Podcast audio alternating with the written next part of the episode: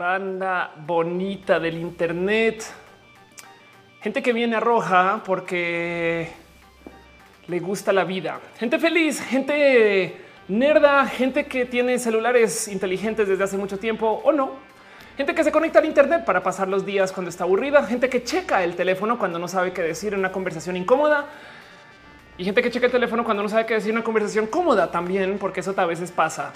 Sean ustedes bienvenidos a Roja, el show que se hace desde mi casa que literal se hace para reemplazar el que yo antes iba a la radio y no tenía tiempo para hablar. Y eso es un cuento muy largo que yo sé que he contado 100 veces, pero hoy quiero nomás decirles a ustedes que es muy pinches bonito. Bueno, es una vez a la semana.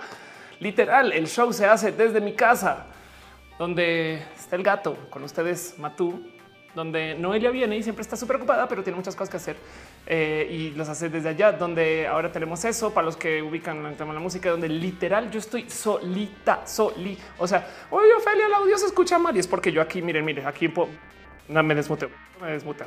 me explico. Eh, y donde yo literal estoy controlando absolutamente todo y allá están ustedes y donde nos vemos una vez, una vez, una vez a la semana, como diría mi señora madre. Porque si no, ¿qué, güey?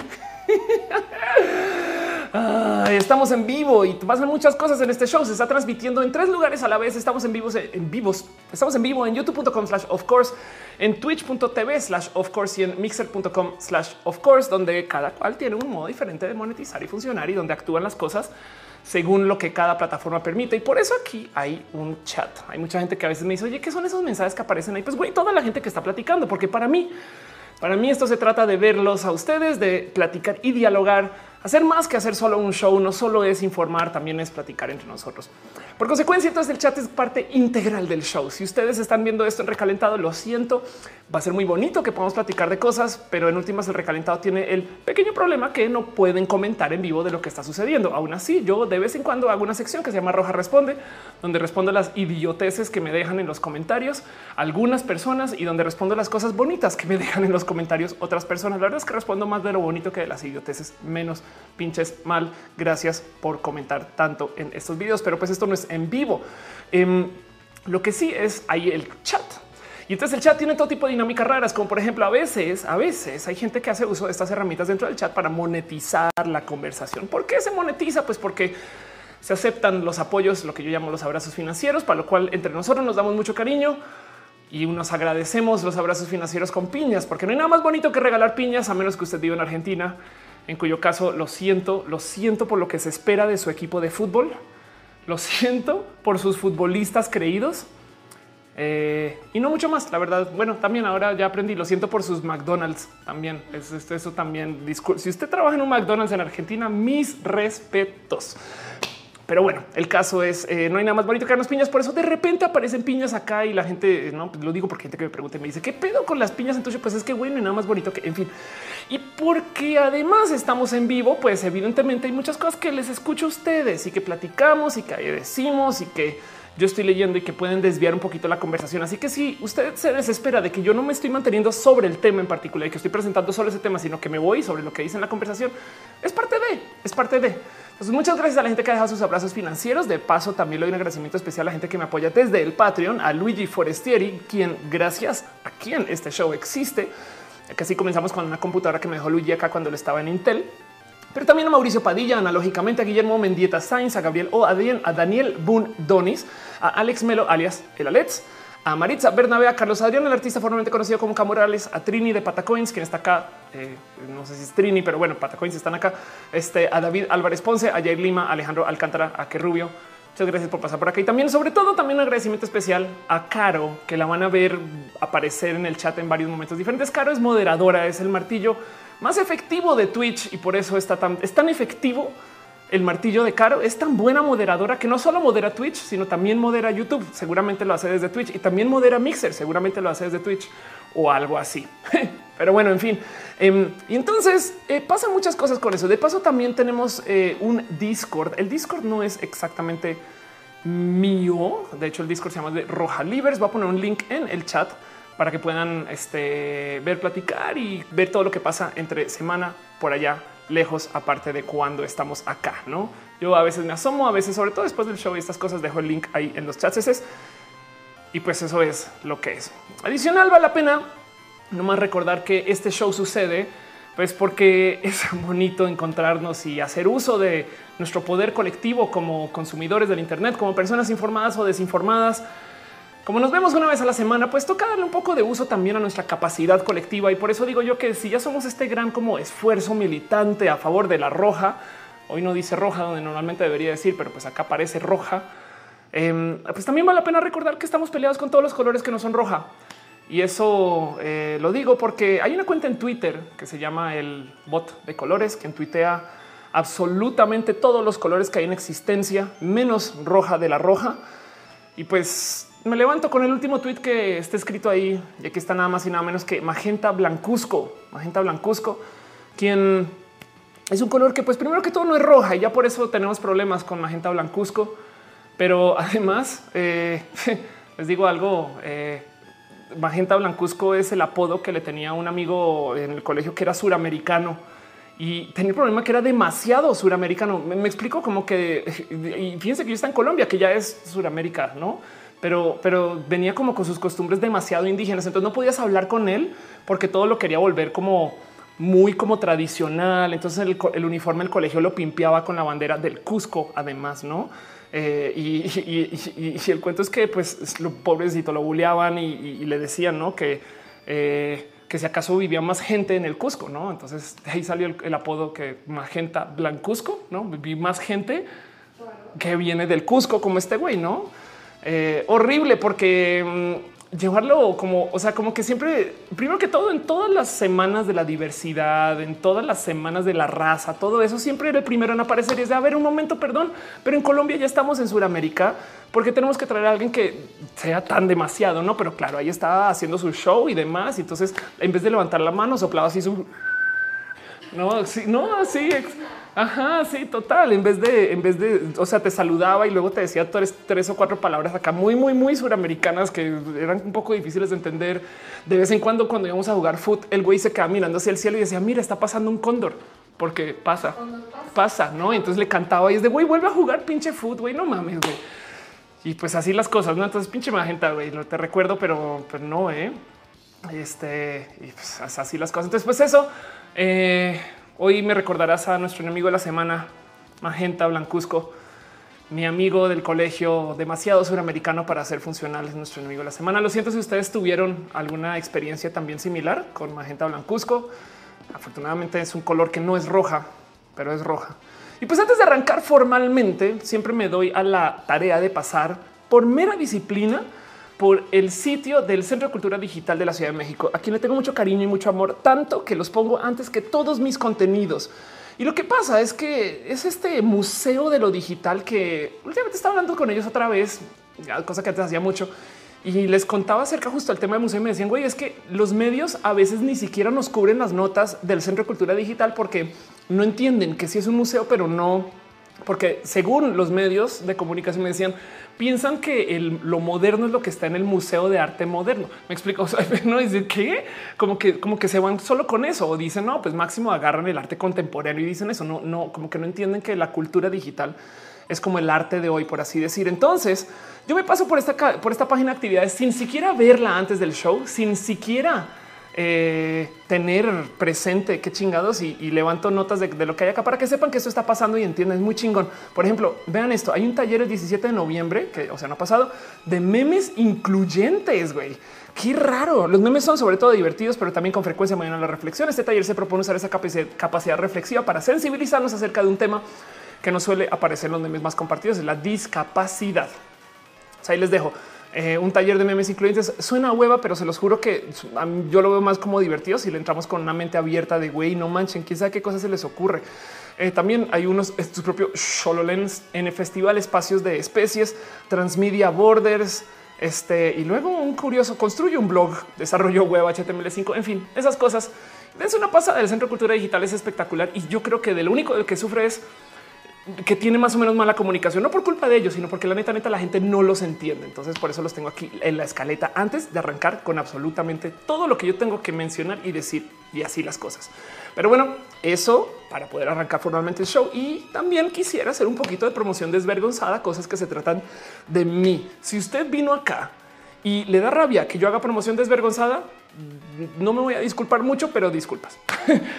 a fin de cuentas, miren, es mi show también, ¿no? Entonces, pues puedo hacer estas cosas y así.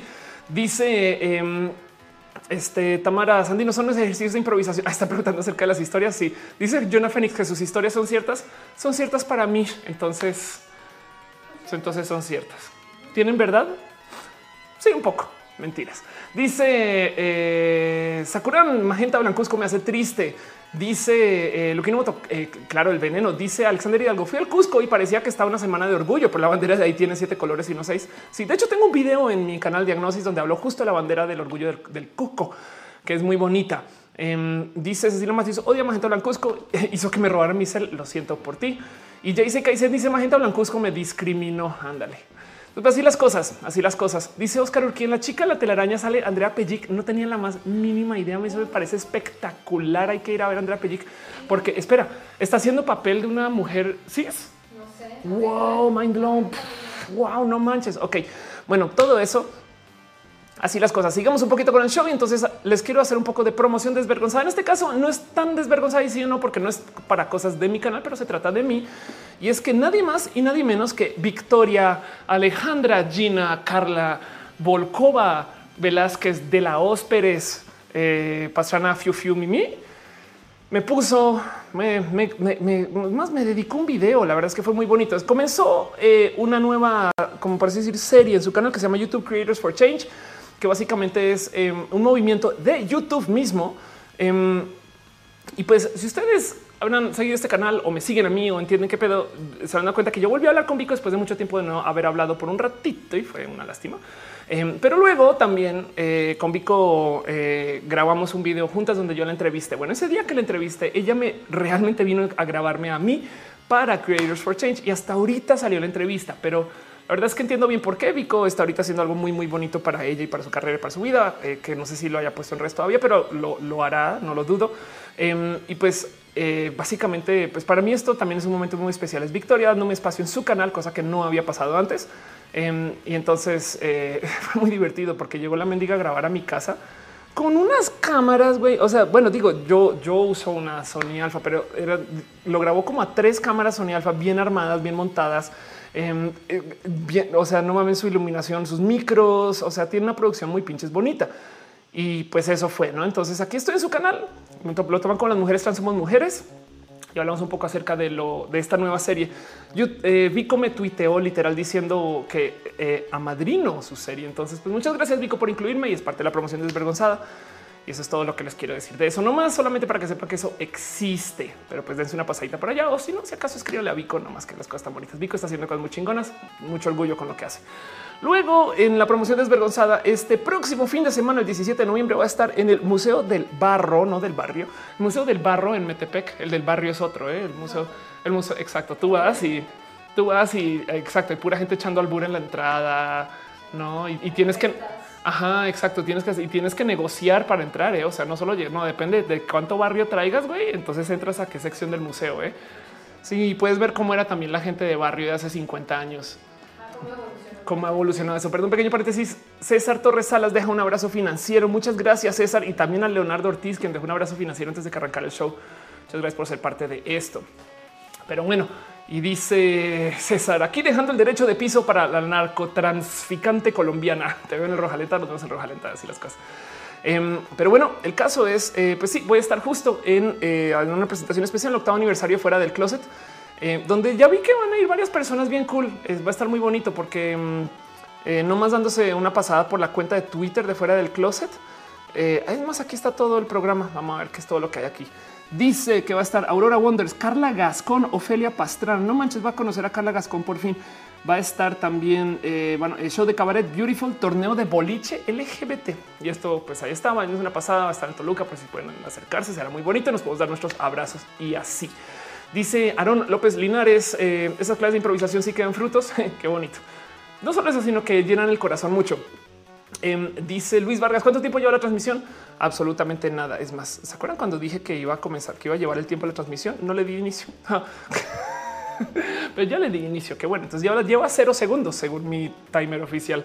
Em, pero bueno, eso pasó y ahí voy a estar. Y luego la otra gran noticia que ya es, esta noticia que casi que lo pongo por fuera de la promoción desvergonzada, pero luego dije, Ofelia, ten un poquito, un poquito de decencia y admite que se trata de ti y es totalmente desvergonzado que hables de este tema. Em, este, ay, madre mía, gracias, Caro, sin quererle, sin querer moderé mal a una persona, perdón, eso me pasa. Vamos a hablar un poco acerca de este notición que apareció acá. Entonces, dice, Ofelia pasó en la primera trans en recibir la naturalización mexicana. Primero que todo, no soy la primera mujer trans en recibir la naturalización mexicana, pero ¿qué pasó? Pues resulta que la semana pasada, el 7 de noviembre, em, fui y me dieron, fui, fui a, o sea, salió a luz el trámite de mi cambio de nombre. Para los que me siguen desde hace rato saben que a mí o que yo he hablado acerca de no necesitar tener el cambio de nombre, que no me pesa, no me importa. Em, la verdad es que la gente de la Secretaría de Relaciones Exteriores se acercó conmigo hace un rato y me ofreció hacer el cambio. También cuando comencé a hablar con la gente con APRED y como que senté un poquito cabeza con bueno, bien y se puede hacer solo porque se puede hacer. Entonces comencé a investigar un poquito y ya cuando comencé a investigar me clavé con bueno, hagámoslo. Es un tema legal súper complejo para mí porque yo tengo muchas cosas a nombre de Mauricio y luego yo decía, pues igual todo el mundo sabe qué pedo con esto, no? Pero no, resulta que luego a comenzar a aparecer los Frente Nacional, esta gente, esas personas, no eres mujer y no sé qué. Así que ya como que me interesó como dolor del estómago. Decimos que vamos a perseguir esta chingada madre hasta que salga. Y eventualmente salió. Ahora yo soy colombiana para los que no lo saben y yo viviendo en México desde el 2008, desde noviembre del 2008, lo cual quiere decir que oficialmente estoy cumpliendo 10 años en este maravilloso país. Vuelvo mucho a Colombia, he estado muy presente y hoy vamos a hablar larguito de Bogotá acerca de justo el tema de protestas estudiantiles, que yo creo que es un tema que me llega al corazón, pero eh, o sea, no estoy alejada de Colombia, es lo que quiero decir. Pero el caso es, eh, soy también nacionalizada mexicana desde hace mucho tiempo, o supongo que nacionalizado. De hecho, conseguí mi pasaporte en tiempo récord. Estuve un año, un año, y dado que en ese entonces yo tenía un proyecto que se llama el Tequila Valley, para los que lo recuerdan, em, vamos a buscar qué onda con el Tequila Valley. ¿eh? De paso, todavía existe. Qué chingón la URL. Bueno, esto era el Tequila Valley. No manches, un bar Bueno, perdón, es un proyecto que eh, yo comencé hace muchos ayeres y que se trataba acerca de hacer comunidades eh, del mundo del startup y fue un proyecto espectacular que le tuve mucho cariño, mucho amor y algún día debería contar todo este cuento de Tequila Valley, pero pues por ahora no, no realmente no está aquí. Hay 202 páginas en este blog. No manches, página 202 concurso de logo de Tequila Valley y demás. qué bonito. Bienvenidos a Tequila Valley. Aquí está. Wow, qué locura, güey, qué bonito. Aquí esto fue cuando arrancó el tequila el caso, pero para los que me conocen. Y el cuento es, eh, perdón, un pequeño paréntesis, creo que alguien dejó, y si mal no recuerdo, eso es Fran. Fran dejó un abrazo financiero. Muchas gracias. Muchas, muchas gracias.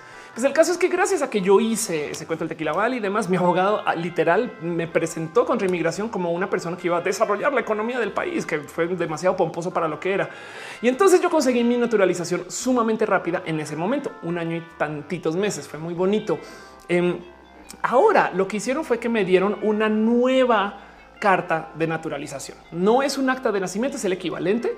Y entonces lo que hay que remarcar acá no es que soy la primera persona transnaturalizada. Seguro hay una cantidad ridícula de mujeres transnaturalizadas, tanto por su viejo nombre como por su nuevo nombre. ¿Me explico?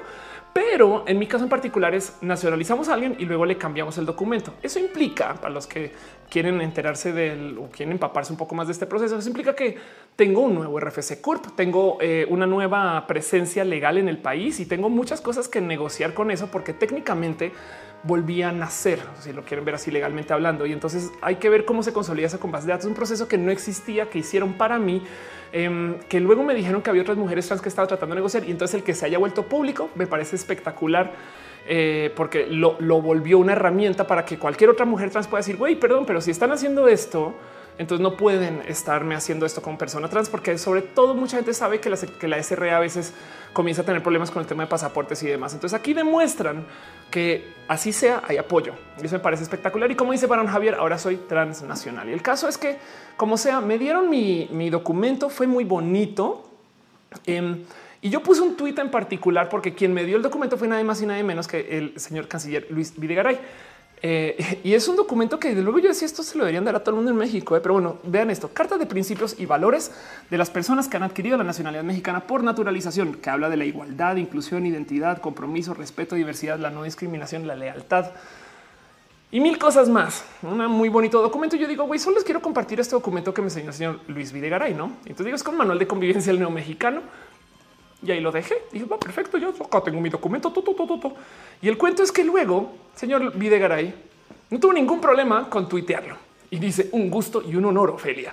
Hoy, hoy tuve el gusto de entregarte tu carta de naturalización como mexicana, la primera que el gobierno de México entregó a una persona transgénero. Muchas felicidades. Miren, hay un dicho en Reddit cuando eh, un post se vuelve viral que dice rip my inbox así. Ya murió, murió todo, se acabó. Adiós. Yo de miren, yo he, llevado tweets virales, he puesto cosas que, la neta sí, han tenido mucho movimiento. Nada como esto, nada como esto, porque no solo era Twitter en lo que decía pa, pa, pa, DM, DM, DM, sino que luego WhatsApp, Instagram y para rematar, luego comenzaron los medios. Em, entonces fue muy raro. En mis cursos, en mi, esa semana tuve curso de impro voy, salgo del ensayo y la gente de la impro, Ofelia, felicidades por tu. Yo, güey, ustedes por qué saben, güey. Yo pensé que ni me seguían fue muy bonito, fue muy bonito y explotó justo por esto. Se volvió noticia. Em, y, luego, pues sí, eh, dice Caro, fui trending topic, fui trending topic ese día que estuvo raro porque mucha gente me comenzó a escribir, ¿tú qué pedo, güey? ¿Quién eres? No sé qué. Aparecí en el Reddit de la sección de transgénero en inglés eh, y ella es así de no entiendo qué está pasando. Yo no, no pasa nada. Me tuiteó el señor Aristóteles Sandoval. Ofelia, ya sabes que en Jalisco tienes tu casa, ¿no? Y yo acá la más política, no, si no, no, oh, por supuesto, un abrazo, señor Aristóteles. Mira mi tatuaje de la Minerva. sí, pues sí, que es que qué más le dices, güey, me explico. Pero sí, lo que sí dije es verdad, Jalisco es mi segundo hogar y un día más a tener allá de largo. Entonces, ojalá, ojalá eso sea, quizás después yo y mis deseos de estar en Guadalajara. De hecho, al señor Villegaray también le respondí. Eh, muchas gracias Luis por todo el apoyo de verdad de la gente bonita de la SRE que tanto me acompañó en el proceso, que es verdad. Y ojalá esta sea la primera de muchas. Había muchas personas de la diversidad en nuestra ceremonia, que es verdad.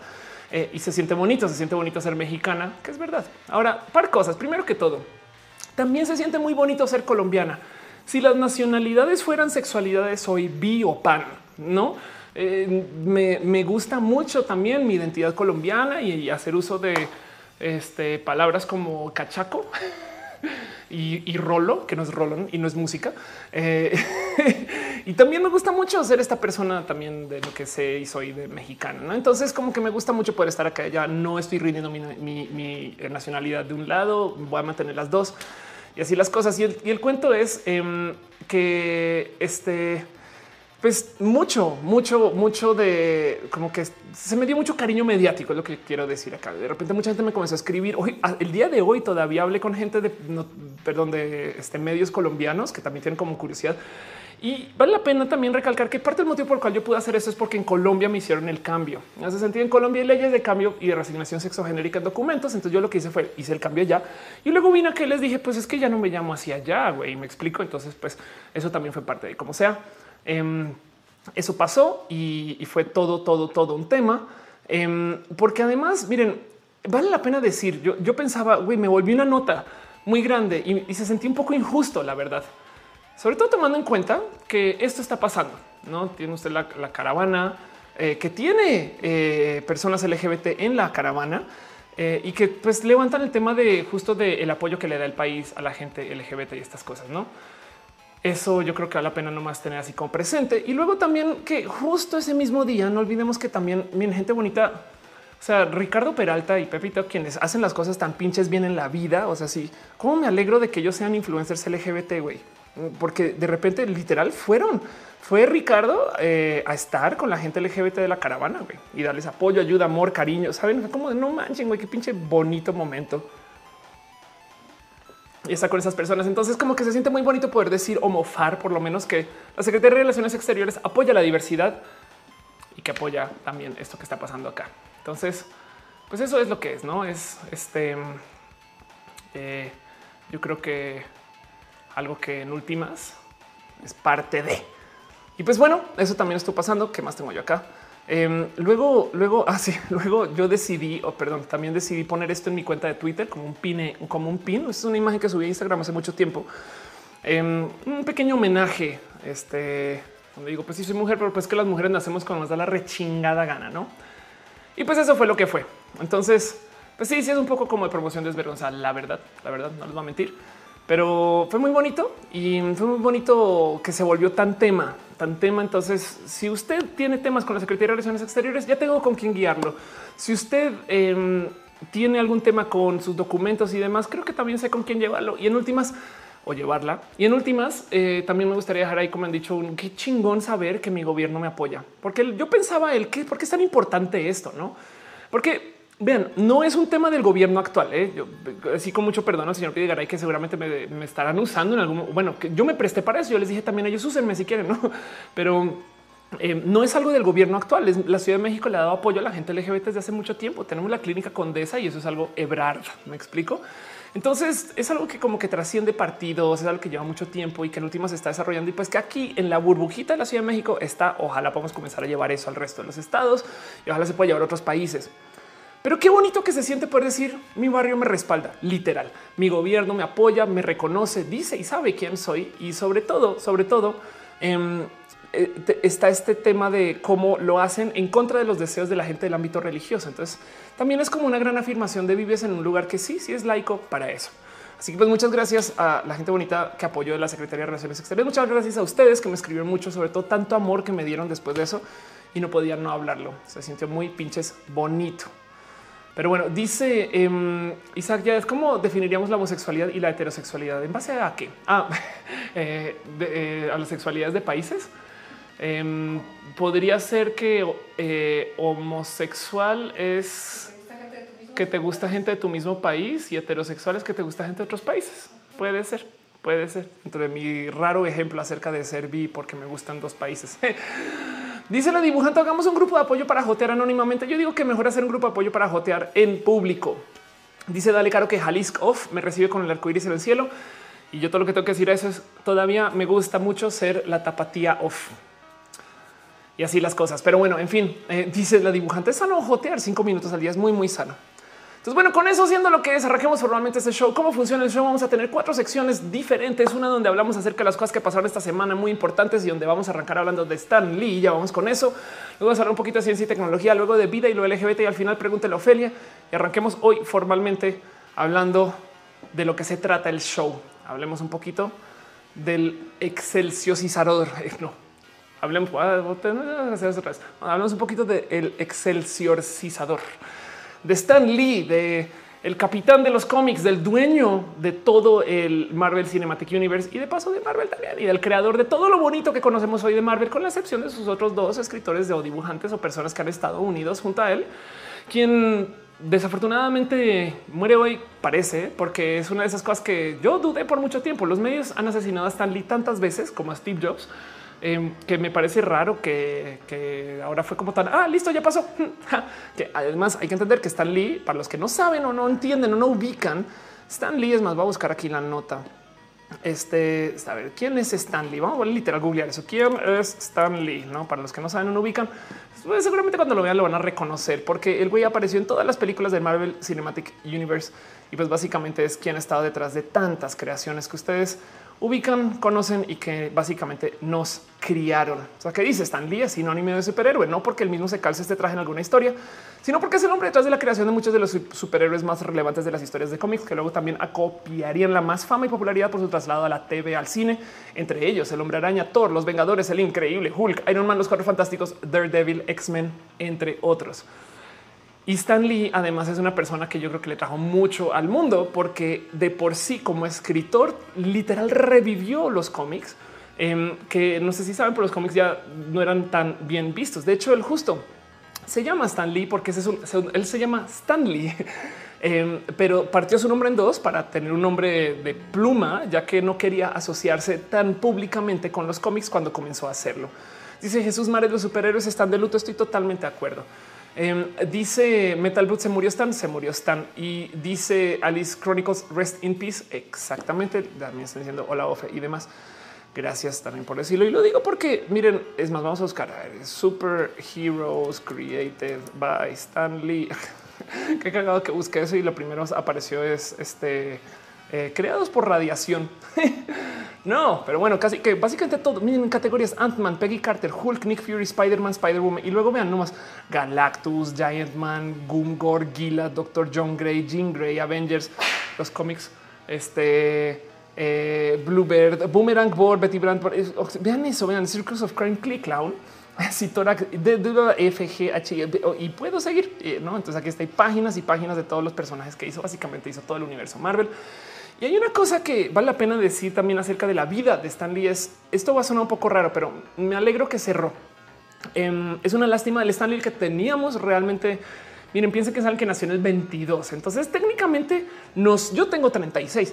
Eh, yo ya lo pude haber considerado mi abuelito y yo sé que hay gente menor que yo que también lo consideraron su abuelito y hay gente mayor que yo que también lo consideraron su abuelito.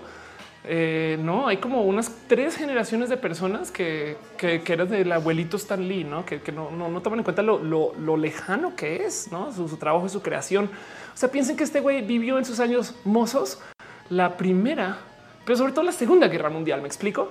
Em, este güey eh, estuvo presente en tantas cosas de la mera formación del mundo mediático.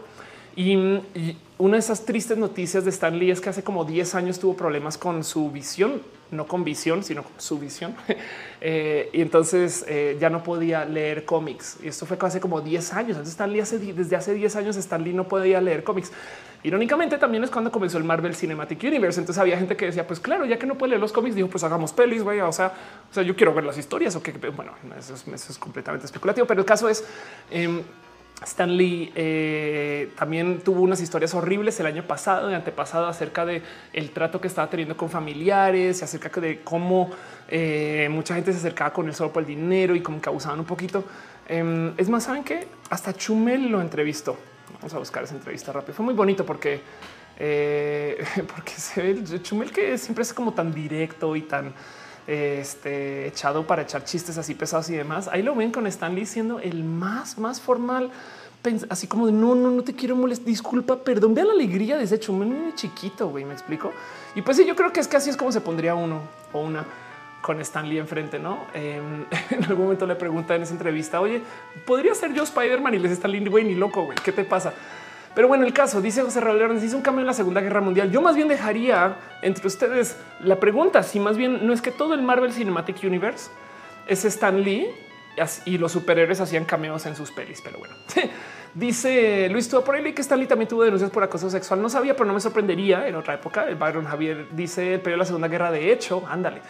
Eh, doble dice no me duele, me quema, me lastima la luz dice comentario tu foto de perfil de Twitter te parece un chingo a Haley Williams. Qué bonito. José Carranza dice pues me supongo que ahora para los cameos van a aplicar lo que hicieron en Fast and Furious. Sería rudo y raro. Yo más bien creo que al revés. Em, voy a especular. Primero que todo, prepárense para la Infinity War, el cierre de Infinity War más épico en existencia.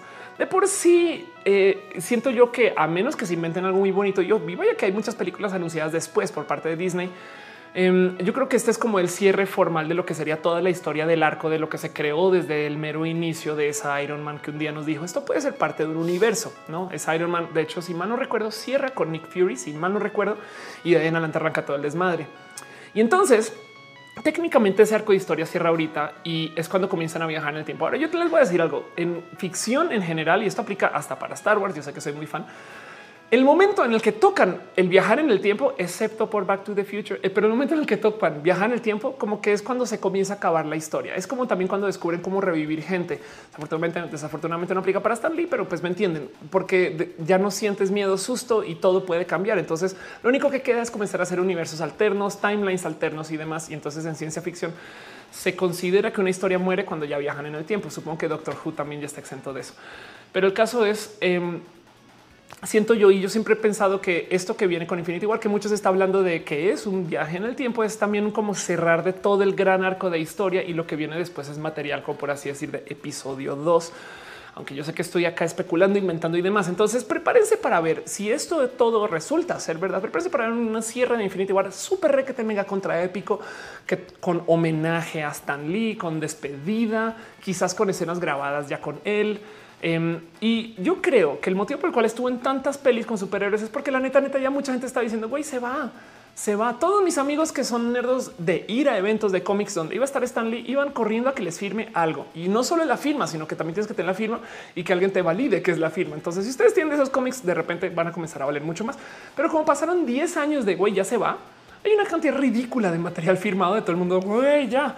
Así que eso también me divirtió mucho como de observar. Pero el caso es muchas personas llevaban esperando como este momento. Me explico como que también era muy anunciado, ya nadie le daba 20 años más. Entonces, me alegro, me alegro que cerramos, vemos qué pasa. Les súper prometo eso sí, guarden este tweet, guarden este video, saquen un clip, tengan el GIF listo con audio si se puede. Pero recuerden ustedes que todo lo que venga después de la próxima Infinity War va a ser como todo Apple después de Steve Jobs. Oh, ya no es lo mismo, me lo cambiaron. O se murió con Stan Lee. Ya Marvel no sabe, perdió el norte y no sé qué, no? Eso se lo súper prometo. Pero bueno, dice Gerardo Gera que si uso Internet empresarial, no uso este, fibra óptica de eh, el, perrito. Wow. Dice Hannah Scarlett, prepárense para la chilladera en los tres cambios que supone que están grabados. Ándale, Pastel Coco dice que no hagan la salvajada que hicieron con Carrie Fisher, puede, no de lo descartes. Y Caro dice, dice, sí, se supone que esos cambios de la siguiente película ya están en post-prod, ándale. Sí, porque, porque de nuevo, la gente, él, supongo, quien lo rodea y demás, dijeron, grábenlo ya, güey, porque en cualquier momento se va. Que de paso, eh, hay muchas otras personas que también están como por aquí en esta fila de mayores, pero no quiero arrancar a decir nombres solo para que pues, no, no entremos a pensar en quién más se puede ir. Pero pues así, en fin, dice eh, Lorena Rabeta, ah, no, ya, te leí eso, dice que dejó grabado sus, cameos. Dice José Raúl, Capitán Marvel no va a salvar nada en Infinity War, va a ser Stan Lee. Ándale, plot twist. Moto dice en algún lado leí que ya tienen grabado así. Eso ya, ya parece que sí. Patacoins dice Stan Lee incluso salió como un cambio en la película de Teen Titans en DC Comics. Ándale. Salvador González dice Chabelo para cuando Chabelo no muere. es más, ya vamos en Chabelo 6 y no nos hemos dado cuenta. Es lo que pasa. Por eso, por eso es que sigue, ¿eh? porque cada 20 años lo reemplaza otro Chabelo. Y, cómo lo reemplaza, uno se come al otro. Es como una amueva. Hola, soy el nuevo Chabelo y ya no es así las cosas. Es como, es como ahorita que vuelve Juanga. Sí, pero mi teoría es que vuelve Juanga y es un chamaco que adoptó el uniforme de Juanga. Es como hacer como Teen Juanga. Así que le dieron la. Sí, le dieron, le dieron, le dieron. No, no, no la estafeta, le dieron la boa. Le dieron la boa de Juanga este, y ahora es el nuevo Juanga y todos tenemos que, creer que ahora él es Juanga. Me explico. Es como este, pues con los superhéroes también, no? Pues, o sea, Miles Morales es Spider-Man. No, entonces, pues eso también. En fin, perdón, perdón, perdón. Dice Gerardo Gerardo, mejor internet es por microondas. Alfa Medios dice, tal no supongo que si sale ya me estoy preparando para llorar. Yo creo que todos, todas y todos tú y los otros LGBT dicen qué bonito nombre. Literalmente desde los 90 han estado haciendo casi todos sin Stan Lee. No habría realmente ninguna diferencia, excepto que ya no saldrá ninguna película así. De nuevo es piensen ustedes que Stan Lee este, no consumía cómics, no, no podía. Sonrisas dice llegué tarde, pero ya vi que andan con el tema de Stan Lee. Exacto. Y hay un tema en particular que yo quiero levantar acerca de Marvel, ¿eh? Em, que eh, en últimas siento yo que es parte de eh, y, pues no sé, no, no sé si usted le rasca tanto a Marvel esto, pero para mí siempre se me ha hecho muy importante. Yo creo que es una es un aporte muy bonito que no sé si es de Stan Lee. Me gustaría pensar que sí, pero es que Marvel, ahí donde lo ven, es una serie que habla mucho de la diversidad, porque eh, y, entiendo bien por qué no. Me imagino que Stan Lee haciendo personajes pensar algún día, güey, estas personas las van a odiar, güey, porque son raras y diferentes. Entonces, en la creación de sus historias, eh, Marvel se ha visto como medio enredada en este mundo, en este curioso mundo de cómo mucha gente insiste que Marvel está haciendo cosas malas porque está mostrando la diversidad. Ya saben esas personas que dicen, uy, diversidad malo, no puedo creer que me pusieron a una mujer donde no deberían de ir mujeres, pero así mira, si sí, hay mujeres o que se, que se siente como atacada cuando de repente ve que alguien quiere incluir la diversidad ¿no? en su este, en sus, en sus contenidos y demás. Pero el tiempo, la serie o las series o el mundo de Marvel se la pasa platicando acerca de la diversidad. Entonces, de hecho, justo a inicios de este año, más o menos, yo creo que es más que de inicios, pero bueno, este sí, fue como junio de este año. Em, comenzó Marvel a ver un poquito de oigan, es que la neta, neta, sí hemos tenido un serio problema con el cuento de la diversidad y es que resulta que la gente comenzó a consumir menos contenidos de Marvel, pelis, historias y demás porque sienten que eh, pues sienten que realmente están siendo muy intensos con el tema de la diversidad. Del otro lado, lo más raro de toda esta historia es que la gente que está en la diversidad también se queja un poco de oye, ¿por qué no tienes también a tus superhéroes diversos?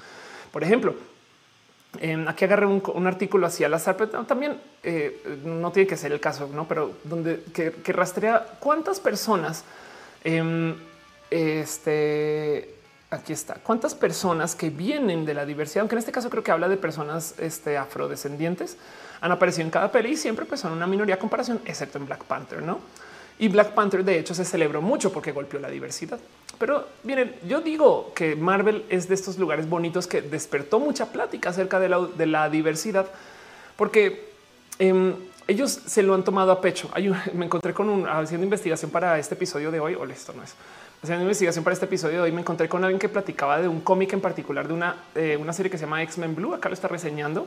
Eh, no, no les quiero clavar mucho y explicar qué es X-Men Blue, sino básicamente son estos como de tiempo alterno, universo alterno, viajan al futuro, em, donde el enemigo del cómic, de la historia, en que, pero el enemigo de la historia en este cómic es la gentrificación.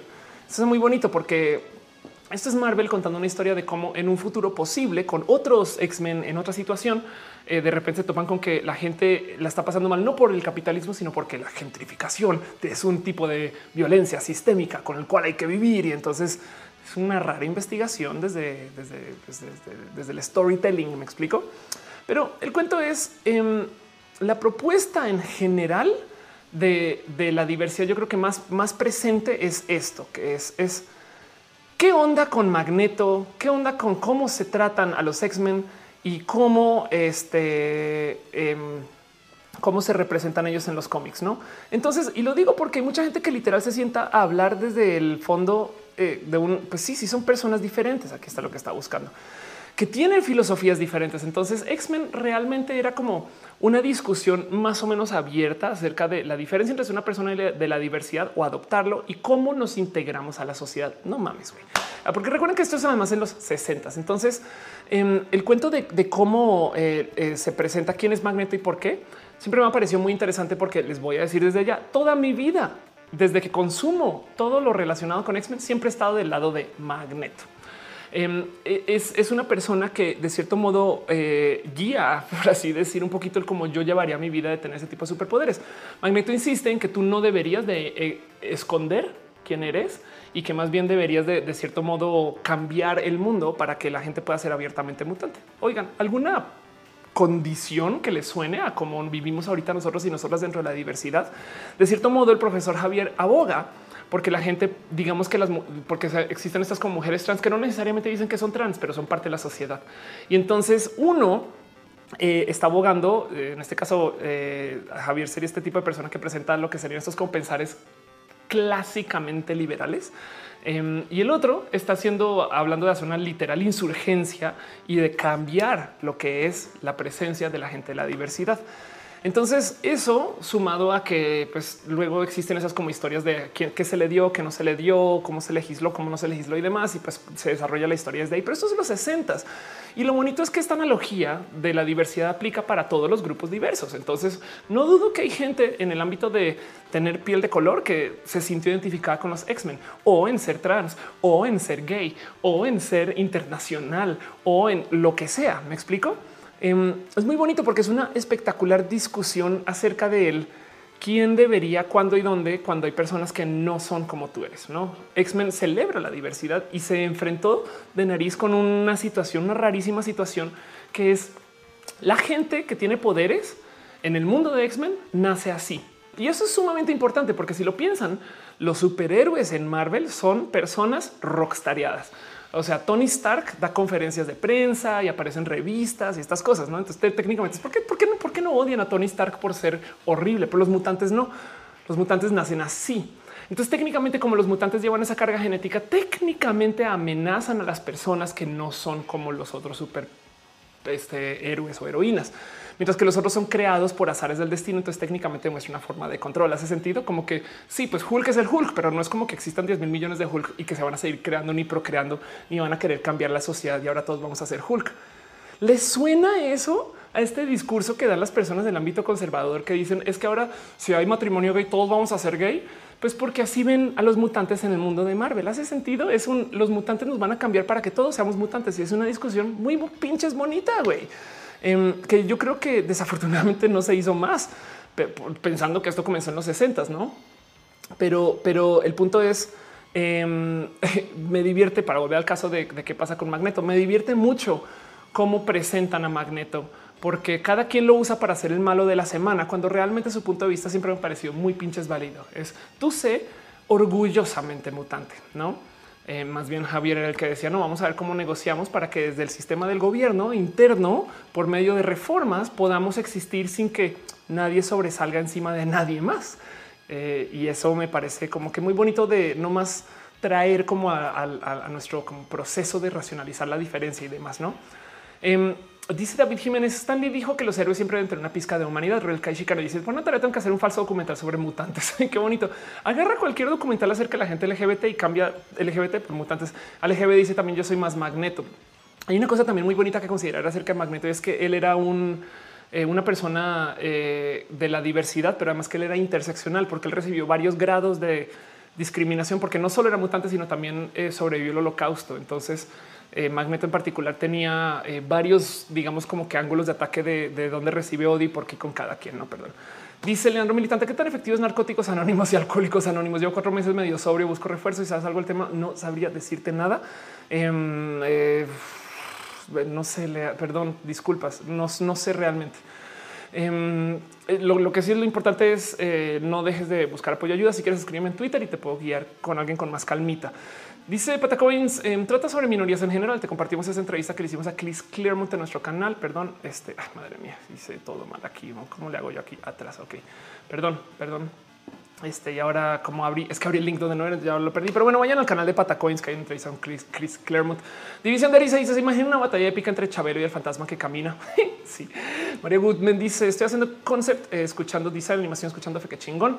Em, dice Oscar que es mi mutante favorito. Dice para ser coco así lo tío es Javier del mundo LGBT. ¿Quién es Magneto? No, yo quiero ser Magneto. Yo, si yo pudiera hacer una genosha, una isla de gente LGBT, lo haría, ¿eh? pero pues, en fin, eh, Magneta, dice Max Trax, que soy yo. Este dice Dan 10690 para, para celebrar que es el Día Nacional del Libro. Iría recomendar los títulos de libros madres. Y yo ni sabía, ¿eh? ¿eh? el día del bueno, vamos a hablar de la fila. Vamos a hablar de la fila ahorita. Oscar que dice me gusta la canción final de pie pequeño porque dice que hay que cortar distancia y celebrar las diferencias. Qué bonito. Em, Sergio Arias dice sabías que Dumbledore es gay, pero por su pollo. Dale cara dice tengo el gen X de más. Pido los poderes de Wolverine. Anda. Entonces todo eso, todo eso yo creo que es algo eh, bonito de platicar. Ahora acerca de por qué la gente está en contra de la diversidad en los cómics, en Marvel y demás. Eso, eso me, también me despierta mucha curiosidad, porque miren, de nuevo, en mi cabeza, en mi, en mi inocente cerebrito, y quizás no tan inocente porque he hecho cosas en la vida, pero en mi cabecita eh, yo siempre he pensado que Marvel se trata acerca de investigar la diversidad y todos los superhéroes son señas de diversidad. Es raro encontrar a dos superhéroes que sean iguales, me explico. Em, entonces todos son raros, diferentes y bien, bien pinches brillantes y en muchos casos muy orgullosos de ser quienes son. Entonces, ¿por qué ahora resulta que hay una pelea de que Marvel está incluyendo la diversidad cuando en mi cabeza son la casa de contenidos de la diversidad? Em, y me topé con alguien que lo explica muy bonito. Hizo una analogía espectacular acerca de eh, esto es en Quora, una analogía espectacular acerca de por qué la gente está peleada con Marvel por tener superhéroes diversos, no? Em, y lo que dicen es, y esto me parece espectacular, dicen, imagínense que ustedes eh, son personas que compran un hot dog todos los días en el puesto de hochos de la esquina y siempre llegan y lo piden con catsup y con mayonesa. Siempre, todos los días van y, y su hot dog delicioso. Y luego alguien que nunca compra esos hot dogs se acerca con el dueño, el vendedor le dice, güey, ¿cómo puedes tener solo catsup y mayonesa? Tienes que tener también estas otras cuatro salsas que son diversas. O sea, ¿cómo se te ocurre? Me así, pero o sea, me, me molesta mucho que no tengas salsas diferentes. Entonces obligan a que esta persona ofrezca las otras salsas. Pero luego como la gente que está comprando su hot dog de siempre, que está consumiendo nada más la mitad de las ofertas, todavía no consume las salsas nuevas, entonces comienzan a poner en los tarros de mayonesa las salsas nuevas. Em, y desde afuera hay gente que de cierto modo está diciendo una, pues bueno, para que prueben, para que vean, no? Eh, eh, lo, lo, tomo porque en últimas lo que se no me olvida de este mundo de Marvel es que quien consume estos cómics son mayoritariamente personas que no son representantes de la diversidad. Y eso puede despertar muchas discusiones y pláticas. Capaz y la gente que no consume cómics en últimas es porque no tiene poder adquisitivo, porque pertenece a una diversidad que no les permite, puede ser, o no se criaron con eso, puede ser. A fin de cuentas, la gran mayoría de la gente que consumía estos cómics eran un tipo de personas estereotípicamente conocidos por ser ese tipo de personas y misteriosamente bulleados, quienes ahora luego resulta que son quienes están bulleando, ¿no? Pero, pero bueno, esas personas ahorita justo están dejando de consumir los cómics y lo que no está pasando es que la gente de la diversidad los arranca a consumir. Irónicamente, porque piensan y atan que los cómics son cosas de esas personas que ya estaban consumiendo su hot dog con catsup y mayonesa. ¿Hace sentido? Entonces em, es una rara, es un raro momento como de crecer el nicho. Ahora, ¿por qué hacen esto? También es porque no puedes tener un producto que sea de nicho y a la vez masivo. No puedes hacer un producto solo para hombres blancos, nerdos, estadounidenses, heterosexuales y a la vez pensar que es un producto masivo. Si tienes que aceptar la diversidad para que sea un producto masivo, porque el mundo es diverso. Entonces hay una serie de superhéroes nuevos que los hacen solo y existen para China. Pero piensen ustedes cuántas personas hay asiáticas en los Avengers y en el mundo de los Avengers. Es raro. ¿Cuántas personas hay latinoamericanas? No? ¿Cuántas personas? O sea, la, verdad es que los personajes en particular todavía son este, sumamente segmentados en un área. Y eso me parece muy divertido de observar porque la verdad es que me parecen películas espectaculares así no sean diversas. Ahora, no estoy para nada en contra de que se añada la diversidad. Me encanta, me encanta que de repente tengamos cosas nuevas y raras, etc. Pero pues sí, les tomó que fue 16 películas antes de hacer una de una chica no? Entonces, luego que no digan, hey, hey, hey, a ver, no. Em, y las otras no se van tampoco, no porque se pusieron a hacer una peli una chica, no? Pero, pero sí hubo gente que estuvo muy en contra, de hecho, y, que hay gente que no les miento que sí cree y sí siente que eh, Mrs. Marvel no va a vender porque es una mujer y ya, fin, eso es todo. Así las cosas. Bueno, Dice Alejeme, me acuerdo de un episodio de Queer as Folk americano donde uno de los protagonistas es fan de los cómics. Anda, Eric Valencia dice, no lo sé, Rick, creo que simplemente los cómics ya fueron como el periódico. También eso es muy posible. Pues ahora, como sea el universo de los cómics sigue. Dice Jauregui, ¿dónde está mi mostaza? Exacto. Dice Tauki, Mystique es bisexual, creo. Em, dice Lolito Fernández, hola, muy buenas noches. Hola Lolito, ¿cómo vas? Dice Sol René Gregoire, los métodos de 12 pasos son excelentes. Ah, qué bonito. Patacones dice que piensas del contraste en temas LGBT en cómics versus el universo cinematográfico de Marvel. En los cómics han sido mucho más abiertos con personajes así. En el cine son muy tímidos en mostrarlo. es raro, no es raro porque tú creerías que mientras más muestren la diversidad en los espacios masivos más gente diversa va, pero no para. En fin, en fin, ojalá se rompa con eso. En mi cabeza, Marvel es la celebración a la diversidad.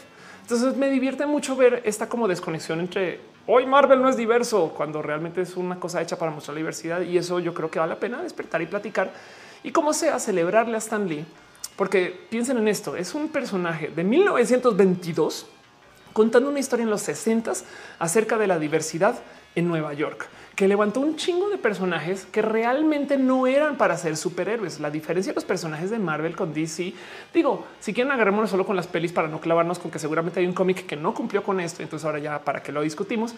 Pero es que Marvel hablaba de historias muy personales. Spider-Man es un superhéroe loser, es una persona tonta como tú y yo que está estudiando, que no es lograda y de repente, bueno, manches, tengo todo este poder, qué pedo. Entonces, pues con gran poder, gran responsabilidad no es una persona, no es un héroe mítico, mitológico que viene creado para ser el superhéroe. No, entonces es muy bonito ver cómo se desarrollan estas como historias muy personales.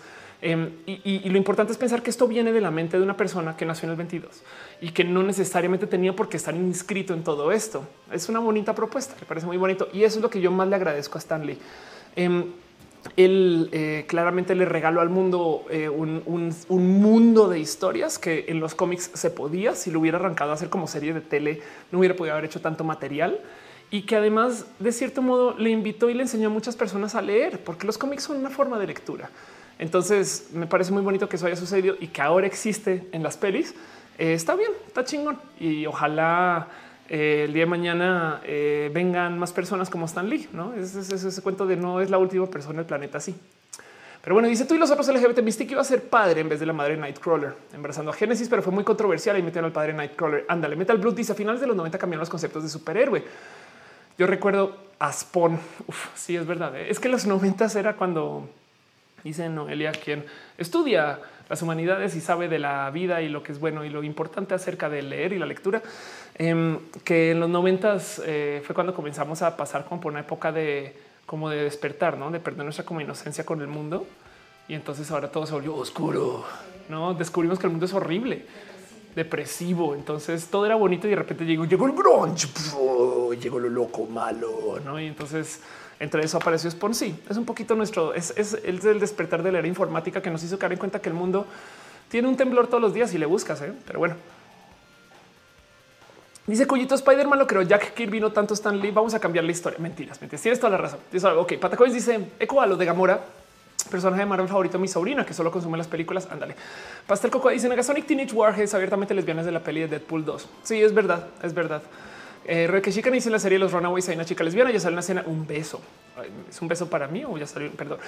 Francisco León dice, hablando de Mystique, eh, a alguien le gusta la interpretación de Jennifer Lawrence, The Real Mystique. Leonardo Ortiz dice, ¿y qué me dicen de Howard del Pato? Un personaje transespecie. Sí, Wolverine también es un poco transespecie, ¿no? Pero bueno, para ese chiste, según yo, Batman es furry. Llévense eso y discútalo en grupos de tres.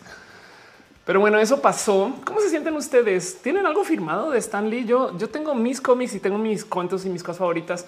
Em, yo me muero por y mi historia favorita de toda la existencia de X-Men siempre ha sido el Dark Phoenix saga. Entonces, ojalá lo que venga sea eso, pero pues vamos a ver a dónde acaba. Y ahorita la verdad es que yo todo lo que quiero es cerrar con el Marvel Cinematic Universe, que no va a cerrar, pero pues cerrar con la historia de Thanos. Em, yo me gozo mucho el cuento de, que las pelis están interrelacionadas. Entonces sé que a veces lo hacen por mero fin de solo conectarlo para hacerle fanservice a quien las quiera conectar. Pero me parece muy bonito que tomen todo eso en consideraciones. No es, no es fácil, pero pues así las cosas. José Raúl dice mística la más transespecie. Sergio Arias dice los cómics ponen el tema y canales como Cartoon Network o empiezan a perder el miedo. Sí, chingón. Pastel Coco dice que le gusta la música de Sonic. Exacto, la música de fondo. María Fernanda del Valle dice Jack Kirby no tuvo que ver en la creación de Spider-Man. Fue otro dibujante. No recuerdo su nombre, pero falleció este año. Tienes toda la razón también. Y me acuerdo de ver esa clarificación.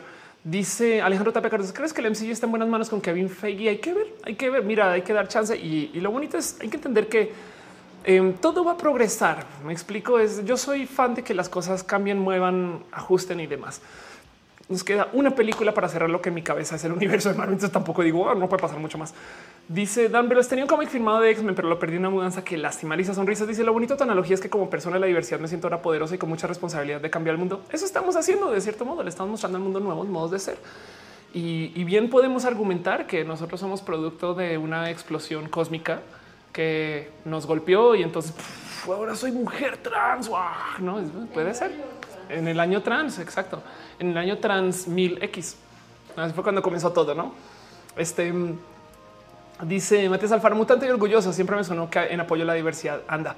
Em, dice eh, JS, no vas a ir a la fila de Guadalajara. No voy a ir a la fila de Guadalajara. Leonardo Ortiz dice: Le recomiendo el libro de colorín colorado. Este cuento no se ha acabado. Anda.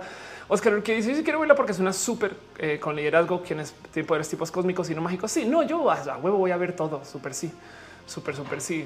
Me pueden poner lo que sea. Yo veo las mal, güey. Yo, yo hasta las, las Fantastic Four. Dice Mara Fernanda del Valle, me da risa que cuando lee mi nombre me dice María, aunque soy Mara, sí, ya, ya vi que es Mara, sí, perdón. perdón, Leonardo Ortiz dice, ya Batman es mi superhéroe favorito, el de muchas personas. Eh, tú y los otros LGBT dice, fue Steve Ditko, el co-creador de Spider-Man. Muchas gracias por su nerdez de momento. Y pues bueno, eso es lo que es. Y, y nomás les quiero dejar de nuevo todo este cuento. Entonces, pues si muere Stanley, este, desafortunadamente. Em, y, del otro lado, también eh, con un poco de ya se estaba esperando desde hace rato. Entonces, vamos a ver qué pasa. Sus historias, por lo menos, están escritas desde hace mucho tiempo. Si se trata de las pelis, los cómics de ahí están y la historia de los cómics van a llevar tanto tiempo en que se vuelvan eh, historias de peli que yo creo que es más probable que comencemos a ver reboots del Marvel Cinematic Universe antes de que lleguemos a donde llegaron los puntos de las historias en los cómics. Hace sentido.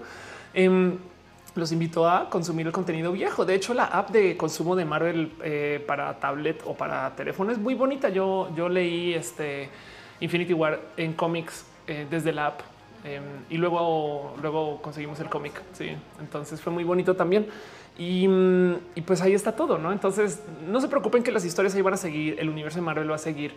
Las películas igual y pueden cambiar en su calidad. Ya saben que, por ejemplo, Spider-Man lo han reboteado o sea, yo creo que lo quieren rebotear tantas veces como las piernas de una araña, pero em, van a seguir, van, vamos a seguir discutiendo lo que quieran de eso. Y el punto es esos personajes no se van a ningún lugar y ahora que están en manos de Disney, menos se van a ir a ningún lugar. Em, pero yo creo que lo que cambia aquí es un poquito el como lo bonito que fue tener a una persona que hizo una cosa así importante. A mí me inspira mucho poder saber que una persona represente tanto y ojalá, ojalá me piensen 95 años, un tiempo muy largo para vivir. Así que pues así las cosas, ¿no? Desde ustedes, no sé cómo se sientan ustedes con esta noticia. A mí me, me dio un poco de alegría de por fin, no en celebración, sino en un, en un viendo como su vida. De nuevo, recuerden, Stan Lee ya no podía leer cómics. Hace sentido eso. Es rudo, es, es una Ofelia que ya no puede hacer chistes. Em, no, ya sé. Es, es, este, es un matú que ya no se pueda lamer la patita y ya. Entonces, pues eh, sería triste. No, en fin, como sea, murió Stan Lee. Ojalá que lo que venga sea bonito y prepárense para ver la Infinity War más el cierre más épico a toda la historia de Thanos que se les pueda ocurrir. Pero bueno, dice Mara Fernández del Valle ya había superado a Christopher Lee. Ahora me voy a acordar de él también. Ándale. Dice Alejandro Tapecaros también de The Eternals. Anda, eh, Henry Beso dice: legado de Stanley seguirá por muchas generaciones. Gracias, están totalmente de acuerdo. Ángel Mares dice: Están hablando de Stanley. Kevin, yo tuve la fortuna de conocerlo en persona el año pasado y me firmó un cómic dibujado por Humberto Ramos. Qué chingón. Guárdalo con tu corazón. Y dice Lisa Sonrisa: Ojalá las super dragas se unan al universo Marvel algún día. Sería muy chingón, ya que no está Stan Lee.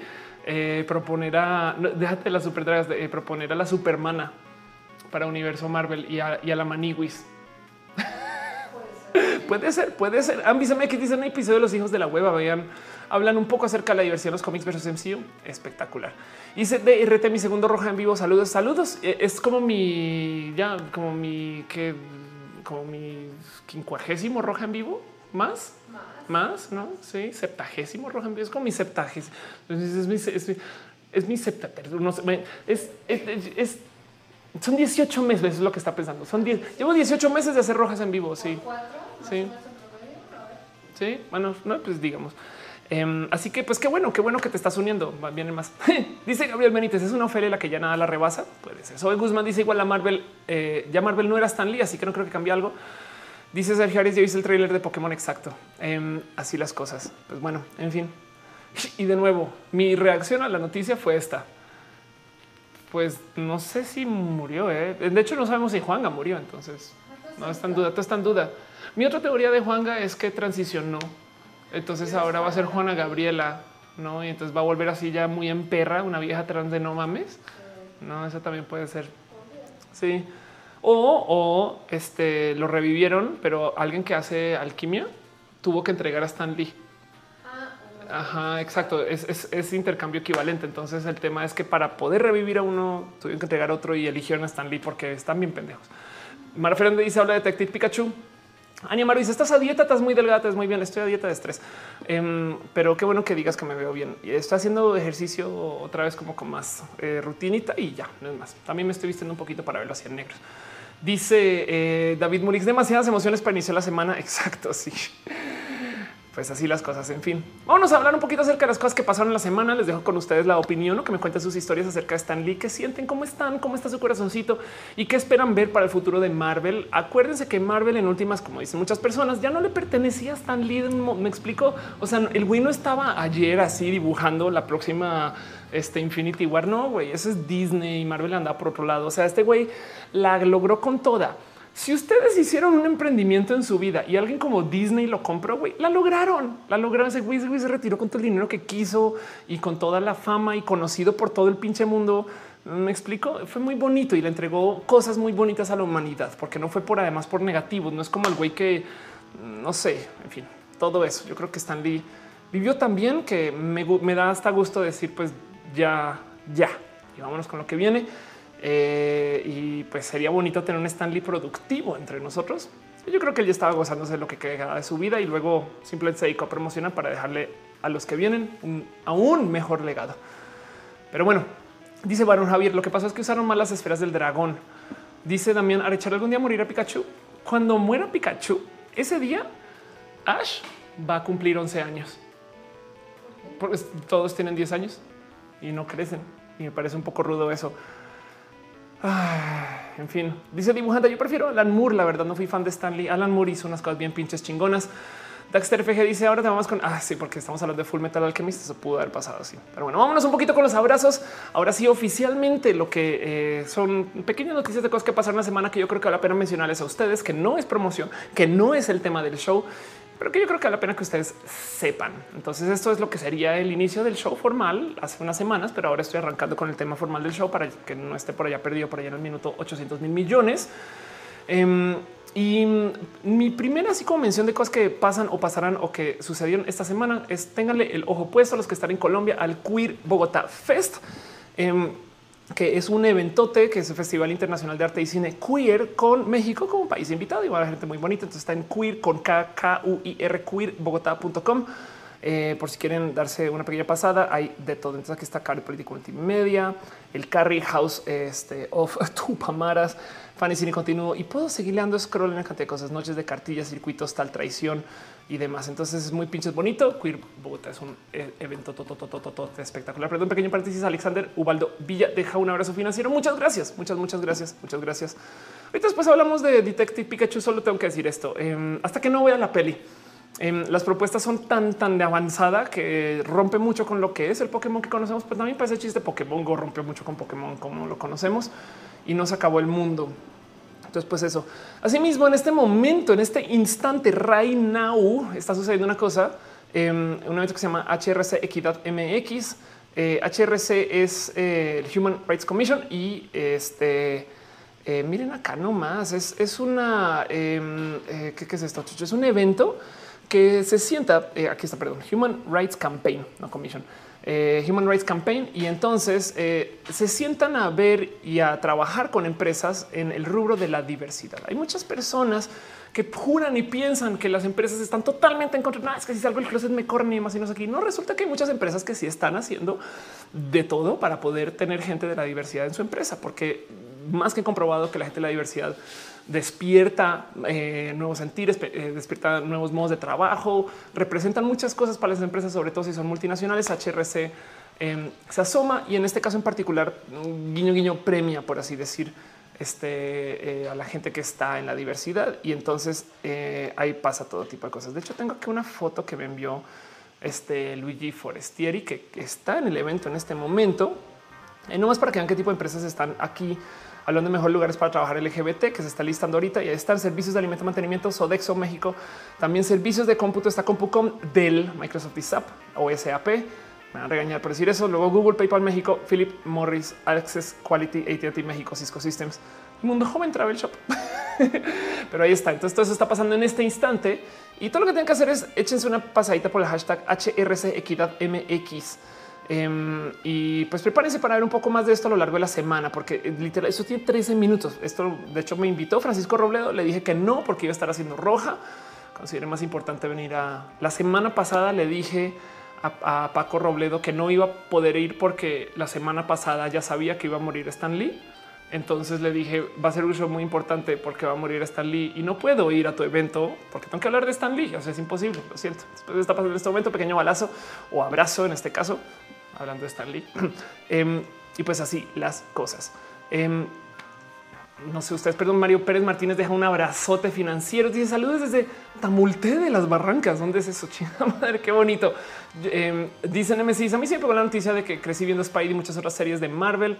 Las comencé a ver más como el mundo cómico hasta de pronto están. Exacto. Sí, total. Rey Bonet dice qué opinas del señor que se quiere modificar su edad. Ahorita hablamos de ese señor. No te preocupes. Tenemos algo este, muy bonito. Tengo algo muy bonito, unos pensares enredados acerca de eso.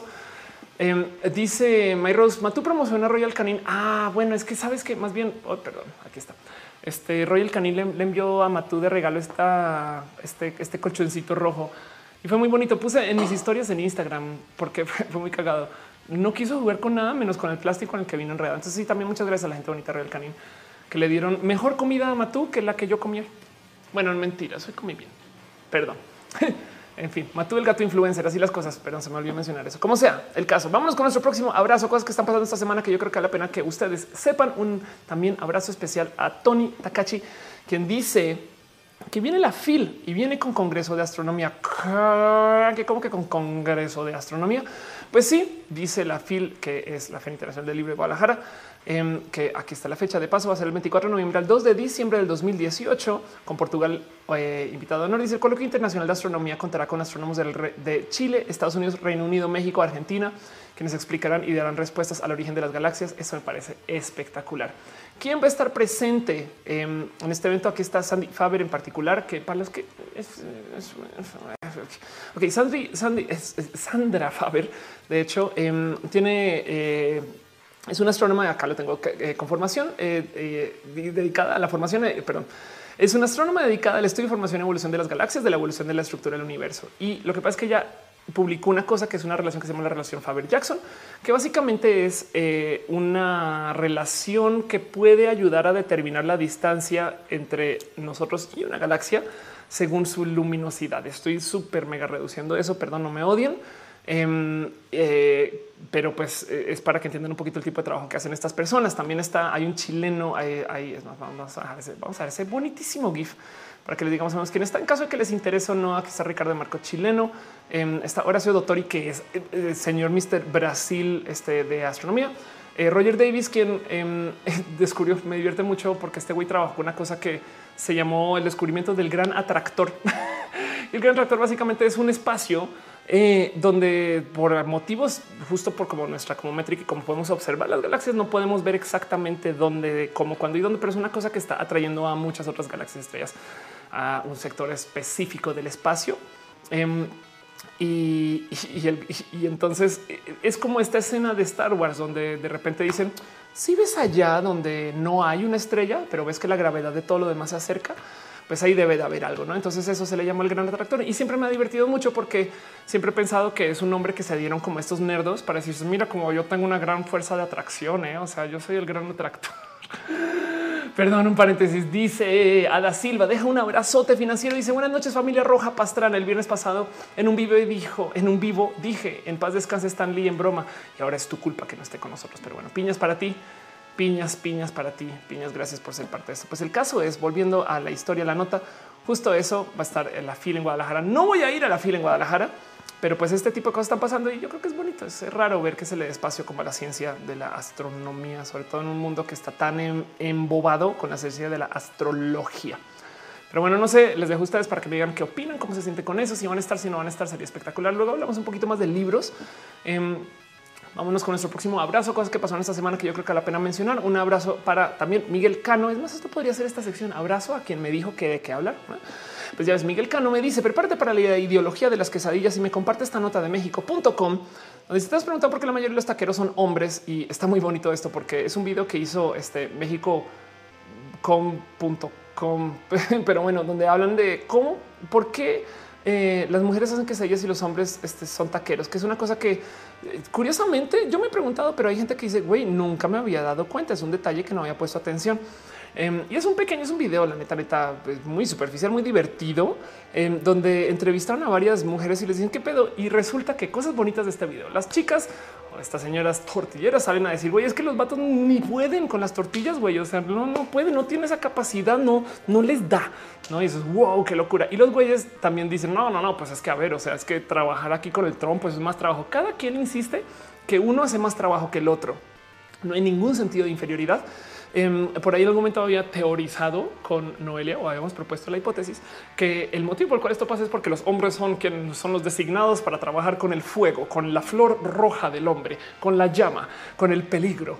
Eh, y por eso mismo también es que se supone que son los hombres quienes eh, manejan eh, el carbón en los asados y esas cosas, no? Em, y del otro lado, pues las mujeres insisten que los güeyes no son limpios y que no tienen esta capacidad y demás. Y, pues no les spoileré el final del video, pero pues acaba en una nota un poco triste, divertida, triste de todos modos. Y pues fue muy bonito eso de cómo compartir. Pero pues bueno, dejo nomás con ustedes el que sienten ustedes de que los taqueros sean mayoritariamente hombres. Y me pregunto si no existe por ahí una taquera chica y es como la chica feminista taquera. ¿Me explico? No así la que se la celebra, no? Y, ella acá bien guerrera, güey, y saca tacos como nadie. Entonces habrá quien dice, no, claro, los tacos quedan mejor porque están hechos con sentimiento, no?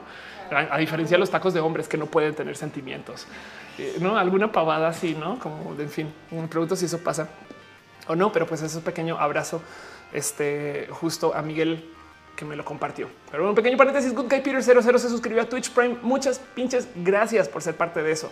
Entonces, gracias. Yu dice nunca me toca verte cuando vienes a Guadalajara. Voy a ir más, no te preocupes.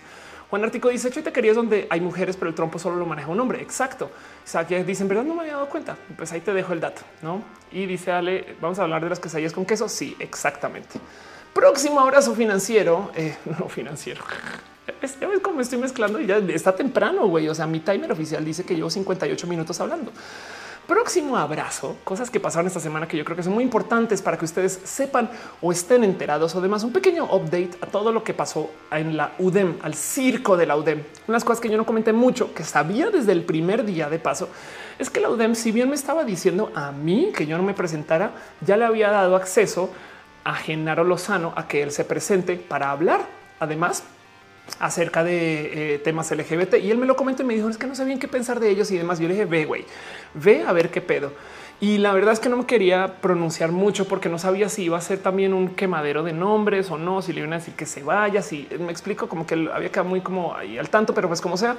Rebeca Garza, arroba Rivka Azatel dice dos noticias sobre la mesa especial LGBT en SOME, que como dice acá es más de que académicos e investigadores especialistas en temas electorales provenientes de diversas universidades. Perdón.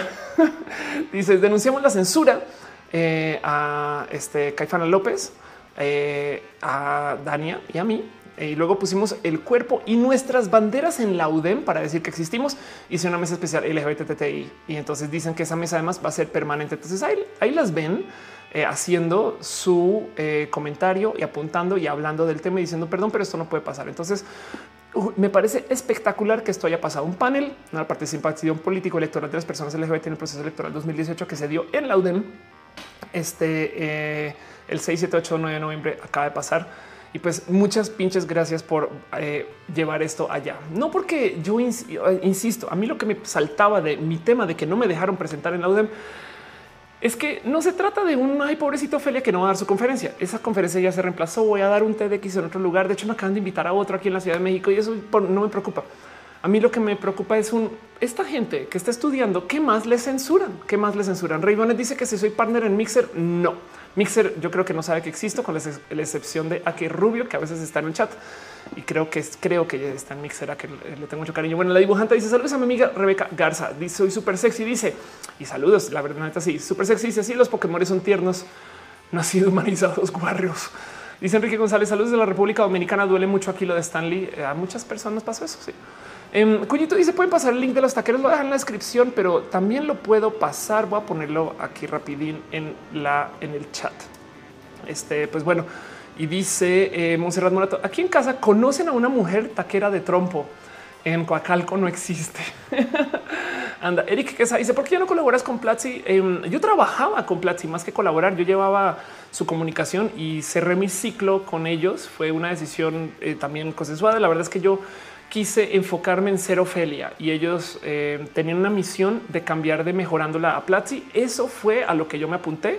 Y al final no les voy a mentir. Yo comencé como a alejar un poquito de bueno, esto ya se cumplió, ya se hizo y comencé a buscar mi camino por fuera. Y en últimas, yo me fui a hacer lo mío. Tengo a Freddy y a Cristian y a toda la gente bonita de Platzi en mi corazón. Los amo, eh, los apoyaré ad nauseum y al infinito. Siento que ellos son el futuro de la educación en línea pero pues ahora estoy haciendo Ofelia. Entonces el emprendimiento es ser Ofelia. Y si ellos me invitan a hablar en sus conferencias y se puede, lo haré. Si me invitan a estar en sus videos y se puede, lo haré. Tanto como con Nercor también, que es otra cosa que tengo por ahí enredada para seguir eh, presentándome. Pero pues es simplemente cosa de que yo le estoy dedicando el 110 por ciento de mi tiempo, o sea, más de lo que debería a ser Ofelia y a esto y a Roja y ahora la música y demás. Entonces eso, eso me consume mucho y pues por consecuencia he tenido muy poquito RAM para volver a colaborar con estas personas pero pues tengo mucho cariño con ellos. Y de paso, justo en eso, tengo un abrazo. Eh, está muy bonito porque eh, es, una, es una bobada y no es, me, se sintió muy bonito ver este tweet. Les estoy mostrando cosas de, Gabriel Montiel. Lo sé, pero pues dices no, todo Gabriel dice justo que quien por si no lo conocen, ahora Roberto dice somos uno para siempre, no? Y, pues es una persona que tiene 8 millones de suscritos, que tuvo un canal de YouTube groseramente grande y lo cerró y dice está chingón todos los años dedicarme a algo diferente. No, gracias por el apoyo en serlo. Y yo le dije es la historia de mi vida. Gracias representar. Les quería compartir esto porque también se siente muy bonito ver a alguien que ya está muy establecido en este mundo todavía decir, me voy a reinventar. Em, y vaya que está haciendo cosas raras. Ahora está haciendo streams de videojuegos. Entonces resulta que Gabo es gamer. Entonces, pues eso no voy a atar eso un poquito con lo que pasó con Platzi. Se siente muy bonito poder decir ya estuve acá, ya trabajamos en algo y ahora nos vamos a lo próximo de parte de Ofelia y Platzi sigue. O sea, tampoco es como que diga no llena el corazón saber que siguen.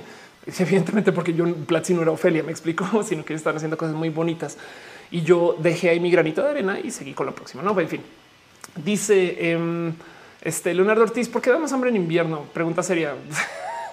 Porque como hace frío, entonces tu cuerpo, la neta, neta está trabajando más. Fin para calentarte. En, fin, me entendiste.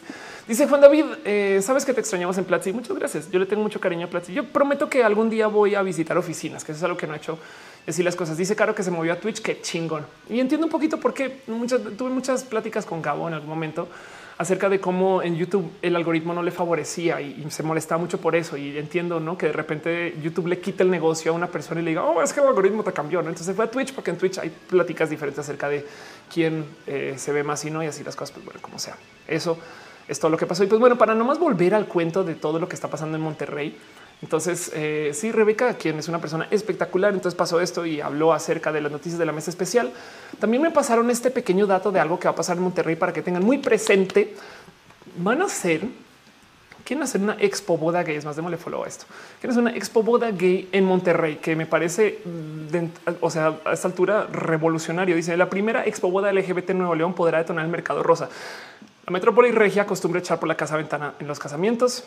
otra vez, metrópoli regia acostumbra echar la casa por la ventana en los casamientos.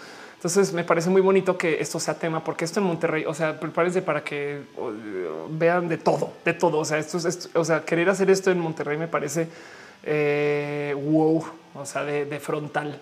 Y eso yo creo que a lo mejor se necesita. Pero bueno, dice ciencias naturales. ¿Qué carreras técnicas de esas tres recomiendas más? Sistemas de información, redes o diseño y de redes.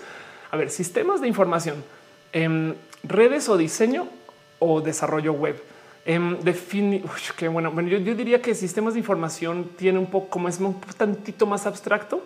Em, puede ser algo que puede conectar un poquito más con el futuro que diseño y desarrollo web, que si estudias el diseño y desarrollo web de hoy en cinco años va a ser otra cosa, pero me estoy inventando todo eso.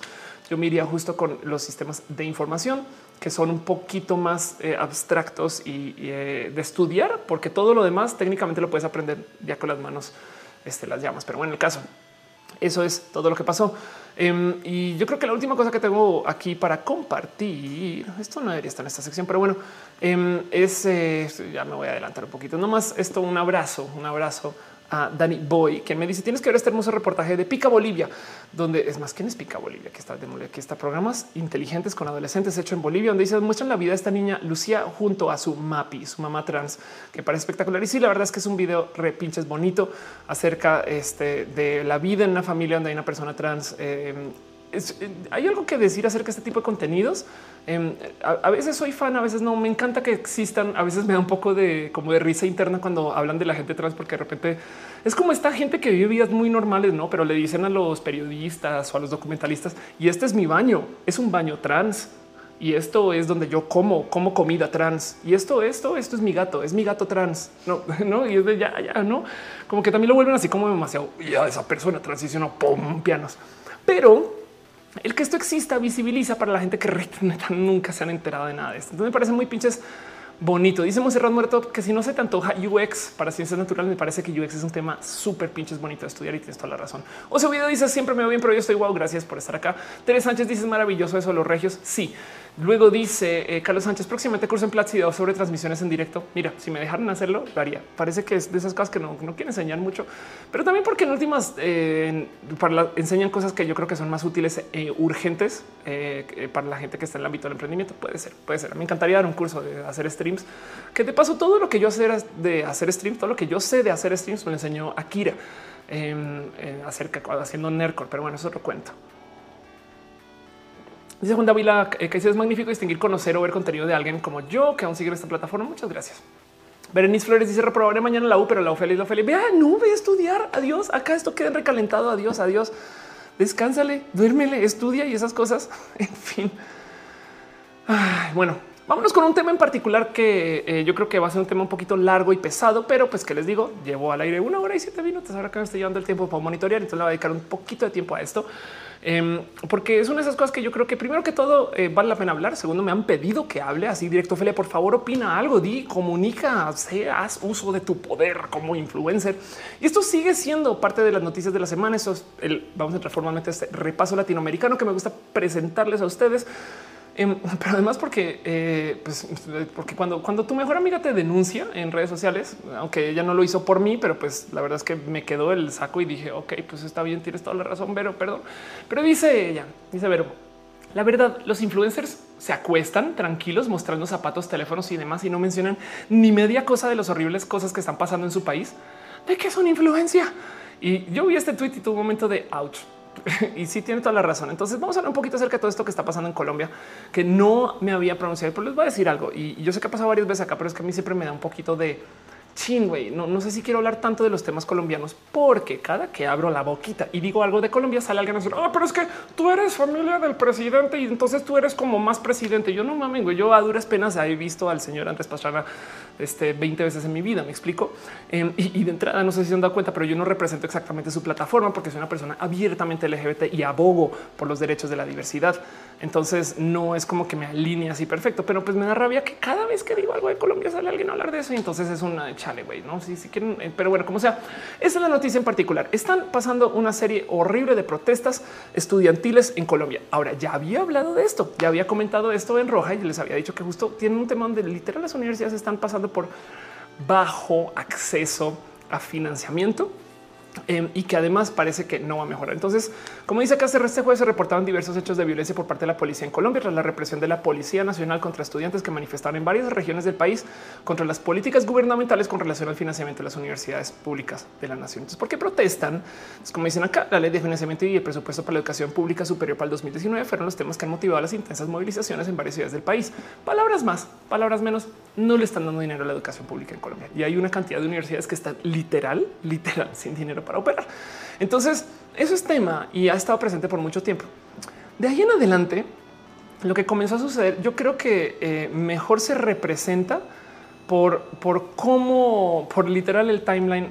Entonces voy a, como escanear un poquito como hacía al azar, eh, como este aquí la, doña vieja amargada estaba hablando de esto, porque pasó en Colombia algo que les voy a decir algo algo que para, para nosotros que vivimos en México ya hemos visto varias veces.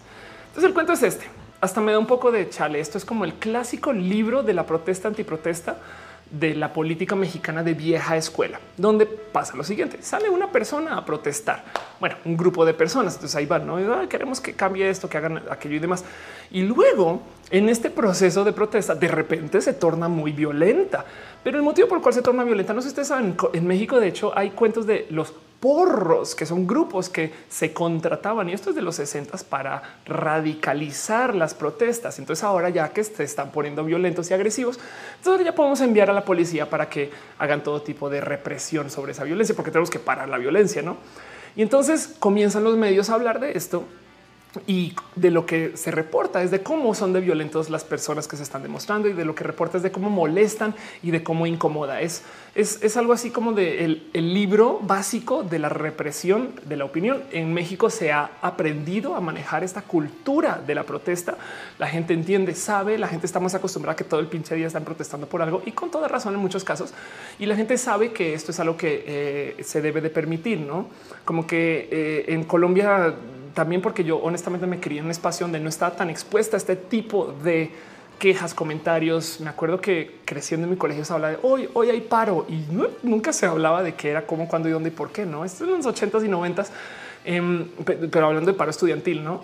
Hoy en día entiendo un poco más de por dónde viene todo esto, pero pues como sea el caso es todo lo que sale es para mí muy de esperar, por así decir, no suena un poco horrible. Eh, dice Monserrat Muerto, sigan a la puya. Tienes toda la razón. Va, a nomás mostrar la puya este, para que sepan de, quién estamos hablando. La puya es, eh, yo creo, una youtuber espectacular, espectacular colombiana que habla eh, este, desde, desde el, muy honesta en cómo se presenta. Yo, yo tengo que admitir que dejé de eh, darle tanto cariño a la puya porque vi que en algún momento colaboró con Cayo de H y me dio un poco de rabia. Nunca lo hablé con, ella y nunca lo hablé. O sea, en fin, pero como sea, la puya explican todo ese tipo de cosas. Y yo creo que vale la pena recomendarla porque así levanta temas bonitos y como sea. Em, el caso es que eh, justo em, vi estas historias aparecer en el, como el timeline de, de Vero, vi esas historias como de, de cómo de repente Em, se tornó mucha gente violenta contra los mismos estudiantes. Entonces esto es un poco feo de ver. Hoy que vimos en la que vimos en la época de las redes sociales, pues tenemos como esta como presencia ¿no? de eh, pues eso está pasando y por qué no. Y, señor Duque, cómo puede enviar personas tan violentas contra meros estudiantes? Y los estudiantes además tampoco se están quejando exactamente para hacer este, cosas este, eh, horripilantes. Se están quejando porque quieren que sus universidades sean buenas. Hace sentido. Entonces eso está pasando y yo creo que lo único que podría comentar de todo esto es que hay mucha comunicación que está hecha explícitamente para defender el establecimiento y solo tengan eso presente. No estoy diciendo que todos los periodistas hablen a favor o en contra. No estoy diciendo que la gente sea nueva y que la gente no sepa y no estoy diciendo que, eh, em, la gente esté como desconectada de la sociedad y demás. No, es más un tengan en cuenta que hasta los medios le entran a ver cómo se maneja lo que resulta de este tipo de protestas y demás. Entonces, en lo que me concierne a mí, yo les quiero invitar a ustedes a que duden y que vean quién está hablando desde la honestidad y quién no. Y no pasa nada, infórmense porque no todo es violencia y no todo es queja legítima y no todo, ¿me explico? Todo el mundo tiene algo que puede estar llevando a la gente a un modo otro. Lo que sí me parece que es un poco soez es el cómo se le ha dado este como comentario acerca de quiénes son los estudiantes. Esto es un hilo que vi en Reddit nomás. Pero un pequeño paréntesis dice Bowset, muero de sueño, grita o algo, me, duermo y voy manejando. Pero me voy a despertar a todos los demás solo por ti. Este tómate un Red Bull. Pero pues, por ejemplo, acá dice eh, usuario Goodboy 420 dice los estudiantes no somos terroristas, no terroristas es el Estado que asesina y desaparece. Los estudiantes no somos terroristas. Em, cosas como las que deben ser completamente rechazadas. Lo que hicieron fue una deshumanización total. Los estudiantes a las personas de a pie que se movilizaron me parece sumamente peligroso que esto pase y demás. Y dice no vamos a parar el paro. Y pues acá siguen, siguen y opinan y demás. Esto dice alguien desde Medellín y Bogotá. Los estudiantes perdieron de vista el objetivo. Si el objetivo es generar apoyo popular o visibilidad, un bloqueo marcha no es una forma de hacerlo. Pero de nuevo, que nunca se les olvide que también hay grupos que se que literal contratan, eh, como los hay aquí en México, para radicalizar las marchas para que se vean más agresivas de lo que son. ¿no? Eso es algo que yo creo que vale la pena tener presente. Entonces, ya presentándoles a ustedes esto, eh, llego un poco como a la conclusión de cómo en México ya tenemos más, y la palabra aquí es callo, mm, irónicamente, ya tenemos más callo em, en el cómo y en qué mecanismos usa el gobierno para manejar los medios y manejar como los sentimientos generales de, la gente. No, em, yo creo que eh, que alguien marche para tener mejor educación eh, me parece que es loable. Fin, fin, no es más y así las cosas. En fin, entonces, pues eso es lo que está pasando. Dice vos es que si estoy hablando de la marcha FIFI, no, no estoy hablando de la marcha FIFI, estoy hablando de una marcha en Colombia. Eh, marcha FIFI es un tema muy diferente. Matías Alfaro dice la criminalización de la protesta es una medida bastante común justamente para evitarla por la misma presión social que genera, porque los vagos se están reclamando en lugar de estudiar. Exacto, justo. Entonces, qué bueno que vivimos una época un poco más informada, educada, que tenemos acceso al Internet para saber cuándo y dónde.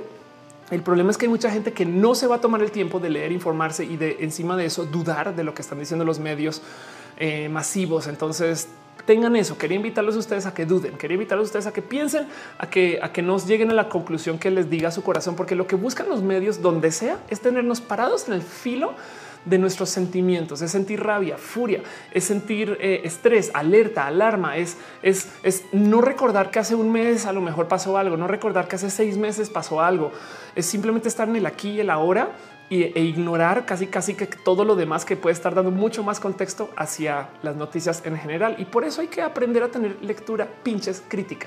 Y esto aplica no solo para esta marcha, sino para todo, todo.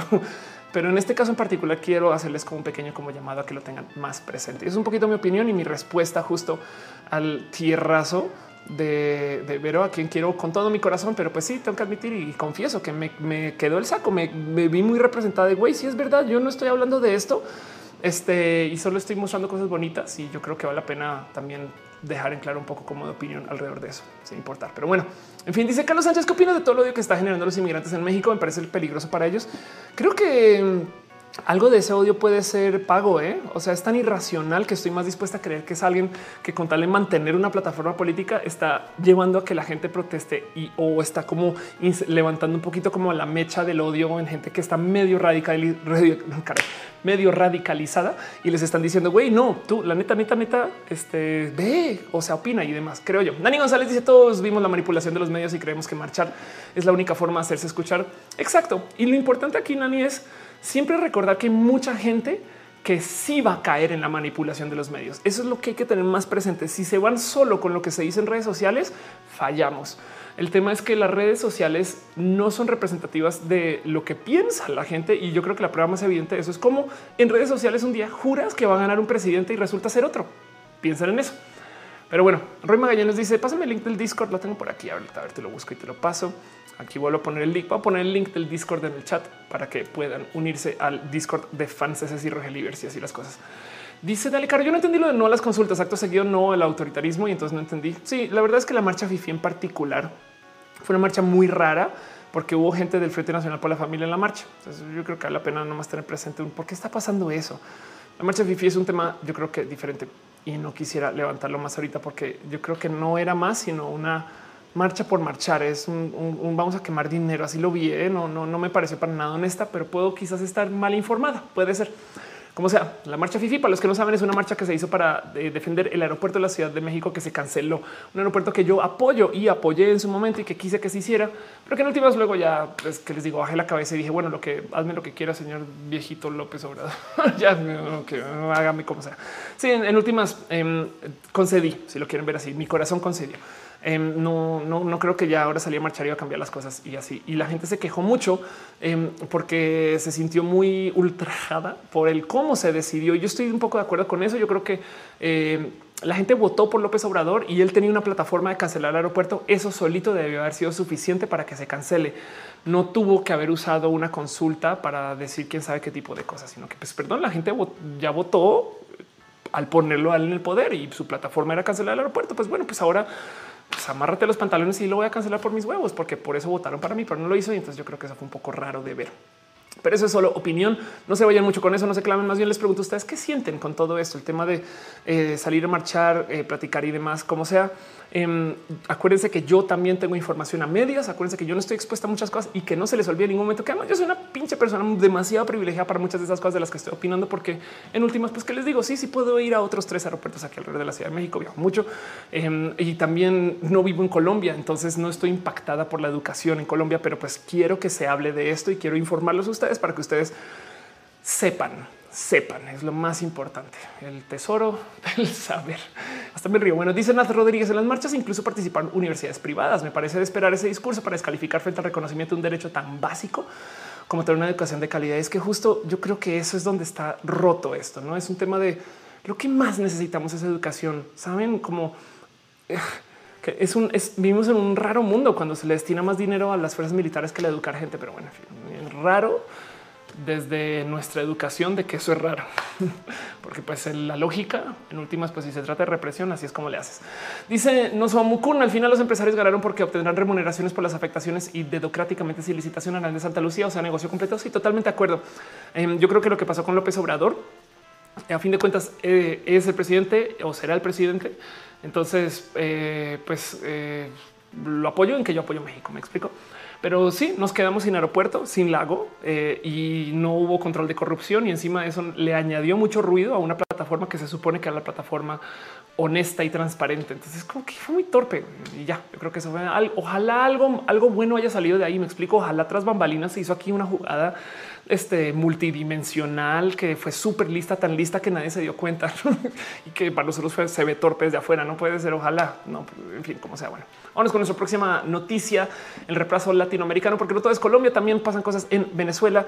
Publican un nuevo estimado de cuánta gente ha salido de la República Bolivariana de Venezuela con 3 millones de personas por fuera. Eso para que lo tomen en cuenta en México puede que suene poco y no.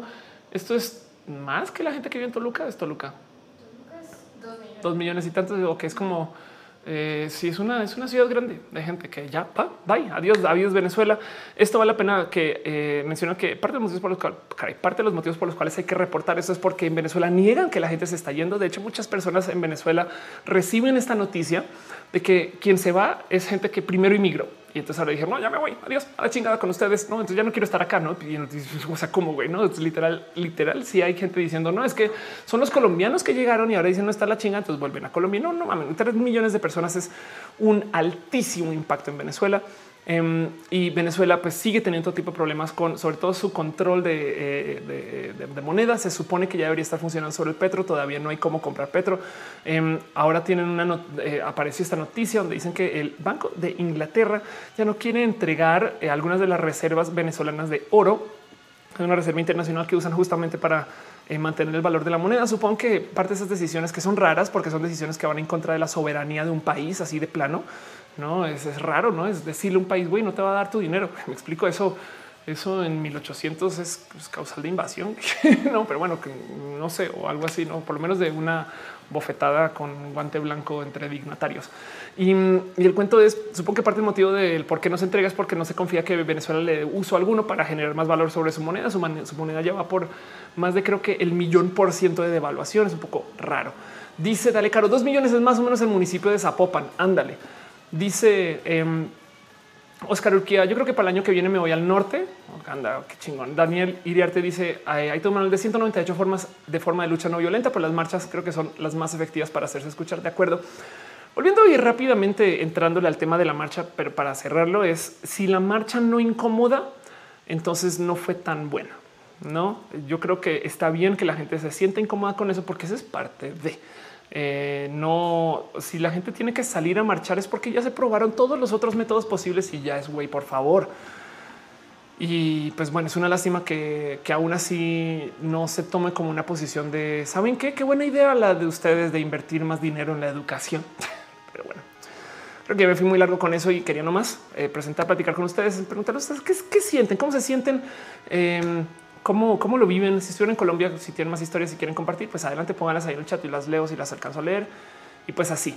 Eh, Dice Andrea Pérez, supe que hace poco cambiaron el bolívar a el soberano. Sí, de hecho, eh, Venezuela literal se inventó una moneda nueva, devaluó todo lo que tenía eh, y está en una posición horrible desde lo económico, que es una ironía porque Venezuela es un país técnicamente muy millonario y no porque tiene sus grandes reservas de petróleo, que son hasta donde tengo entendido reservas comprobadas, pero que no puede extraer porque no dispone de la industria para poderlas extraer. Y la gente que queda, em, que está en esa industria, realmente no está trabajando desde un espacio competente. Entonces es una lástima. Dice Monserrat Merato, los fifis lograron incomodar por lo menos en redes. Yo creo que sí, pero no, no hicieron más. Em, en últimas, saben que les voy a decir algo. Vamos a hablar rápido de la marcha Fifi. Em, qué bueno que se pronunciaron me explico algo. Me, alegro que, alguien salió a decir, pues sí, güey, la neta sí estuvo un poco roto esto, por lo menos para, para que quede documentado. La gente no lo aceptó con lubricante. no, la neta, alguien, alguien salió a decir, no. Lo curioso ahí es em, la gente que salió a marchar, que, de nuevo recuerden que también puede ser el performance de la marcha. Entonces yo, yo, yo le perdí mucha fe cuando vi a la gente del Frente Nacional presentándose, porque ustedes qué hacen ahí? No, eso es como no entendí y no le quise dar seguimiento. Eh, yo creo que está más que decidido. Eh, si el señor Slim no logró cambiar de parecer, bueno, yo creo que Slim no iba a lograr cambiar de parecer López Obrador, pero bueno, el caso es, el caso es que bueno que se presentaron. Yo respeto eso, no es que vayan, salgan, quéjense. Díganle qué raro que se llame Fifi y espero que no tengamos seis años enfrente de nosotros donde cada cosa que diga la gente que está en contra de López Obrador se le llame Fifi. Podemos que se inventen otro nombre progresivamente, progres otro, no? Sí. Miren, les digo uno, Gomelo, Gomelo, así pues, internacionalísimo y todo, ¿no? Los, gomelos. Sí. ¿Cómo se dicen a las, en, Argentina? Bueno, los que los chetos, chetos. Ok, sí, la marcha cheta, la marcha cheta, exacto. O como dicen en Venezuela, los cifrinos, los cifrinos son los venezolanos. Sí, sí, entonces puede ser, puede ser, pero bueno, el caso Em, no siempre son performances. E, es que está muy divertido ahora que lo pienso. No, la marcha Fifi es un performance y los de Colombia fueron de verdad. ¿eh? ¿Cómo sabes, Ofelia? No, eso. ¿Cómo sé? Pues yo hago uso de mi criterio y los invito a que ustedes también piensen eso un poquito. En fin, dice eh, Proxicol, ¿viste a Juan Jaramillo llorando por la marcha por la familia en Colombia? Ándale. No, no lo vi, pero no me sorprende. Y qué bueno, Juan Jaramillo tiene una voz una amplia y muy escuchada voz. Dice Dale Caro, no será fifi, serán derechairos. Triste que calificamos a los demás por su ideología. Mira, triste que busquemos, si lo piensan, es esto. Las, las eh, discusiones se acaban cuando se hablan acerca de quién discute y no de lo que se discute. Entonces, si, si ya estamos en, llamar a la gente, en descalificar a la gente por su apodo, entonces no estamos hablando del tema y eso es parte de eh, son, son de las cosas que hay que saber medir. Em, hay un término que se le dice en inglés el what about ism, que es cuando alguien te dice hoy, pues, pues sí, eh, o sea, los gays se quieren casar y, entonces qué, pues qué pasaría si mañana los animales se quieran casar, no? Y es de pues sí, pero pues bueno, puede ser un tema por aparte, pero vamos a hablar de este tema en particular. Y entonces cuando tú vuelves las, eh, las discusiones, el término formal aquí es ad hominem. Cuando tú vuelves las discusiones ad hominem, estás hablando de la gente que se queja y no de la queja en sí. Entonces has logrado con mucho éxito distraer la conversación a otro tema. Y entonces no hay que dejarnos caer en así, pues como sea, eso es lo que es. Dice Seraf, los white Mexicans, los white Mexicans. perfecto. Sigue, es verdad. Nani González dice que es un gato gomelo exacto. Dice Metal Blood, abrazo. Em, dice David Morix, ¿no sería más correcto decirles morechairos? Puedes, que de paso se nada me enteré de dónde viene el término chairo. Chairo es, es el que se chaquetea. Ah, eh, una chaira. Exacto. Pero, pero además el uso del por qué se le comenzó a dar chairo es porque viene de esto que se conoce en inglés como el circle jerk. Em, es una chaqueta eh, circular. Sí, exacto, que donde, donde, donde solo estás como en una cámara de eco. Oh, todo bien, todo bien. Entonces están chaqueteando entre ellos este, porque no están dispuestos a escuchar a los demás. Es de ahí viene el término chairo y fifi. Me enteré que es este término que se le daba en Francia em, a que decían las mujeres de altísimo fashion y esnoverismo, no sé qué, em, para hablar de los pajaritos. Entonces, no, yo tengo un pajarito, tengo un fifi, porque así suena. cuando México conoce este tipo de gente y hablan de sus fifis, entonces dicen, oh, pues claro, esas personas que dicen cosas como los fifis. Y entonces se volvió el oh, no. Ajá, ah, exacto. Sí, hace muchos años que de paso, justo también este encontré que también en esa época los colombianos que se creían más o que eran más y se vestían con una chaqueta, o sea, una chamarra, una chamarra con mucho caché, palabra francesa. Eh, entonces tenían este, este, una, una chaquet, jacket, una jacket, jacket, y entonces de ahí viene el cachaco. En fin, cachet, jacket, cachaco. Eso es. En fin, perdón, perdón. Es que decidí buscar todo esto el fin de semana y pues les estoy compartiendo. En fin, Así Jair Lima dice los chairos nacen en el 68 por estas chaquetas mentales de utopías revolucionarias que tanto se persiguen por la época. Exacto. Monserrat Morato dice mis abuelos, mi abuela los llamaba mayates porque dan vueltas en círculos sin sentido. Enrique acá, pero Mayates luego se volvió para gay, ¿no? Enrique acá dice Chairo no viene a hacerse una chaqueta mental, no tiene que ver con una ideología política exclusivamente. Sí, un poco. Eso es como todo lo que es el caso.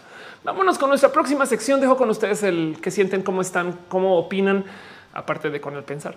Y eh, los dejo con esta también invitación a hacer uso máximo de su criterio para decidir cuándo sí, cuándo no y de que no se vayan 100% con el sentir. Si ustedes les da rabia la, la noticia de la marcha FIFI, entonces ganaron los medios o ganaron los que organizan la marcha o ganaron los que están en ganó alguien, no?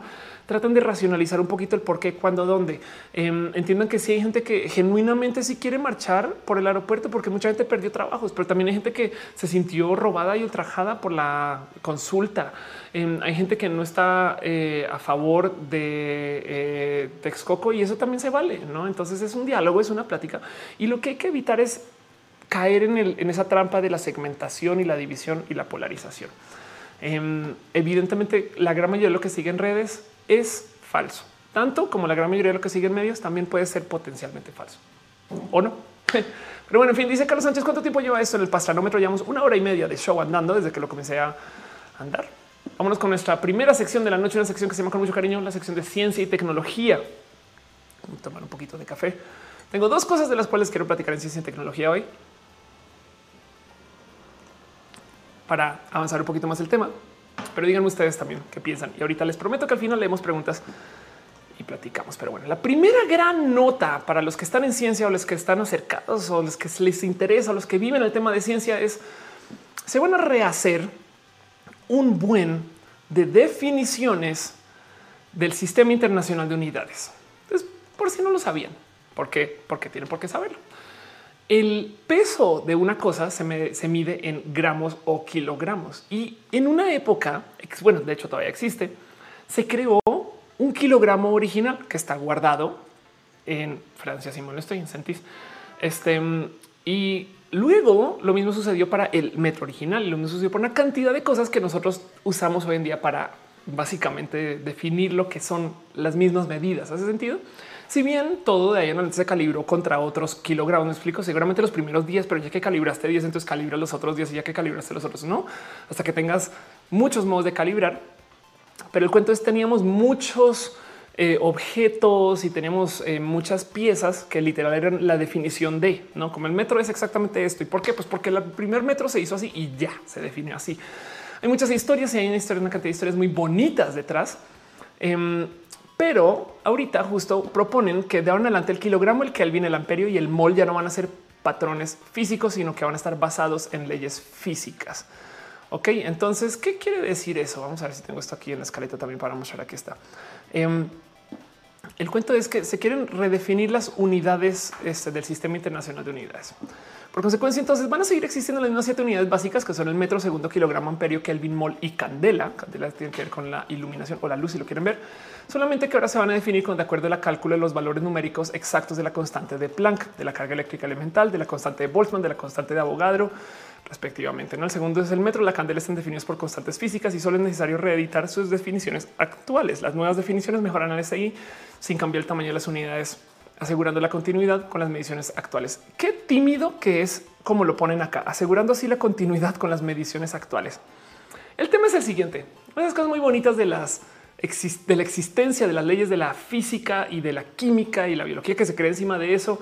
Las bonitas acerca de la ciencia como la conocemos es son leyes que técnicamente deberían de aplicar donde sea que estés. Y estoy hablando de aquí en la luna, en Júpiter o en algún otro espacio al otro lado de la galaxia, siempre y cuando no cambie algo acerca del mero espacio en el que vivas. Pero pues asume que la gran mayoría no. Y por eso es que podemos medir nuestra distancia contra otras galaxias. Y por eso es que sabemos que ciertos planetas que ni siquiera están aquí donde medio los podamos oler o ver, oír. Bueno, los los podemos ver de un modo sabemos más o menos qué tipo de planetas son y cómo se comportan y demás. Y este tipo de ciencia permite lo que en últimas es un sistema de poder predecir, predictibilidad. El cuento es la física como la conocemos aquí también va a funcionar en la luna. No, no cambia solo porque estás en otro lugar.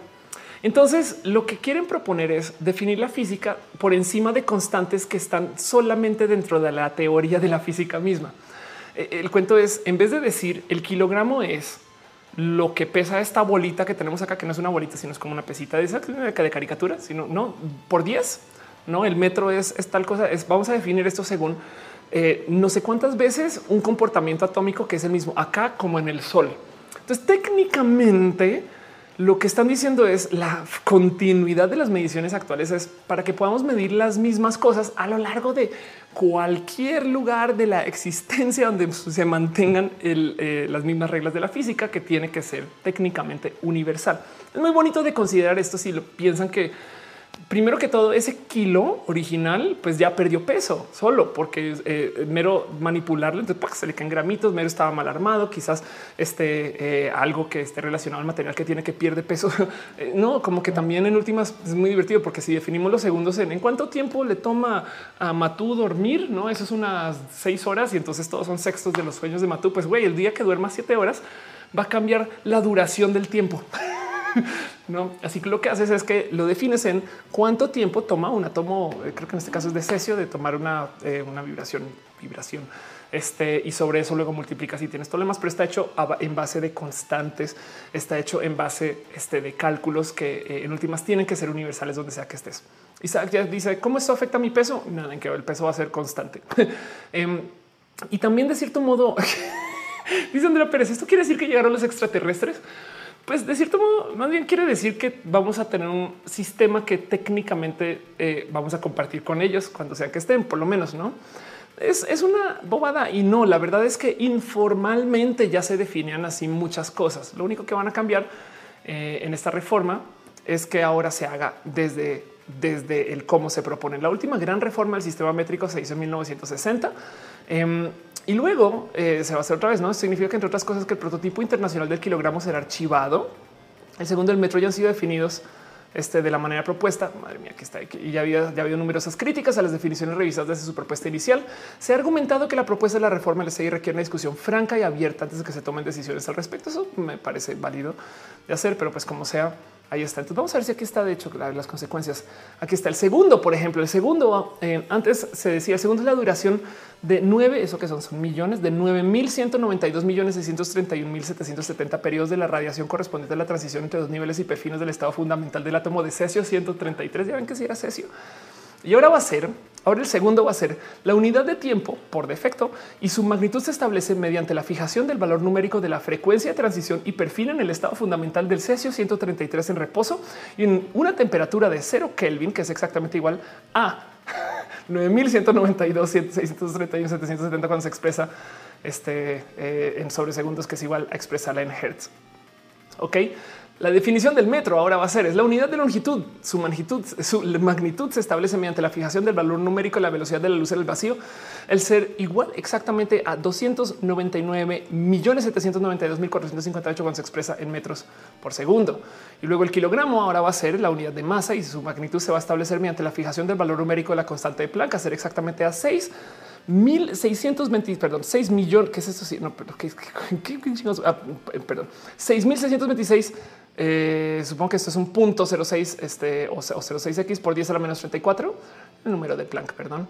Este acá nos faltó algo cuando se expresan eh, sobre segundos, este metros eh, al cuadrado por kilogramo, que se va a expresar en joules por segundo. Gracias. Madre mía. Ok, bueno, y el amperio. Vamos al Kelvin. Este me divierte más. La unidad de temperatura termodinámica, su magnitud se establece mediante la fijación del valor numérico, la constante de Boltzmann, que aquí está, no? Este cuando se expresa aquí está que es igual a el joule sobre kilogramos, eh, perdón, sobre Kelvin.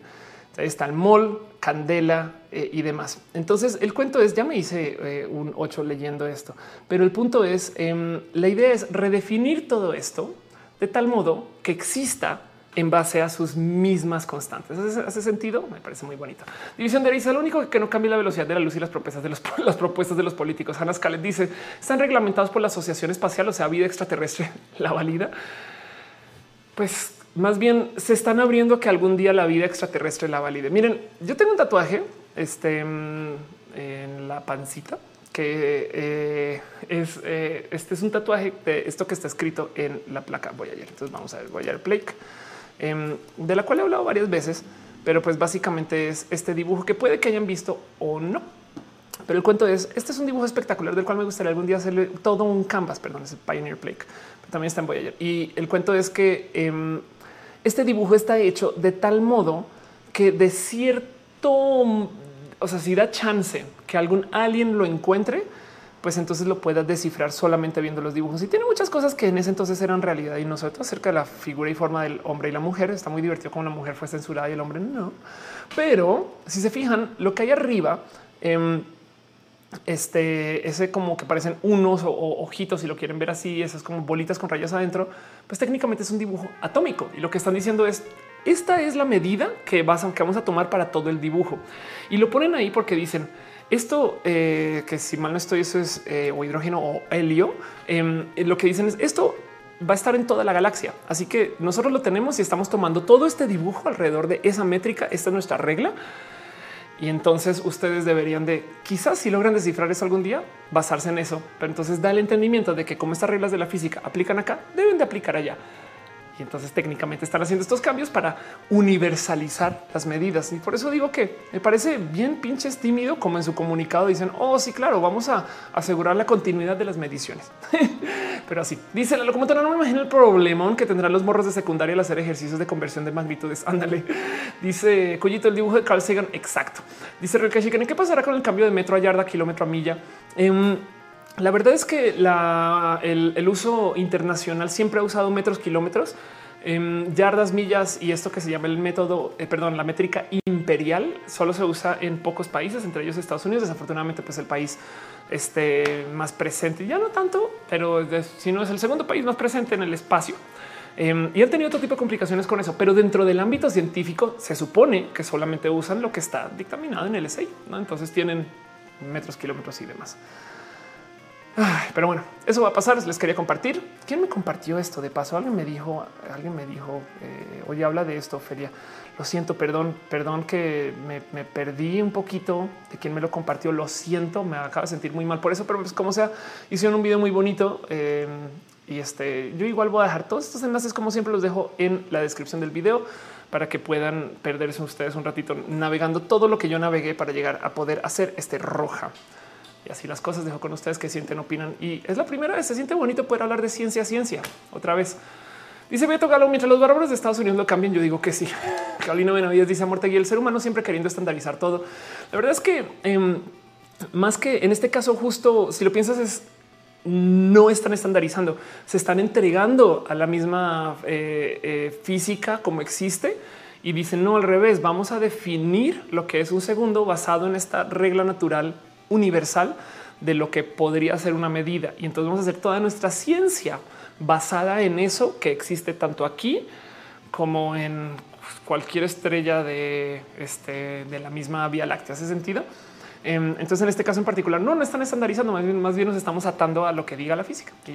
Dices a Luna, te juro que no supero lo que señalaste en roja la semana pasada, donde las cámaras te hacen ver más narizón y que distorsionan la realidad. Sí, es verdad. ¿eh? Yo tampoco, pero pues es parte de muy bonito. José Juan Mota dice: ¿Existe una historia un error de cálculo de la NASA por no usar el sistema métrico? Sí, hubo una sonda en particular que estrellaron. Creo que iba a Marte o, pero el caso es que un satélite bien pinches caro que estrellaron por no hacer una conversión bien, porque no sabían si estaba en metros, yardas este, o en qué sistema en particular. Pero eso, eso sí, estoy totalmente de acuerdo. Pasó. Eh, y es una, si lo piensan de entrada, es una pérdida de dinero ridícula, pero pues así son las cosas, no las bestias gringas. En fin, otra cosa que tengo para platicar acerca de todo lo que ha pasado en la semana, o que un tema en particular que yo quise levantar, lo puse en ciencia, lo puse en ciencia, pero pues bueno, yo no sé si era para ciencia, pero es eh, vamos a hablar rápido de eh, una cosa que me han pedido platicar varias veces y que ya yo creo que ya van como por lo menos unas 10 personas que me han dicho Ophelia, únete. Vamos a hablar rápido acerca de la iniciativa Q este supuesto sistema financiero que muchas personas han estado como que buscando unir, que eh, nadie sabe bien exactamente qué es, pero es mucho y es nada y es toda la vecina. Para los que no saben, qué bueno que no lo saben. Iniciativa Q es un sistema de pago supuestamente em, que va a solucionar muchos problemas acerca de cómo manejamos el dinero.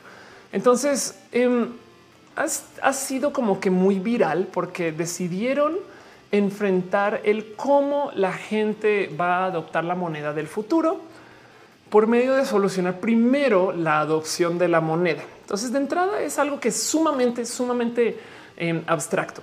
El cuento es este. Lo que dicen ellos es, oye, es que Bitcoin falló porque no mucha gente usa Bitcoin, es de nicho. Entonces vamos a desarrollar una nueva moneda que tiene nuevos métodos de pago, que tiene nuevos métodos de inversión y que va a funcionar para hacer todo tipo de maravillas.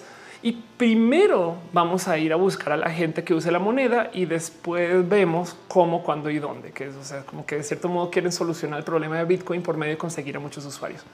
Entonces se inventaron una entre comillas pirámide para que tú puedas invitar a otras personas a entrar a la iniciativa Q. No tienes que dar dinero y entonces eso me deja un chingo de dudas, porque primero que todo, técnicamente no te están estafando, pero te están pidiendo tus datos personales.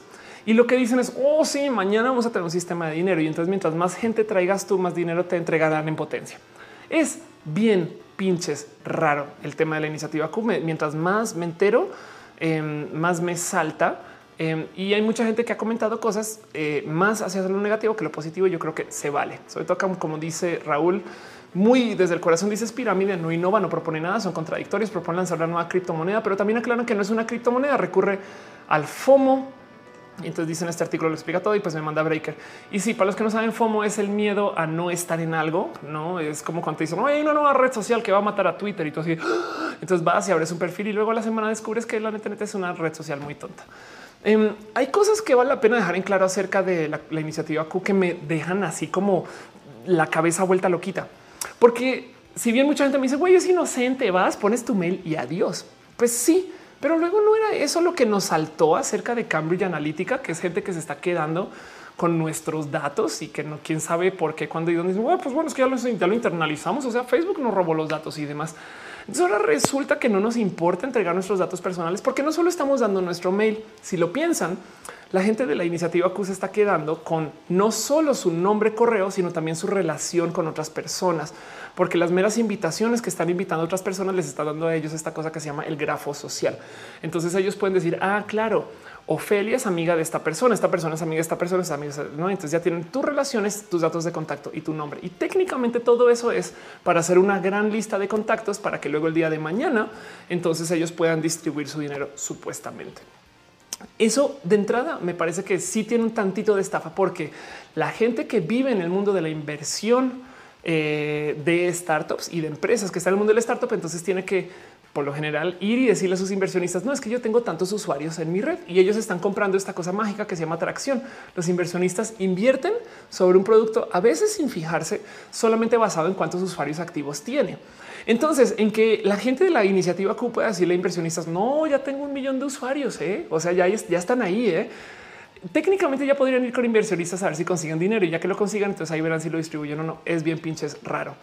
Dice Dali Caro, me está tirando mega chafa ah, mientras sigo moderando. Que, no te preocupes, Caro. Lo mejor que se puede hacer. Julio Franco pregunta que soy lesbiana. Sí, mi novia está aquí. Le tengo mucho amor y mucho cariño. Ella me cuida. Dice Daxter, la iniciativa Q empezó con Avenida Q. Nosomukun dice parece piramidal. Suena piramidal. Sí, porque no solo entras tú, sino que tienes que entrar otras personas. Pero de nuevo, el cuento es en una pirámide hay dinero de por medio. En este caso, técnicamente no. Así que eso es lo único que es raro de todo esto. Pero como sea, Parte del motivo por el cual la gente comenzó a confiar en la iniciativa es porque hay nombres detrás de la empresa que pues son más o menos nombres este, conocidos y demás, ¿no? Como que de repente dicen, no, claro, no, el Instituto Cato eh, apoya y entonces eh, esta persona que está en las Fraud Sciences, que estuvo una empresa que luego se volvió parte de PayPal eh, también y demás. Yo creo que eso es lo que, lo que me gustaría imaginar que es lo que está pasando acá tienen ustedes a unos nerdos del Silicon Valley fundamentalistas este, académicos que dijeron, güey, el pedo con Bitcoin es que no hay tantos usuarios de Bitcoin. Deberíamos de hacer como Gmail y como Google cuando lanza productos que son por invitación. ¿eh? Alguien dijo, pues igual y pone uno a andar a ver qué pedo. Bueno, y listo. Acto seguido viral.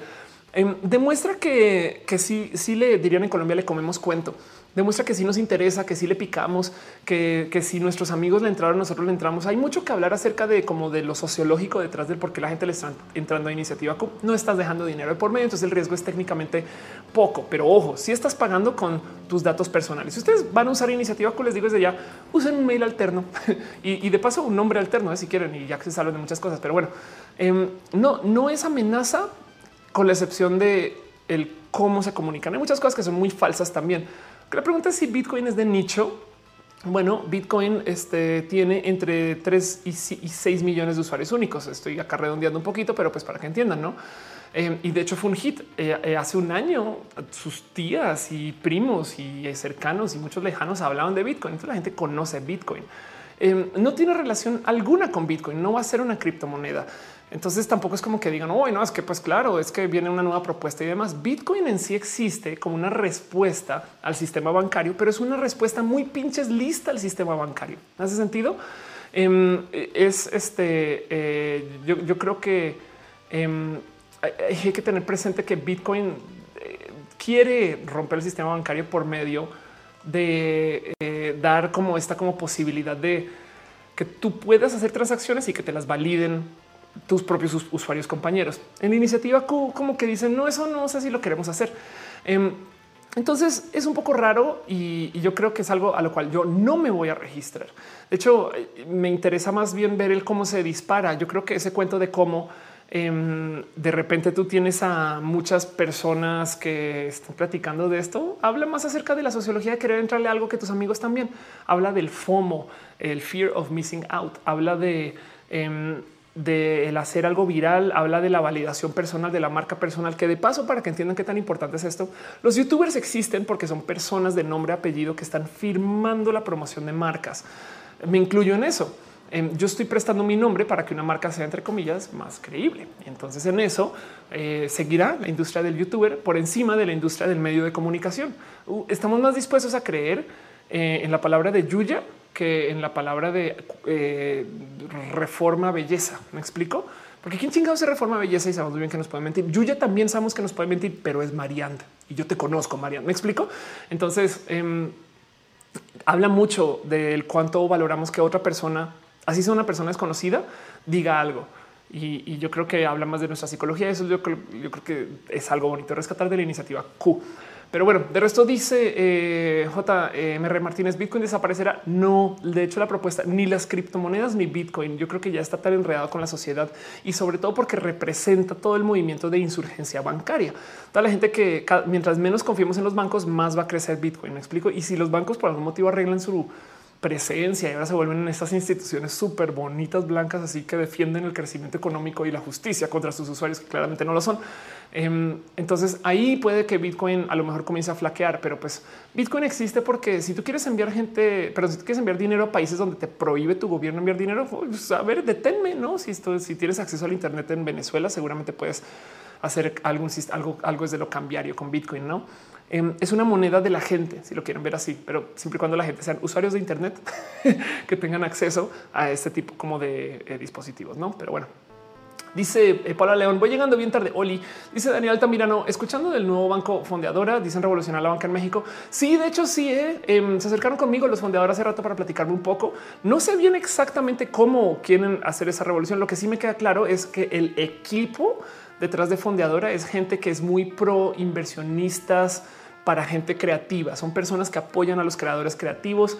Em, eh, pero pues también son amigos. Entonces, en últimas, toman mi palabra y con 200 toneladas de sal y de duda, em, pero no los veo, por lo menos de entrada, a menos que algo cambie con su desarrollo de empresa. Son personas que eh, buscan que la gente creativa tenga acceso a dinero y eso era el fondeador original. Entonces, ahora que lo quiero volver banca, parece bonito y a ver por dónde lo llevan. De hecho, me habían dicho en su momento que si quería colaborar con su comunicación y yo les dije que sí pues vamos a ver dónde acaba eso. Ojalá y hagan cosas bonitas, pero pues ahorita no tengo mucho que comunicar. Dice Lalo XB.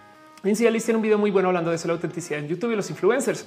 No sé si lo has visto. Yo creo que lo presenté acá hace rato, pero pues sí, es, es, justo eso. Eh, lo que lo que presenta el youtuber en particular, porque estamos viendo el boom del youtuber es porque queremos nombres. Por eso le va mejor a Instagram ahorita que a Twitter en percepción.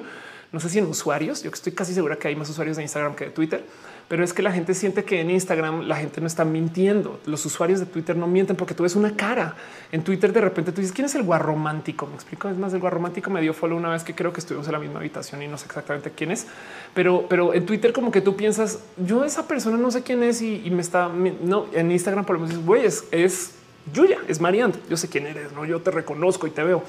Entonces estamos más propensos a creer en eso. Eso va a colapsar cuando las super, las deepfakes se vuelven mucho más normales eh, y eso vamos a ver qué pasa, no? Pero, pero bueno, por ahora, por ahora creemos que si algo lo firma una persona es más válido y así las cosas. Monserrat Morato dice los bancos andan migrando a algo llamando BAS.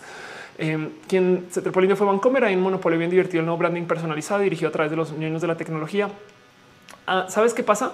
Eh, más bien que la reforma, ¿cómo se llama? No, la ley fintech permitió que en México se crearan nuevos bancos. Entonces eh, vamos a ver bancos de emprendedores, o sea, bancos pequeños de nicho de personas pequeñas. Van a seguir siendo unos monstruos de con mucho dinero en inversión a comparación de, saben, del mexicano silvestre. Em, y no estoy hablando de Silvestre Pérez, un amigo que conocí una vez aquí saliendo afuera de la casa, muy bonita persona, em, pero eh, más bien eh, vamos a ver como bancos pequeños, no? Y eso, Sara, yo creo que ojalá sea bueno en que exista mucha competencia. Pero bueno, em, dice Eric Valencia, fondeador es un Kickstarter Mexa. Fondeadora era un Kickstarter Mexa que Kickstarter compró. Eh, entonces Kickstarter y fondeadora se volvieron lo mismo. Y luego eh, ahora están haciendo su propio banco. Entonces solo busca fondeadora y así las cosas. Dice Pastel Cocoa Deepfake Dick Pics. Qué tiempos en los que vivimos. Totalmente de acuerdo. Va a ser una bomba eso. Aldo Receta dice creo que si la gente normal invierte mal y todo su dinero es una tragedia, pero los profesionales no pierden, están muy bien, muy bien preparados. También ¿eh? eso también es verdad. Pero de nuevo, quien está mejor preparado es quien tiene más acceso a la información. Entonces no, no pierdas de vista que eh, también hay un poquito como de desbalance. O sea, ese, cuento de oh, claro, es que pues, todo el mundo puede ser dueño de todo porque puede comprar acciones en cualquier momento. No es la gente que tiene dinero puede invertir más, la gente que tiene no se puede informar más. Y eso es algo que en algún momento vamos a ver cómo funciona una sociedad que pues, tiene gente empobrecida, ese sentido. Pero bueno, dice Daniel Altamirano que en Monterrey hay bancos para emprendedores como Banco Base, Banregio. No, en este caso son aún más pequeños que Banregio, bancos muy pequeños a comparación de lo que conocemos hoy en banca. a mí me divierte mucho ver qué pasa. Pero pues bueno, eso pasó. Lo pongo aquí en la sección de ciencia para nomás preguntarle a ustedes qué opinan, cómo se sienten, cómo ven esto. Em, y quisiera adelantar entonces saltar a nuestra próxima sección. Eh, dicen, perdón, dice Miguel Márquez, tu tatuaje me recuerda un mensaje de recibo enviado a una galaxia. Sé de cuál tatuaje hablas, cuál de todos. Pero bueno, qué cool. Este, como sea, vámonos a nuestra próxima sección, una sección de habla acerca de todos los temas de vida y de lo LGBT. Em, tengo dos temas importantes que platicar y, no más ya para ir cerrando el show. Luego vamos a hacer un poco de preguntas y respuestas. No se preocupen, no se acaba esto. Seguimos acá por un ratito más. Pero bueno, primero que todo esto es eh, con mucho agradecimiento justo a Alexei. Alexei, que me dice, oye, Ophelia, eso es una gran noticia. más hace pensar que algún día nuestro México alcanzará ese nivel de educación. Gracias por su gran labor. Y Escocia es el primer país en introducir la educación LGBTI obligatoria. Me dio mucha rabia que usaran la palabra obligatoria. Em, pero entiendo, entiendo el punto. Lo que dicen acá es eh, justo el gobierno escocés anunció la educación LGBTI se integrará al plan de estudios nacionales. Todas las escuelas eh, estatales lo adoptarán. Que primero que todo, vivimos en un mundo donde esto es una noticia. Eso ya es un pedo, no es como, ah, claro, güey, enseñar acerca de lo LGBT. Yo siempre he dicho que el motivo por el cual toca hacer canales de YouTube y toca salir y salir del closet y toca estar presentando todo esto es porque no se enseña en la prepa, no porque no se enseña en la escuela, porque la gente, la neta, neta, no le dicen desde pequeño, ah, pues güey, es que a lo mejor eres gay y ya sin pedos, no? Entonces tenemos que compensar. Y entonces ahora ahí nos ves a todos los youtubers LGBT en la tele diciendo, no, a ver, a ver, les explico las T's. Yo las tuve que aprender a los 28 años.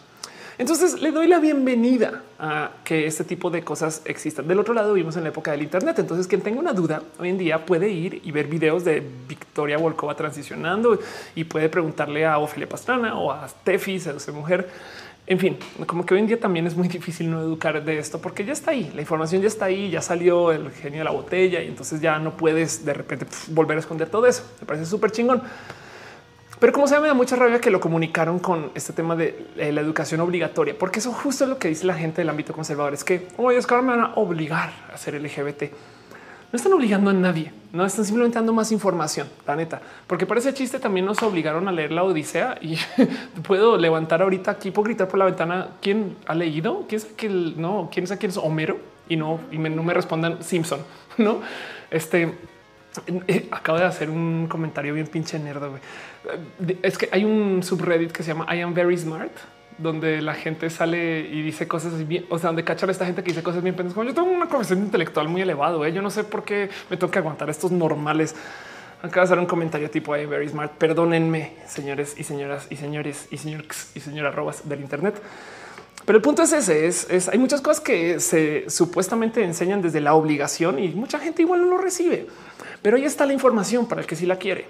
Entonces me encanta este, que eso sea tema también eh, ahora y que lo LGBT se incluya. Yo creo que muchas y muchos de nosotros hubiera encantado que nuestro profesor de educación física enseñe educación física en México. Sí, sí, ok. Este a veces parecería que no, pero bueno, eh, me hubiera encantado que de repente digan, ah, bueno, es que a lo mejor tu tema es que eres trans, sabes eh, que no sé, que tengan sensibilidad con, con la gente gay que profesores de biología de repente digan, ay, mira, hay nueve modos diferentes de tener genética. No, no, jamás dicen eso. No, los hombres son hombres, las mujeres son mujeres y todo lo demás. Entonces dice Isaac, yo actualmente sigo sin aprenderme de memoria las test del GBTT. Vendrán más. De hecho, tengo un video en diagnosis donde traté de armar todo el acrónimo de con todas las letras que se me ocurriera. O sea, fui a buscar las cosas más rebuscadas, redundantes, esquineras, chiquitas, pequeñas eh, y topé como con creo que eran 26 letras y van a seguir añadiendo más. Entonces, eh, ni te preocupes tanto por el acrónimo. Lo único que diría es a lo mejor em, tratar de eliminar ese chiste que todo el mundo hace LGBT, X, Y, Z. Güey, hay gente que se esforzó un putero para que incluyan su letra en el acrónimo. Em, yo por eso digo LGBT plus que es como decir LGBT y todo lo demás para tratar de por lo menos no invisibilizar y mantener economía de habla. A veces depende con quién estoy añado su letra en particular, porque también es como por mera sensibilidad. En Estados Unidos, en vez de decir plus, dicen Q, que lo que quiere decir que es queer, es LGBT y, le ponen la Q al final para decir y todo lo demás. No sabemos que hay más, todo lo demás, pero bueno, en fin, así las cosas. Eso este también pinches sucedió. Entonces, pues bueno, es una noticia que quería compartir con ustedes. Pensar ustedes que si les hubiera gustado recibir ese tipo de educación. Em, este es verdad. Voy a buscar el tema del cambio de la edad que está. Gustaría recibir ese tipo de educación. O sea, como que hubiera sido otra historia, no? Pero bueno, en fin, eso eh, pequeña nota eh, que quería mencionar. Em, voy a hablar de otro tema en particular que también apareció en redes y me compartieron. Y sí, justo ahorita me lo está pidiendo Zoe Guzmán y me lo pidió al comienzo. Entonces te lo debía. Eh, vámonos con nuestra otra noticia de temas de lo LGBT. Está en lo LGBT y no en ciencia por un motivo muy, muy tonto, pero ya, ya les cuento cuál es. Dice un holandés inicia un juicio para cambiar edad de 69 a 49 años y ser un hombre codiciado en Tinder. Todo esto es verídico. Es una noticia que apareció el 9 de noviembre. Básicamente es un güey que está diciendo, pues a ver, yo me identifico como un hombre de 49 años. Que de entrada me divierte mucho que esa sea su posición identitaria porque lo dice porque quiere ser de 49 para poder ligar. A lo cual yo le tengo que decir, mira, compadre, si ya vas a cambiar tu edad para ligar, quizás 49 todavía es muy viejito. no, pero bueno, ¿quién es, quién soy yo para decirle a alguien eh, que existe dentro de lo identitario? Bueno, sobre decir que una nota así se volvió súper pinches viral. Eh, muchas veces sí, claro, claro. Estos trans que quieren cambiar el cómo pues, la gente es, pues ahora ve, ya ven, ya ven por qué no se le puede permitir que la gente sea trans porque ahora de repente si alguien se siente diferente a cómo nace, pues entonces ya no, no, no, realmente primero que todo, em, esta nota en particular vive de ese escándalo, pero si lo piensan, si lo super piensan, ustedes ya en este momento, momento, ¿eh? sí, es ustedes otra vez, si lo, si lo ustedes ya en este momento tienen a una tía, sobre todo una tía, que es transedad como este güey, una tía que no habla de su edad, una tía que dice, no, sí, no, yo me siento de 35, una tía que se goza que le digan que es menor y que nadie pinche sabe cuántos años tiene, güey. Eso es de cierto modo un modo de cambiar lo identitario. Es más, ustedes tienen una amiga, una conocida que no se viste según su edad. Entonces, pues la verdad es que no deberíamos de tener vestimenta según edad, ¿no? Pero pues sí hay gente que dice, güey, perdón, pero pues Faye podría ser transedad. no? Entonces, em, y nos hemos burlado de Faye por mucho tiempo también, porque ahorita el cuento es el siguiente. Vamos a mantener la mente lo más abierta posible de esto. Primero que todo, esto que está presentando este güey es una reverenda bobada y burla. Em, y, sobre todo porque dice que lo quiere hacer para ligar, no? Y dice Relkashi, ¿cuál tía? Chabelo se quedó en la niñez. Anda, em, pero como sea, como sea, eh, el cuento es em, hay algo de validez ahí que yo sí quiero rescatar. Y el primero es hay mucha pinche gente que es transedad, que opera en un espacio psicológico completamente diferente a lo que se supone que debería de ser. Pero es que se, se supone es bullshit, güey. No porque tienes treinta y tantos años, entonces ya tienes que estar viviendo así. No porque tienes 40 años, te tienes que ver así. Y sobre todo si consideran lo diferente que es la gente joven de hoy versus la gente joven de ayer. Vamos a buscar en este, este, a ver, Captain Kirk. Vamos a, vamos a, vamos a, vamos a, usar como ejemplo eh, al capitán Kirk, porque mucha gente siempre me lo ha dicho, es que cómo Ophelia hace para encontrar ejemplos que tengan que ver siempre con Star Trek. Entonces, Captain Kirk 2009. Les voy a mostrar a los dos actores que han representado al Capitán Kirk. Ay, qué bonito que encontré justo fotos parecidas. Entonces, esto es este em, James Tiberius Kirk, como se presentó el personaje en 1969. Quiero que lo vean, manténganse un recuerdo de cómo se ve, no su apariencia. Más que en ver otras fotos, ahí se las muestro, pero váyanse con esta, váyanse con esta foto en particular. Ok. Eh, y luego vean aquí a este otro capitán Kirk. Entonces les voy a decir algo muy cabrón que a mí me voló los sesos en su momento. Y, esto vean para antes, antes de darles como este momento de reveal. La ciencia de la belleza de hoy es tan cabrona que la gente puede draguearse de tal modo que pueda cambiar su género. Hay una entrevista por ahí, creo que era para The Verge o bueno, en algún momento donde en una entrevista para un medio gringo donde levantan eh, a una persona que es experta en maquillaje y disfraz para el FBI que habla de cómo maquillan a los, eh, a los espías y a la gente para que no se vean como lo aparentan ser. Y esa persona dice durante la entrevista hacer que una mujer tenga apariencia masculina es fácil, hacer que un hombre tenga apariencia femenina y que no se lo cuestionen es imposible. Y en los comentarios alguien dice seguramente nunca ha visto RuPaul's. Em, y entonces Pasa mucho, pasa mucho que eh, se nos olvida lo fácil que es trabajar con la ciencia de la belleza de hoy. Pues el cuento es este. Este es Chris Pine. Este y este, este es el verdadero Capitán Kirk. Pero el punto es estas dos personas no solo están presentando al Capitán Kirk de la misma edad, sino estos dos actores en esta foto tienen la misma pinche edad. Ok, entonces traigo esto porque es a mí me cuesta todavía verlos de la misma edad, güey. Pues que con todo y que son personas de eras diferentes, literal, eh, sino porque yo leo a esta persona como muchas veces más mayor de lo que realmente es. De paso, tienen 32 años, si mal no estoy, tanto personaje como actor. Entonces, piensen en eso, piensen en cómo la gente joven de hoy se ve de una edad nada que ver con la gente joven de hace 50 años y con la gente joven de hace 100 años. Me explico. Es más, no más en cuándo moría la gente. Es más, por eso tenemos tantos problemas con el tema del divorcio, porque hoy en día la gente vive mucho más que lo que antes. Entonces, pues, de repente, eh, a ver, mi padre se divorció cuando yo tenía nueve años cuando yo tenía nueve años, mi papá llevaba 20 años de matrimonio. Ya tiene otra vez 20 años de matrimonio. Ya son dos vidas enteras casado. Me explico. Entonces, eso, ese tipo de cosas me llegan al corazón a la hora de pensar quién es de qué edad y cómo debería de ser de cierta edad. ¿Hace sentido? Em, y cómo te presentas y cómo, cómo la edad, pues la neta, neta es algo que está también como el género hecho como un modo de construcción social. Entonces la pregunta de si alguien puede cambiar su género, pues la verdad es que sí. Y la pregunta de si alguien puede cambiar su edad, la verdad es que cada vez nos vamos a acercar más a esto. De hecho, hay mucha ciencia que quiere literal detener el cómo nos ponemos viejos y mayores. Em, mucho de la investigación del cáncer no es por detener el cáncer, sino es porque si tú logras controlar el crecimiento de células y el cómo se replican las células en nuestro cuerpo, pues igual y a lo mejor. Y es más, si logras hacer que le den la vuelta y de, o sea, darle, o sea, que literal que los tumores se achiquen, si tú encuentras esa ciencia y logras desbloquear eso, entonces también vas a poder literal curar la edad. Piensen en eso. Entonces está trabajando eso, güey. Y esto va a ser una locura porque qué vamos a hacer cuando tengamos seres humanos de 200 años, de 300 años, no? Es que vamos a este planeta, cómo lo consumimos. Hay muchas cosas que están ahí muy, muy presentes. Em, entonces, y digo esto porque, pues sí, la verdad es que eh, mucha gente se va con la, se va con lo básico. Ojo, ojo, ay, el señor, güey, que nadie te ha dicho que la edad es inamutable, inamovible, incambiable, que nadie te ha dicho que siempre vas a ser una persona de 69 años. La verdad es que dentro de lo que viene en medicina, em, yo creo que bien podríamos argumentar desde lo filosófico que hay gente que hoy a sus 69 realmente mentalmente tienen 15. Y yo creo que eso es muy bonito de, poder presentar, ¿no? Em, digo eso porque esto es de esas cosas que siento que los medios agarran de lo básico, de reírse de, de alguien por mero ridiculizar e invisibilizar su comentario y su apunte y lo que quiere hacer.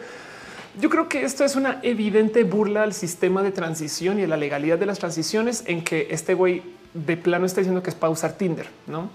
Porque con todo perdón alguien le puede decir a este güey que a lo mejor si admite su edad y es orgulloso de su edad, capaz si eso es lo que le hace falta para poder ligar, ¿no? Pero bueno, yo no, no sé más que eso.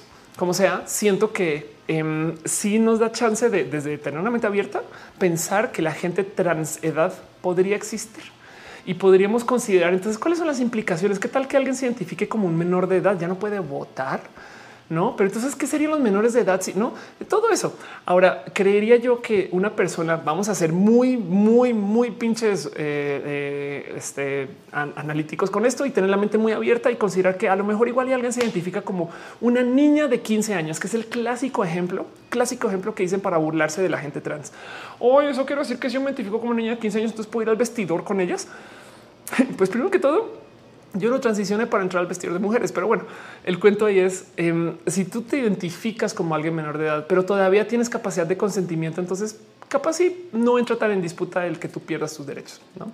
El cuánto se le debe de respetar a esta persona que se sienta de una edad menor. Yo creo que eh, a lo mejor viola algo que en últimas ahorita no podemos atravesar, pero si algún día tenemos la ciencia para que la gente pueda rejuvenecerse de tal modo que a sus 69 años de vida, si quieren verlo cronológica, tenga un sistema interno tal cual como una persona de 15 años, a lo mejor entonces mucho de eso puede ser. Pero entonces el punto ahí es que saca a relucir que una persona de 40 en mi cabeza, una persona de 49 y una persona de 69 tienen un comportar muy similar ¿eh? también, porque la regla de cómo se debe de comportar la gente está bien pendeja. Pues así dice John Guzmán 69 49 cualquier edad tal vez para, para ligar le haya servido mejor catalogarse como sugar daddy anda. Raúl Mollado dice por qué la gente de generaciones atrás se ve más mayor parece una percepción mía. No, justo yo creo que está atado al cómo se vivía antes. Hoy tenemos mucha ciencia de tanto la alimentación, el deporte, eh, el manejo de estrés, mucha ciencia del maquillaje, la belleza. Em, tenemos mucha ciencia atado al cómo vivimos que la neta neta nos preserva un tantito mejor eso parecería. Evidentemente no todo el mundo tiene acceso a esta ciencia. Entonces nos es muy fácil encontrar con gente de 40 años que están demacrados, tanto como nos es muy fácil encontrar con gente, sobre todo muy pudientes, que a sus 60 años todavía no pinches sabes. Y la clave ahí es ver cómo es la gente en Hollywood que vive de su imagen y la neta neta parecería que está prohibido que le pasen los años, pero con toda razón, porque si le pasan los años los van a discriminar por mayores. Y entonces ya que no entran al papel, no tienen la apariencia, entonces la gente literal le va a dar menos trabajos y ellos hacen lo que sea para que los años no les pasen y es muy evidente eso. Dice Monserrat Morato, recordé mi yayita diciendo qué horror cuando se nos van los jóvenes a saber que mi abuelito se había muerto. Claro, ya tenía como 20 cuando mi abuelito iba naciendo. Ándale. Dice Cristian, que me sorprende este tema, ver a los eh, chicos coreanos y fotos de mis primos comparadas conmigo. Los coreanos se ven como veinteañeros, mis primos ya se habían desarrollados. Yo parezco entre 16 18. Ándale. Oscar, que dice yo tengo 31, me veo tipo 21. De hecho, ahora me siento con más energía que mis 15. Sí, da la pena decir algo em, acerca de la gente trans en particular. Como nosotros pasamos por una segunda em, pubertad desde lo hormonal. Entonces hacemos mucha trampa con el tema de la apariencia. Por ejemplo, cuando tú eres una mujer trans, tú bloqueas testosterona, lo cual eh, entonces hace que tu piel se ponga muy pinche suave. Y, y, hay mucho que podemos decir de eso, pero no solo se pone suave la piel, sino que te suaviza muchas facciones y se vuelve muy difícil medir la edad de una persona trans hay mucha gente que me pone, o sea, que varía mucho con mi, con, el cómo me percibe, sobre todo acerca de mí. Y sobre todo eso, si le sumas al y qué haces, güey, no, pues trabajo en mi casa haciendo videos en YouTube. No mames, güey, nadie sabe qué chingados hago, güey, no? Y yo, como les digo, tengo 36, soy divorciada. Este me gradué de una maestría, llevo 10 años trabajando este, profesionalmente con mi empresa y encima de eso, eh, desde que comencé a trabajar, ya tengo 16 años de trabajo encima desde que comencé a trabajar. Entonces, también tengo mucha historia, no? Em, conozco gente que nació. Eh, he trabajado con gente que nació cuando yo estaba graduándome el colegio. Ese tipo de cosas, no? Y del otro lado, los chicos trans suelen ser personas, sobre todo cuando está comenzando su transición, que por más que, quieran, eh, comenzando la transición, no tienen barba, tienen la piel muy suave también y facciones poco este, marcadas desde estos como rasgos muy agresivos masculinos. Entonces los chicos trans se les suele decir que son muy niños que es muy desesperante de paso y porque además muchas veces suelen ser personas tantito más chaparras. Entonces eh, los chicos trans pasan por este cuento de se los juro que yo soy mayor de edad. En serio, aquí está mi documento que dice que yo tengo 40 y 30 y 20, whatever, no? Em, entonces la gente trans en particular, por el, los que estamos, los y las que estamos en proceso hormonal, em, solemos hacerle un poquito de trampa a este cuento, pero, pero no, no le quita que de todos modos hay mucha gente que hace lo que sea. Es es de verdad que nos burlamos de este güey porque lo dijo, la neta. No, pero, pero el otro día alguien eh, tuvo un amigo que sí me preguntó por mi edad, no? Y me decía, ay, perdón, perdón, yo sé que es de caballeros no preguntarle a yo no mames, güey, ese tipo de reglas que son, güey, es un manual de carreño a una mujer no se le debe preguntar su edad. Esas cosas existen porque hay una cantidad ridícula de gente trans edad, solo que no lo admitimos y nos colgamos de esta noticia para poder decir, oye, es que esos ridículos trans y ya, se los juro, se los juro. Dice Daniel también, tú vas para tu tercera vida. ¿Cuándo comienza la tercera vida? La tercera edad. Ni idea, ¿eh? No. Lo que sí sé es que eh, yo clasifico para dentro de poquito de tener una midlife crisis. Técnicamente, porque ya son 40 midlife, ¿no? Sí, ya, ya puedo llegar allá. Dice Darío Prado, en Colombia tenemos a Amparo Grisales, que no es para orgullecerse, pero se le tiene, ándale, exacto. Eso. Dice Enrique Hernández, también ese tema que, que una persona rejuvenezca biológicamente también edad mental, que tiene que ver con la cantidad de vivencias que hemos tenido. Pues, y si lo piensas, vean ustedes cuánto lenguaje se recicla de la transfobia con la edadofobia. Tú eres lo que naciste, tu genética realmente dice quién eres.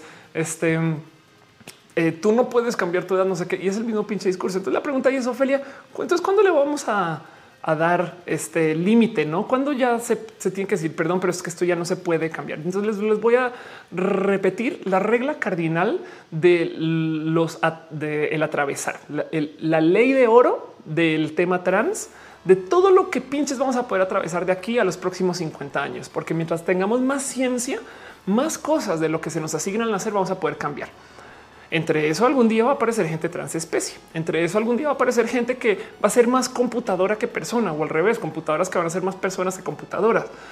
Entre eso va a aparecer algún día gente que va a ser muy trans edad. Entonces la regla de oro, el dónde, dónde podemos decir perdón, pero es que eso ya es inamovible. Yo no le cambio es cuando alguien pierda su capacidad de dar consentimiento. Si una persona por medio de quererse hacer cualquier otra cosa o persona o identificación o, si quiere volver un espacio identitario completamente diferente a lo que se le asigna al nacer porque la ciencia lo pinches permite, pierde la capacidad de consentimiento o requiere de que alguien que no puede decir que sí o no haga algo en su vida, o digo con conciencia de que está diciendo que sí o no. Entonces ahí ponemos el límite. No por eso es que los pedófilos no son parte de la comunidad LGBT. Hace sentido porque estamos asumiendo y con mucha razón que la gente menor no tiene esa capacidad de dar consentimiento y es más que comprobado que no la tiene. No, pero bueno, dice el Alex, siento que estoy atrasada mía por unos 15 años, debería cambiar mi edad. Puedes. Miren, les digo desde ya, hay una cantidad de gente que les dice una edad totalmente diferente de lo que son y ya. Yo cambié mi cumpleaños, güey. Un día de repente dije, oh, yo cumplo otro día y listo, bye. Y ya, eso quiere decir que tengo un nuevo signo zodiacal y que creen hay mucha gente que me dice que yo soy de ese otro signo. Entonces, pues así las cosas. Dice Soy Guzmán, igual señor está bien guapo, quiero que sea mi sugar daddy. Seguramente está ligando un chingo ahorita, ¿eh? Y hay gente que le estará diciendo, a mí me gusta que tenga 69, ¿eh? o sea, Frank Cruz dice: ¿Por qué no dice el señor de Tinder que puede cambiar con facilidad su edad? También de paso.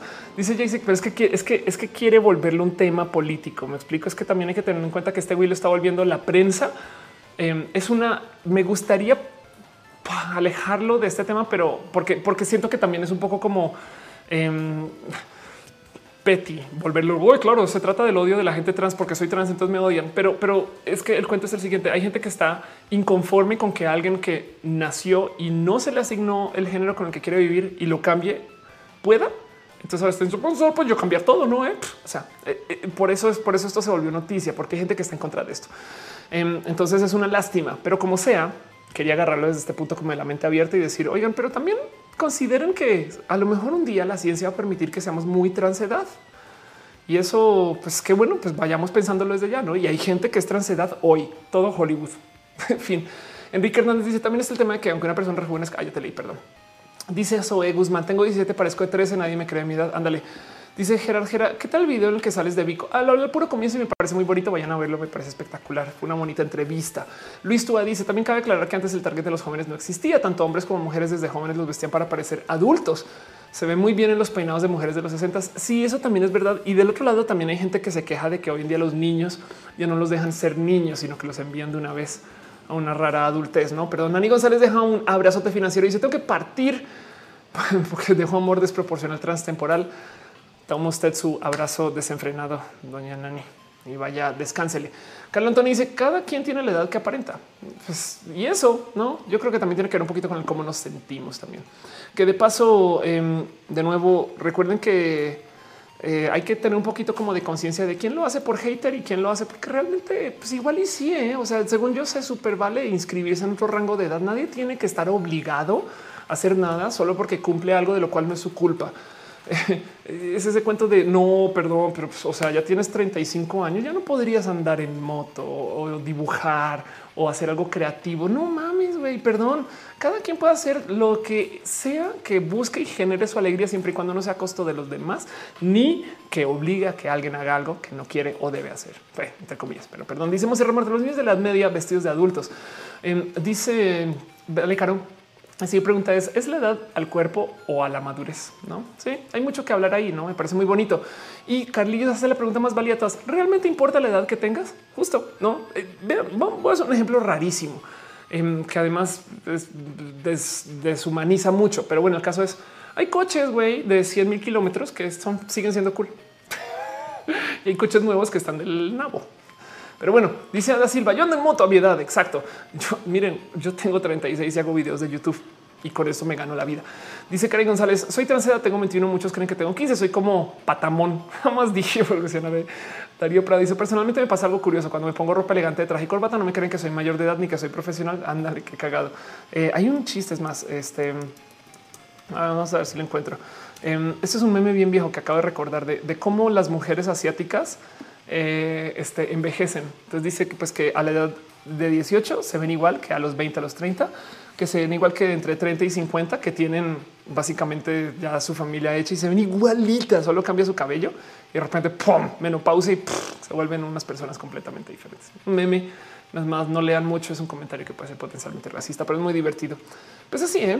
es eso, es, es, es sí, me queda claro que la gente se quiere burlar Em, me queda claro que la gente quiere eh, volverlo algo trivial y demás. Y entiendo por qué. También parece chiste cuando apareció la noticia de Apu, que también se discutió, se, cuando ya me estoy cansando. Cuando apareció la noticia de Apu, que también se discutió acá. Em, me gustó agarrarle un poquito de no, pues démosle un poquito de realidad a esta queja. ¿Qué tal que sí? ¿Qué tal que no? Y eso es lo mismo. Es trabajar un poquito nuestro como sentir de lectura y de opinión crítica. Bueno, dice aquí García, tú dices que nada, eso es solo un número, pero que tú puedes identificar eh, y que tú puedes identificar con la que quieras, pues ándale. Lo que lo que está pidiendo esta persona es que el gobierno se lo, se lo avale. Insulin dice en clase discutimos el tema de una chica, no tardó ni un minuto en hablar mal de las personas transgénero. Como le digo al maestro que la manera en la que se llevó a cabo esa conversación no fue la mejor, pues por lo menos en privado, eventualmente, en algún momento. Oscar, que dice según yo, y los japoneses afeitan la cuchara para diferenciarlas de las niñas. Ok, Enrique acá dice la edad cronológica no refleja cómo nos vemos, como pensamos, podemos auxiliarnos del test de edad biológica. Ándale. Eh, Careful Chemical dice eh, hace lo que quiera a pesar de su edad. Es una influencia súper importante por el público súper distinto. Ah, estamos hablando de otra cosa. Ok. Eh, sí, José Juan Mota dice yo juego cambiando seguido la bio de Tinder. El tipo de match varía según, según las palabras y fotos que uses. Al final nadie valida esa información. Totalmente de acuerdo. Y la pregunta es si el gobierno debería de validar esa información. Pues bueno, si tenemos un sistema de em, apoyo social a la medicina y la medicina tiene costos diferentes según tu edad cronológica, no quiero decir biológica, cronológica. Entonces a lo mejor eh, vale la pena respetar que ese número esté ahí, pero nadie detiene, nadie, no, o no hay policía del número de la edad. ¿Hace sentido? No hay alguien que le diga a ese güey, oh, lo siento, pero pues es que perdón, pero tu documento dice acá una cosa lo siento, compadre. No, porque güey, si no, entonces todas nuestras tías estarían en problemas. Así las cosas. Dice Enrique acá de repente en el yoconazo. Dice, Caro, a mí me dicen que tengo 27, 28, pero tengo la edad de off. Exacto. A mí rara vez me ponen que soy mayor de 30 y me parece muy divertido eso. Em, aunque les digo algo, yo, sobre todo porque viví en Boca Ratón, Florida, ya fue donde me eduqué, le tengo em, no solo respeto, sino hasta deseo a ser muy mayor. Es parte porque me gusta el cabello blanco. Eh, amo las canas, eh, amo las arrugas, me gusta mucho como la gente mayor, le mucho cariño a eso. En fin, es un tema muy aparte. El caso. Dice este, Elisa Sonrisas, pues si quiere ser más joven es válido, si va a trabajar su cuerpo y mente para lograrlo se vale, ya que una persona trans trabaja un chingo por su identidad, totalmente de acuerdo con eso. Rebeca me dice eh, que del tema de edad para el caso de alcohol, cigarros y demás, más que para una compra para consumo anda. Pues de nuevo, yo creo que el tema aquí es la capacidad de dar consentimiento, ¿no? Entonces eso, eso, yo creo que despierta bonitas pláticas que no les miento, a medida que avance la ciencia vamos a tener que tener. Y en algún momento, pues pasa lo mismo que con la gente transespecie, que está pasando lo mismo que con la gente transgénero, que está pasando lo mismo que con la gente transnacional. Primero se ríen, no? Luego te atacan y luego tú ganas. En fin, Vámonos con nuestro último tema de la noche, cosas que les quiero compartir, una cosa que me trae todavía escandalizada, pero yo quería platicar con ustedes y lo cerré por... Bueno, lo cerré para que sea un cierre de mierda. Pero vamos a hablar de algo en particular que vi que se está compartiendo mucho en redes, que lo he compartido tres veces ya, pero es que no me deja de dar y como lo tengo acá, face palma. Porque son de las cosas que digo, güey, yo me estoy preocupando por la transfobia, la violencia contra las mujeres, lo difícil que es casarse si eres LGBT. Y resulta, resulta que hay un chingo de vatos que les queda difícil limpiarse la cola. Perdón. Em, en, algún momento eh, había comentado a alguien más en redes sociales que esto está muy divertido em, de cómo en algunos espacios mucha gente está diciendo no es que resulta y salió a luz que es que cuando yo salgo con mi novio, no sé qué resulta que mi novio no se limpia la cola. ¿Qué hago? No? Y alguien dice, güey, yo tampoco. Y alguien dice, no, yo qué, como cuando. Comenzaron a aparecer una cantidad de em, este como que comentarios que hablan del tema eh, de muchas personas hablando acerca de sus novios o de ellos mismos confesando. Una de esas que me dio mucha risa es un güey que decía hoy aprendí leyendo este hilo que yo uso el baño mal. Resulta que muchos güeyes por su vida hombrina, por, por vivir de, de vatos, por tenerle miedo a acercarse a sus partes privadas, literal no se limpian la cola porque no quieren tocarse por ahí. Y entonces em, hacen todo tipo de malabares para técnicamente eh, no ser personas limpias, supongo, mandan una higiene horrible. Pero bueno, aparece el caso de una persona en particular que dice que por leer el hilo descubrió que usa el baño mal.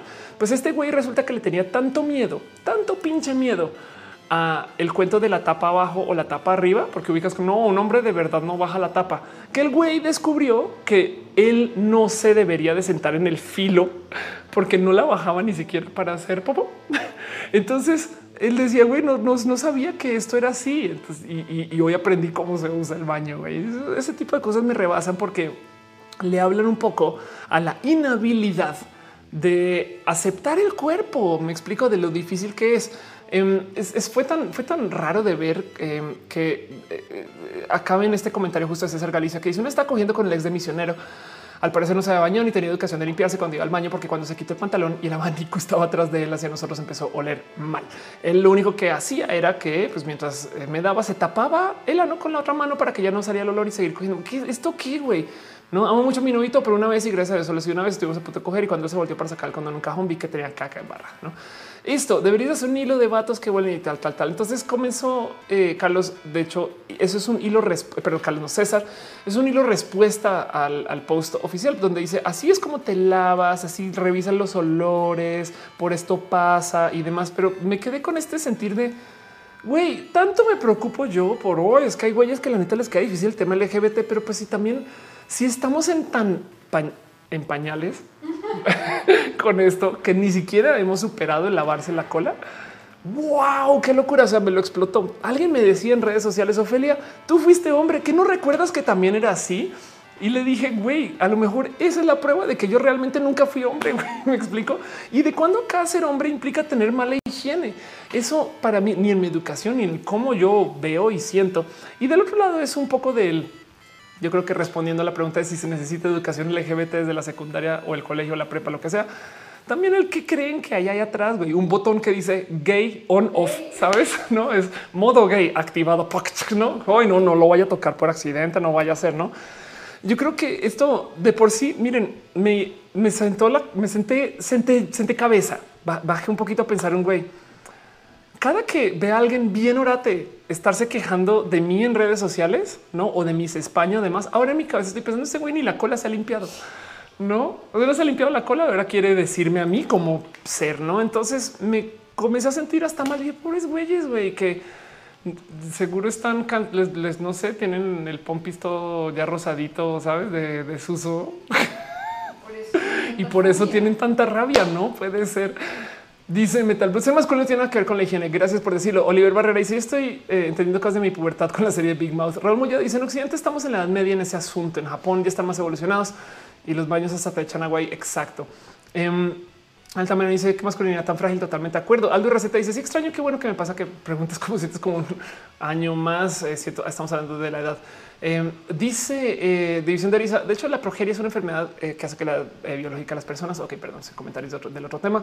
Eden Valdivia dice que densa la crianza masculina, que su cuerpo les es tan inaccesible hasta para procurarlo. Por eso y un montón de otras cosas viven menos los hombres. Ándale. José Raúl dice: Bien, había leído que esto era raíz de la educación deficiente y padres mal informados y mal informados sobre el estigma sexual. Sí.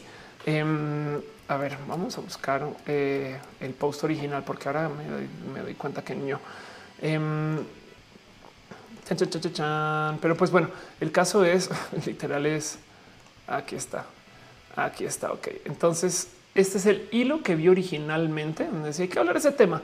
Que hombres que no se limpian, no cuéntame sus, cuénteme sus experiencias. Y sí, justo es, justo es lo que les está compartiendo. Entonces, un día que hay un lugar donde estaba poniendo música, el morro ya conocía, pero nunca me había cotorreado. Total, nos fuimos a mi casa, pues al momento de coger el ventilador estaba detrás, que obvio venía de su colita. No está dándole un billete a un vato. Eso que me huele a caca horrible. Me dije a la madre, a ver, me fijé en sus nalgas que tenían barra. Las nalgas estaba con jabón. Em, una vez estaba esto, esto yo nunca, o sea, una cosa es que tengo, no, pues es un güey que no se limpia. No son muchos, son muchos, güey.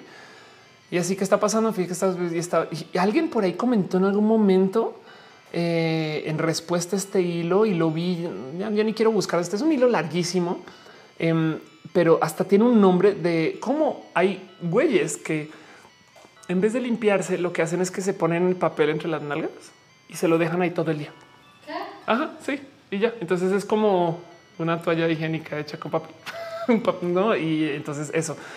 Wow, qué rudo eso. Sonia Piña dice que estoy viendo con mi novia. Un abrazo a tu novia. Elisa Sonrisa dicen super drags tocan el tema en el capítulo 3 en un instituto. Hacen que los gays no se limpien para recobrar su masculinidad. Ándale. Lorena Navarrete dice todo se deriva de la educación que te inculcan. No te toques ahí. Lo peor es que son chicas que ahora sí se los cogieron. Pues bueno, justo es la queja, no? Gabriel Benítez dice: Todos dicen que misógino eres, pero nadie dice: ¿Quieres pomada para las rosaduras? es verdad. A ver, dice: Ya sé dónde habían dicho que decían en mi infancia, ni limpiarse la cola sabe el mocoso. Anda, el Alex dice: Creo que más que que falta de educación. Sí, exacto. Darío Prado dice, ya que tocas el tema, ¿hasta qué punto se pueden considerar como válidas las etiquetas? Yo creo que las etiquetas siempre deberían de estar. Deberíamos de enorgullecernos de nuestras etiquetas y deberíamos de buscar eliminar la discriminación por ellas. Hay muchas etiquetas que usamos de a diario y nos vale gorro como estudiante mexicano adulto. Y eso es un discurso que lleva mucho, pero tú piensas que las etiquetas son bien pinches chingonas, güeyes. A mí me encanta ser mujer y mujer trans y mujer trans colombiana y mujer trans colombiana y mexicana. ¿Y qué tal como llámese eso de memoria? De tantas veces que lo he dicho. Ya me sé eso de memoria, ya lo recito. Güey, ya ajá, tan, tan, tan. Bueno, Fabiola Santana dice: Me pregunto si sienten que alguien los observa hasta en el baño como para evitar ser juzgados. Jesús. Perdón, perdón, pero aquí es cuando todo el mundo a regañar. ¡Oh! Piden, piden respeto y no lo dan. ¿eh? Pero bueno, dice ahí está Luis Tua. Dice creo que lo llamaban el caballazo. Exacto. Gracias. Justo.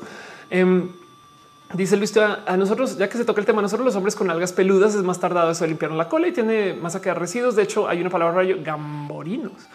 Eh, no, dijiste gamborimbos. Anda. Bueno, y aún así te digo algo. Em, hay una industria, pero Mm, inmensa acerca de la limpieza del cucú femenino, bueno, o de la mujer o de la persona este, con cervix. Eh, no hay lo que hay, hay, comerciales, anuncios de este todo tipo de productos que puedes usar, técnicas, métodos. Vas al supermercado, hay una sección entera de limpieza vaginal, no? Eh, ¿Cómo es posible que uy, no, no es que perdón, pero es que los bellos que están ahí atrás son complicadísimos? No mames, güey. Sabes, a eso voy, a eso voy. es no puedo creer que esta conversación se tenga que tener. Y para mí era un, o sea, me rebasó, güey. Yo pues, de nuevo, yo, yo tuve un momento de chale, güey. Nunca voy a volver una persona homofóbica como los veía antes. Ahora, ahora son, son gente que ni siquiera la cola se puede limpiar, que ayuda mucho, porque entonces ahora yo entiendo qué tan pendejos son. Perdón, pero no es como pues pobrecitos, güey. Pues de razón que son homofóbicos, ni siquiera, ni siquiera pueden limpiarse la cola. Eh, ni se Barajas dice a mí literalmente con trabajo hacer un instructivo limpieza del ano. Anda. Monserrat dice se salió contra la charla un poquito. Eh, John Guzmán dice eh, Cher podría ser un ejemplo como la juventud eterna la belleza si puede existir en el medio artístico y por desgracia comparando en la actualidad de la apariencia de Lindsay Lohan. Exacto, sí. Es más, pueden ver ustedes cómo hay gente que la neta eh, deja que su cuerpo se vea de un modo diferente que otro con cosas que asociamos con la edad, no más arrugados se asocia más con edad, porque un poco así. Bueno, no siempre el caso. Dice Jessica Eisen, sufre mucho el conservador. Gracias y por recordarme eso. Pobrecitos conservadores que sufren todo y tanto. No me va a acabar tatuando eso algún día. Luis Tua dice en ese mismo y le salió un uruguayo diciendo que más allá no debe haber ese problema porque ahí usan el bidet, que es una especie de excusado que les da chorros de agua. No, sí, total. Y el bidet, este, tengo familiares que usan bidet y conozco, se ubico y me crié con es esto porque es problema, güey. Pero bueno, volviendo nomás al hilo para cerrar un poquito el tema, va a agarrar otra, otra historia por ahí al azar. Em, ahora que estoy leyendo tus tres, estoy haciendo el servicio y un morro que apesta no sabíamos bien quién era, pero pues el güey es típico machito todo pendejo. Ándale. Em, dice alguien acá: Este güey es gay. ¿eh? No sé si cuente como experiencia cosa gay, ve, pero siempre funciona como pasivo. Pero una vez un güey me habló y me dijo que quiero que me cojas. Y yo, pues va, pues que llego y pues faje y todo. ¿no? Y me dice: Hazme beso negro que se voltea. Oh my god, tenía el culo lleno de popo y papelitos. Y el vato hasta me dijo: ¿Qué esperas, güey? Ya, ya, pues ándale. No, yo me yo, o sea, no, no puedo, güey, no puedo, no puedo. Entonces, pues bueno, en fin. a esto me divierte. Respeto a respecto a tu hilo. Te cuento otro anónimo. Cuando acaba de conocer a mi ex, fuimos a mi casa a comer al quedarnos en calzones. Vi que tenía una mancha en el culo café. Me dio mucha risa. Este y pues le dije que se quitara ese calzón y se fuera a lavar y se emputó porque me dijo que era mole. O sea que comió mole y le cayó en los calzones. ¿Por qué estamos teniendo esta discusión? Güey? En fin, bueno, eso es todo lo que les tenía para compartir el día de hoy. Nomás por repasar todos los temas, hablamos acerca del video espectacular que hizo Victoria Volkova, del cual si quieren ver la otra mitad de esa entrevista está en mi canal en Diagnosis, donde yo subí la entrevista de Vico y hablé mucho de todo esto. Hablé acerca de estar en Toluca, también hablé acerca de mi cuento de la naturalización. Luego hablé acerca de Stan Lee y todo lo que pasa con Marvel y la diversidad. Y ya saben cómo es. Y pues bueno, como en últimas yo me identifico mucho más con Magneto que con el profesor Javier y si pudiera ser mutante o transmutante, yo sería Magneto o me gustaría ser aliada de. Luego hablé acerca de Queer Bogotá, el evento de HRC Equidad, luego de la eh, FIL y cómo va a haber un congreso de astronomía. Hablamos de la ideología de las quesadillas, un pequeño update de lo que pasó en Daudem.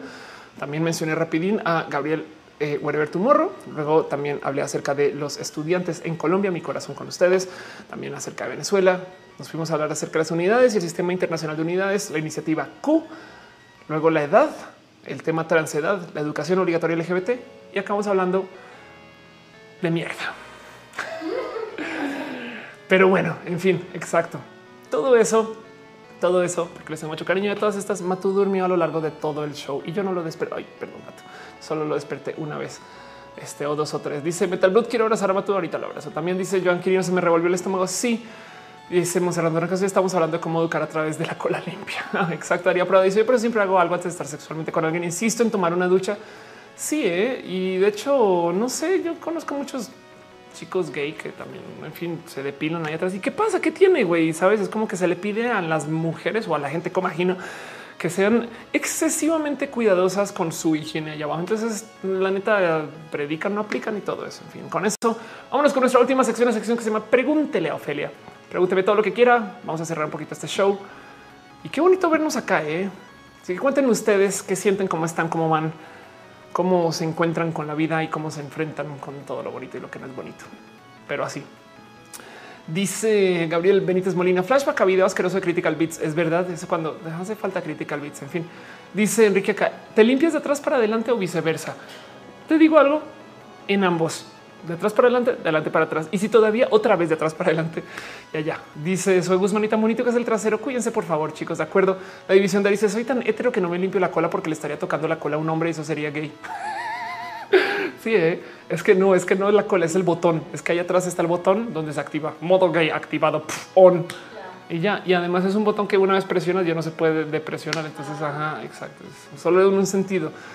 Y así dice José Rodríguez. Nos llevamos todo el show esperando poder preguntarte sobre Detective Pikachu. Ok, vamos a hablar de Detective Pikachu, alguien de quien yo dije ya no voy a hablar de Detective Pikachu y entonces ya no lo pude detener.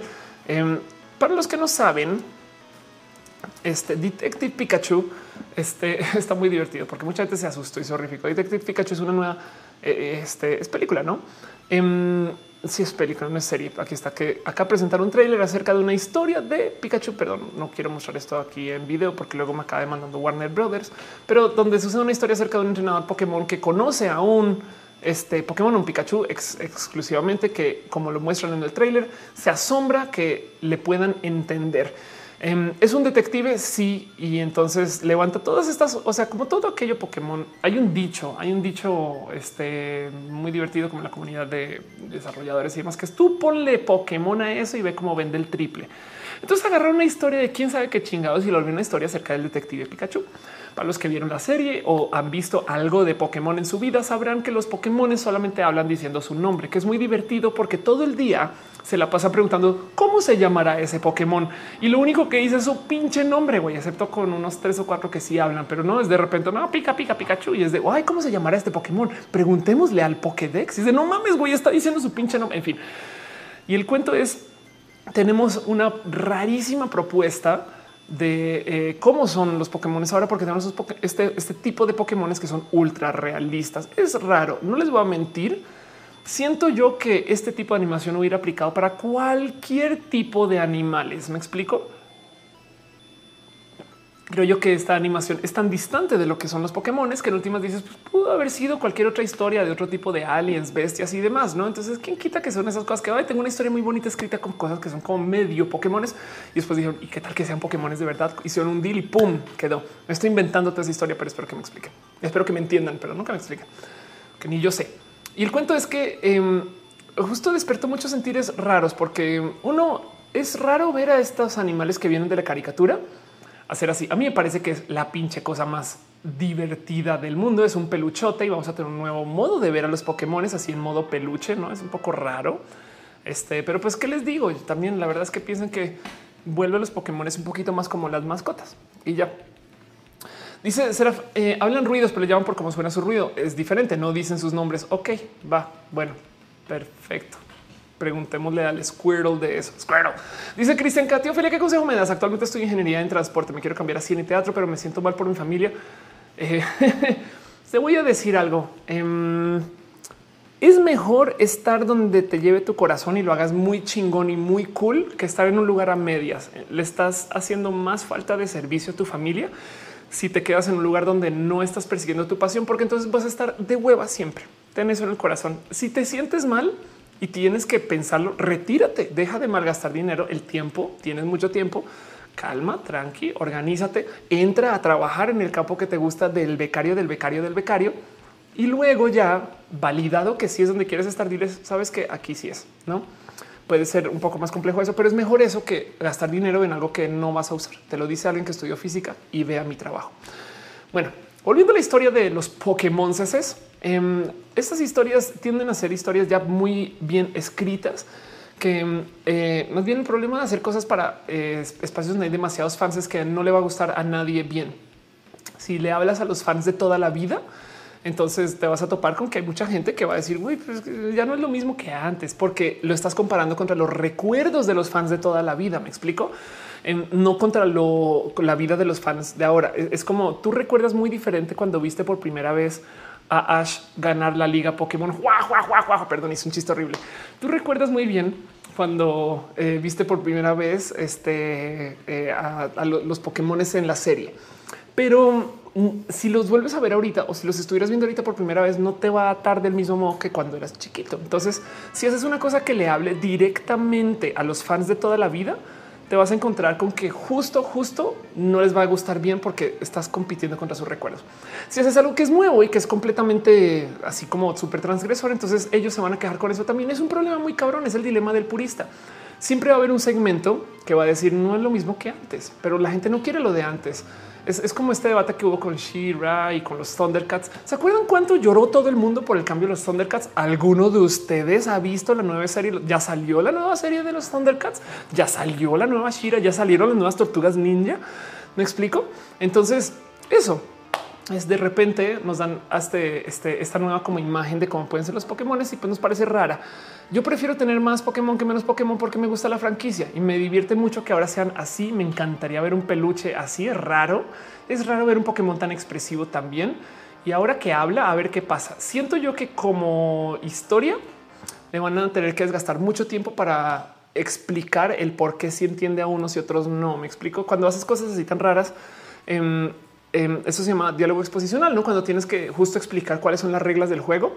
Y siento yo que la regla del juego es tan distante de lo que conocemos que van a tener que argumentarlo y esa argumentación puede que rompa la historia, porque entonces ahí va a haber gente que va a creer en, eso y va a haber gente que le va a pendejo. Y entonces ahora ya se rompió el, el pacto simbólico, si lo quieren ver así. Pero bueno, Dice Jonalice en referencia a los X-Men que eh, poder te gustaría tener mutante. Mi caso sería soy trans. Evidentemente, los poderes que quiero tener son acerca del cambio de cuerpo. San se acabó. Bye. No hay discusión. Yo creo que toda la gente trans quiere poder ser Mystic. Listo. Bye.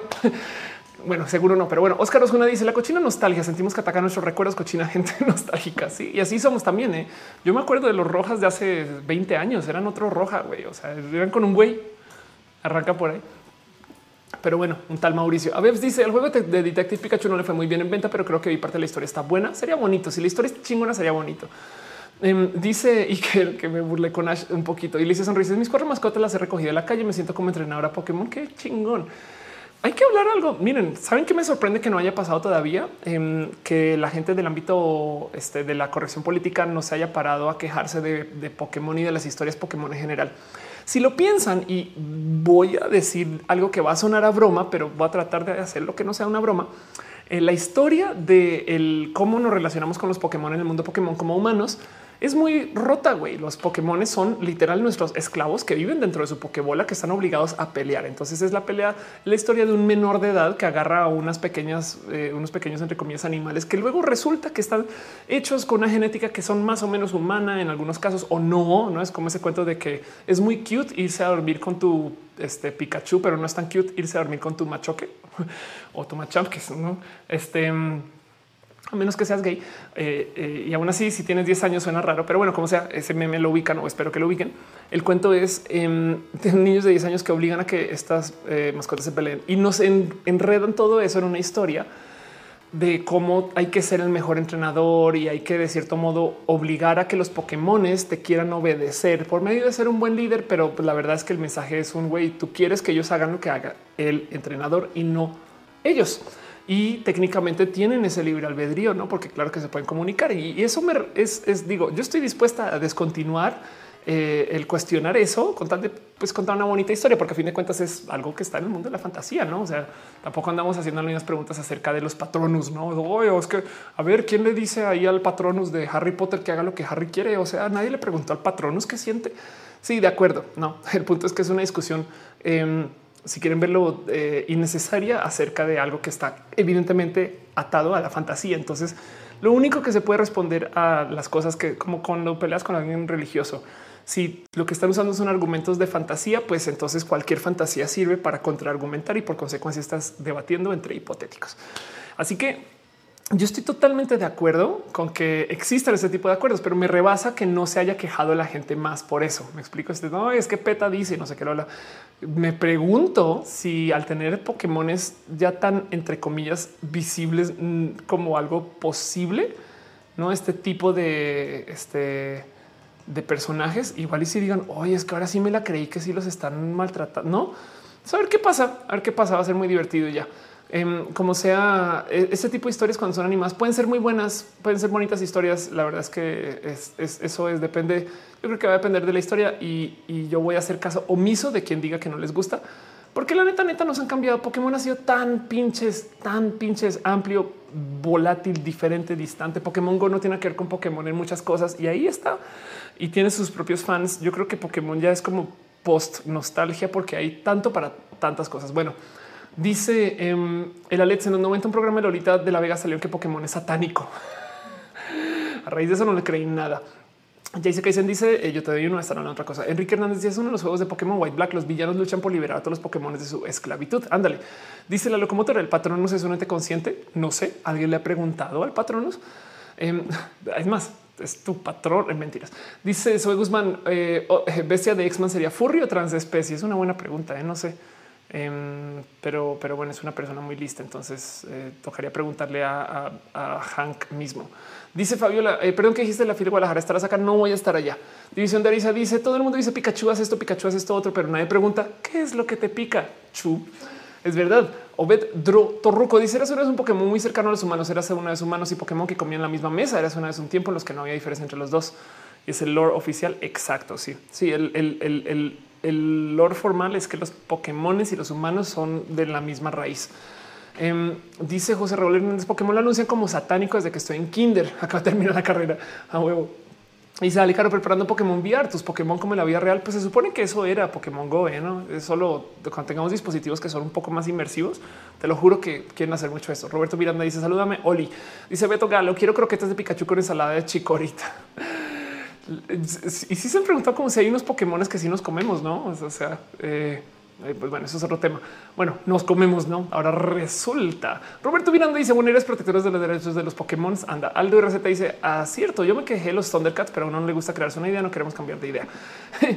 Em, dice Isaac, ¿qué opinas? ¿Qué consejo me podrías dar sobre las depresión? Bueno, cerremos ahí con el cuento de Pokémon. A lo que voy es, em, yo la veré, me gustaría verla. Eh, creo que son, a mí me gusta mucho eh, este tipo de propuestas de animación porque las historias a veces son muy buenas porque son enteramente artificiales. Me explico. Espero que no sea una historia que está usando eh, el mundo de Pokémon para avanzar sus ventas, que sería una lástima, sino que espero que sea una real buena historia que la más bien encajó con esto, no? Y a ver, a ver por dónde sale. Em, y pues en fin de a fin de cuentas eh, son las cosas que como no dispongo en casa el cómo ver si quieren verlo tanto arte como porque es muy dibujado, yo creo que sería bonito verlo en cine. Entonces les recomiendo que la vean en cine para que se puedan gozar, ver todos los pinches pelitos de Detective Pikachu. Y ya, en fin, cierro con eso este tema, a menos que eh, tengan algo más que quieran platicar acerca de eso. Y más bien respondo a la pregunta de Isaac Yadet, que dice qué consejo me podrías dar sobre la depresión, las crisis existenciales. Trata de tener un roble, una cosa, una cosa en particular que si funcione o que si sepas que puedes hacer funcionar, así sea encerrarte en casa y leer cómics. Me explico. Em, minimiza tu exposición a, todas las complicaciones. Si, si, si todo mal, haces mucho. Eso yo sé que lo he repetido mucho, pero espero que me entiendas. Es un si de repente no, tienes energía RAM para estar en 10 cosas a la vez. A lo mejor si tienes seis cosas a la vez, entonces ahí sí. Y eso te da un poquito de tiempo para hacer un poquito como más de introspección. Em, y sobre todo trata de no alimentarte del mismo motivo de la depresión. Yo tengo una prueba para la tristeza, si quieres verlo sistémica, y es para ver si es química. Em, checas haciendo tantito ejercicio o tomando café o algún estimulante, chocolate, no, no, no le rasques más que eso. Em, y checas si hablando con alguien o rompiendo tu rutina un día cuando no deberías cosas así, a lo mejor sale a luz, que es algo que puede ser que literal estés eh, llevando bajo azúcar, baja cafeína, cosas así, no, no como que date un espacio para encerrarte y elimina todas estas causas que pueden ser literal meramente como sistémicas de güey, es que está comiendo mal, durmiendo mal, etc. A lo mejor eso puede ser parte de yo me pongo horrible cuando ya paso dos o tres días sin dormir y no él lo, sabe y ya me ve así desesperada por estupideces y ya pierdes capacidad de manejar cosas muy simples, no? Em, y en últimas también no descartes que a veces eh, puede ser un tema enteramente químico. Es literal tu cerebro si no genera un químico que necesitas para y ya. Y los antidepresivos sirven para eso o cualquier terapia en particular que pueda solucionarlo. No hay gente que conozco que pues, con uso mesurado de eh, mota o, cosas de ese corte también a lo mejor lo puede enfrentar. Como sea, encuentra una cosa en particular que sí te salga. Me explico es si escribes y te gusta cómo escribes, entonces agárrate de ahí una cosa, una cosita que sea tu roble, no una cosa que sea inamovible, que siempre esté ahí. Eh, no te va a mentir, esa es parte del por qué este, pues aquí está este caballero. No, cuando yo comencé mi transición, yo me enfrenté con una cantidad ridícula de tristezas y pues Matú siempre estaba ahí. Así tengo un día horrible. Este, pues él estaba ahí para molestarme y pedirme comida suave. Pero bueno, y para todo lo demás, sigue comunicando, sigue le diciendo a la gente cercana a ti, sigue tratando de, o sea, no, te, no te encierres tanto, sino, o sea, por lo menos ten ese roble, pero no, no dejes de eh, vivir una cosita con alguien o algo así. ¿no? Y esos son consejos muy genéricos en general. Em, no quiero caer en el hoy, pues solo sé feliz, pero, pero, pero sí por lo menos intenta simplificar, me ayuda a mí mucho y así las cosas. En fin, dice eh, Real que en la película no es un copiar pegar del videojuego de, Detective Pikachu. No sé. ¿eh? Paola León dice: Tío, admiro tu ser tan súper multitask. Mm, bueno, ya aprendí en la escuela de este, los multitasqueros avanzada. Es una escuela que se llama la escuela de la vida del Internet.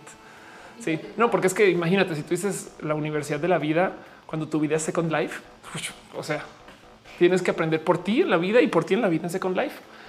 Entonces por eso aprendes más, porque eres una persona multitasquera, porque eres muchas personas. Darío Prado dice que consejarías para que no te mortifique la soltería.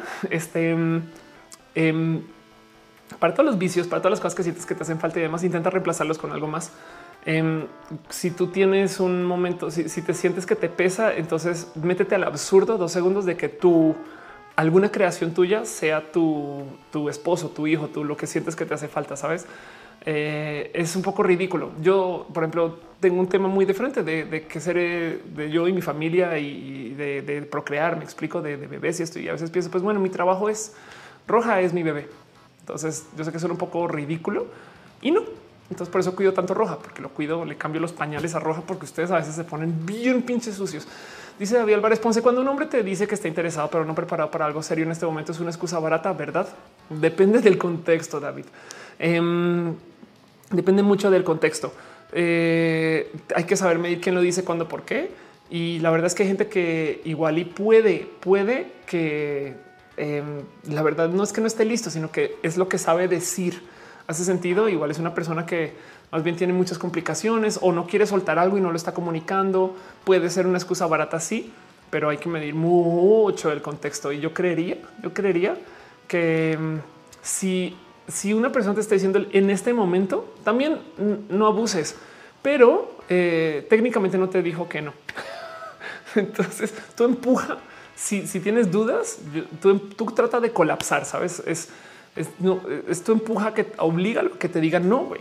Es sin, sin, sin, o sea, también tampoco te pases de veras, este, no acoses. Pero, pero el punto es si alguien te dice un no, de repente pronto cuando se cumpla no sé qué lo habla, igualito todavía está dejando un chance para eso. Es como ese meme de estás diciendo que todavía hay una oportunidad. Pero de nuevo, todo depende del contexto y suele ser una excusa barata, sí, pero no necesariamente. Y hay que ver por qué, de dónde, no igual y es, es algo de capaz y la mera presencia de estar con alguien le causa peso porque su vida ahorita no es muy fácil. Eso es. Entonces, en vez de en vez de tú añadirle, uy, pero entonces ya dime, dime, dime, dime, dime, dime que técnicamente le estás añadiendo más peso a alguien que no puede manejar más peso. Imagínate que sea alguien que está lidiando con una tristeza, no? Dice em, este y, que bueno, terminé con alguien porque pensé que no le quería, pero ahora que no está, me di cuenta que en serio sí le quiero. que me aconsejas, Ofelia, que es roja de corazón? O me arrepentí de cortar, güey. Pues mira, si cortaste por algo. Entonces, eh, digo, tampoco es para que seas tan fatalista Em, pero también es algo que hay que enfrentar.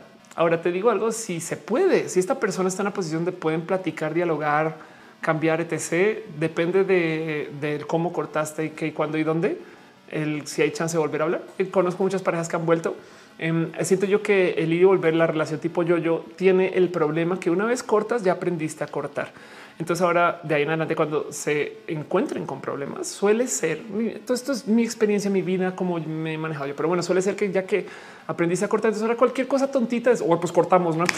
Entonces se vuelve el yo-yo y es, causa mucho desgaste. Em, eh, la pregunta es eh, si quieres estar con esta persona o quieres subirle a una soledad. No es lo único que diría yo que tienes que medir ahí un poco. Es no, no, pues, pues mi peor es nada y no los y las y les peores es nada son también muy injustos con los peores es nada, creo yo. Pero bueno, entonces opinión y, más bien diría yo que toma lo aprendido y síguele. Y, si, si, es para si es para estar, he visto parejas volver después de 10 años. Es más, mi son familiares que luego de mucho tiempo de no estar vuelven a hablar con sus personas exes con quien se divorciaron y eso. Pastel Cocoa dice me están invitando a dar una plática de programación. Sería la primera vez que me presento como chica ante una audiencia. ¿Algún consejo? Pues no, no, no, no le hagas. Llega, impone y que hable tu presentación más que tú. Hace sentido. Em, yo creo que si te pesas y sientes, si, eh, sácalo. No, yo, yo, lo hago mucho. Yo a veces en momentos, lugares donde no tiene nada que ver, igual digo, no es que como mujer trans, yo aprendí que tal, tal, tal viñeta 2 y entonces ya se dijo y ya. Entonces ya nadie está pensando nada y bueno, seguimos con la presentación. Acuérdate que pase lo que pase, si tú estás dando la presentación, tú tienes el micrófono. Entonces te pueden bullear, decir, comentar, opinar así de sí, bueno, perdón, pero la presentación es mía. Entonces, sabes, eso es, tú mandas, así que tú tranqui. Em, pero si te sirve, si lo sacas así como el, por cólalo por ahí a la presentación, como si ellos ya supieran. Me explico. Es como no, pues cuando yo comencé mi transición tal y tal y tal entonces tú no le debes nada a nadie y estás obligando a que ellos se sientan mal por, por dudar. me explico como que no es ese. No, tú no tienes que dar explicaciones a nadie. Em, y si lo llevas como ya naturalizado, también es como ah, es que ese es su pedo y siguen y ya. Y ya. yo, yo, uso mucho eso en mis conferencias. De hecho, de Luna dice: Vine porque estoy atravesando una dificultad muy dura en mi relación, pero sin preguntar, escuché la respuesta a mi problema con otra pregunta que te hicieron. Ay, qué cool. Espero que recuerden que yo hablo con una visión muy modificada de la realidad, que es mi realidad. Este dice el Alex, ¿qué le depara a Libra esta semana? Libra es este, el signo de la liberación. De hecho, por eso se llama Libra, porque tú libras tus responsabilidades. Técnicamente se dice que la gente Libra tiene que balancear todo, porque se supone que lo que te dan por un lado, pues también técnicamente es algo que recibiste en otro momento y entonces ahora lo balanceas. Pero lo que viene para esta semana es una liberación de tus responsabilidades en particular vas a tener que liberar tus expectativas de lo que viene para el próximo roja, como yo. Por eso es que es bonito ser libre ahorita, pero justo en este momento, ¿eh? porque es cuando ya comienzan los eventos de la familia y esas cosas. Hay que liberarse de la familia. Es lo que viene para ti. Paola León dice: Tía, ¿qué opinas de las relaciones con una brecha generacional grande, dejando fuera posibles intereses económicos? pues después de haber hablado tanto de la gente transedad, a veces cuando hay relaciones con esas brechas tan distantes, Luego te topas con que la gente igual piensa más o menos similar. ¿eh? o sea, capaz, capaz hay comunidad mental que están manejando cada quien que no es tan distante.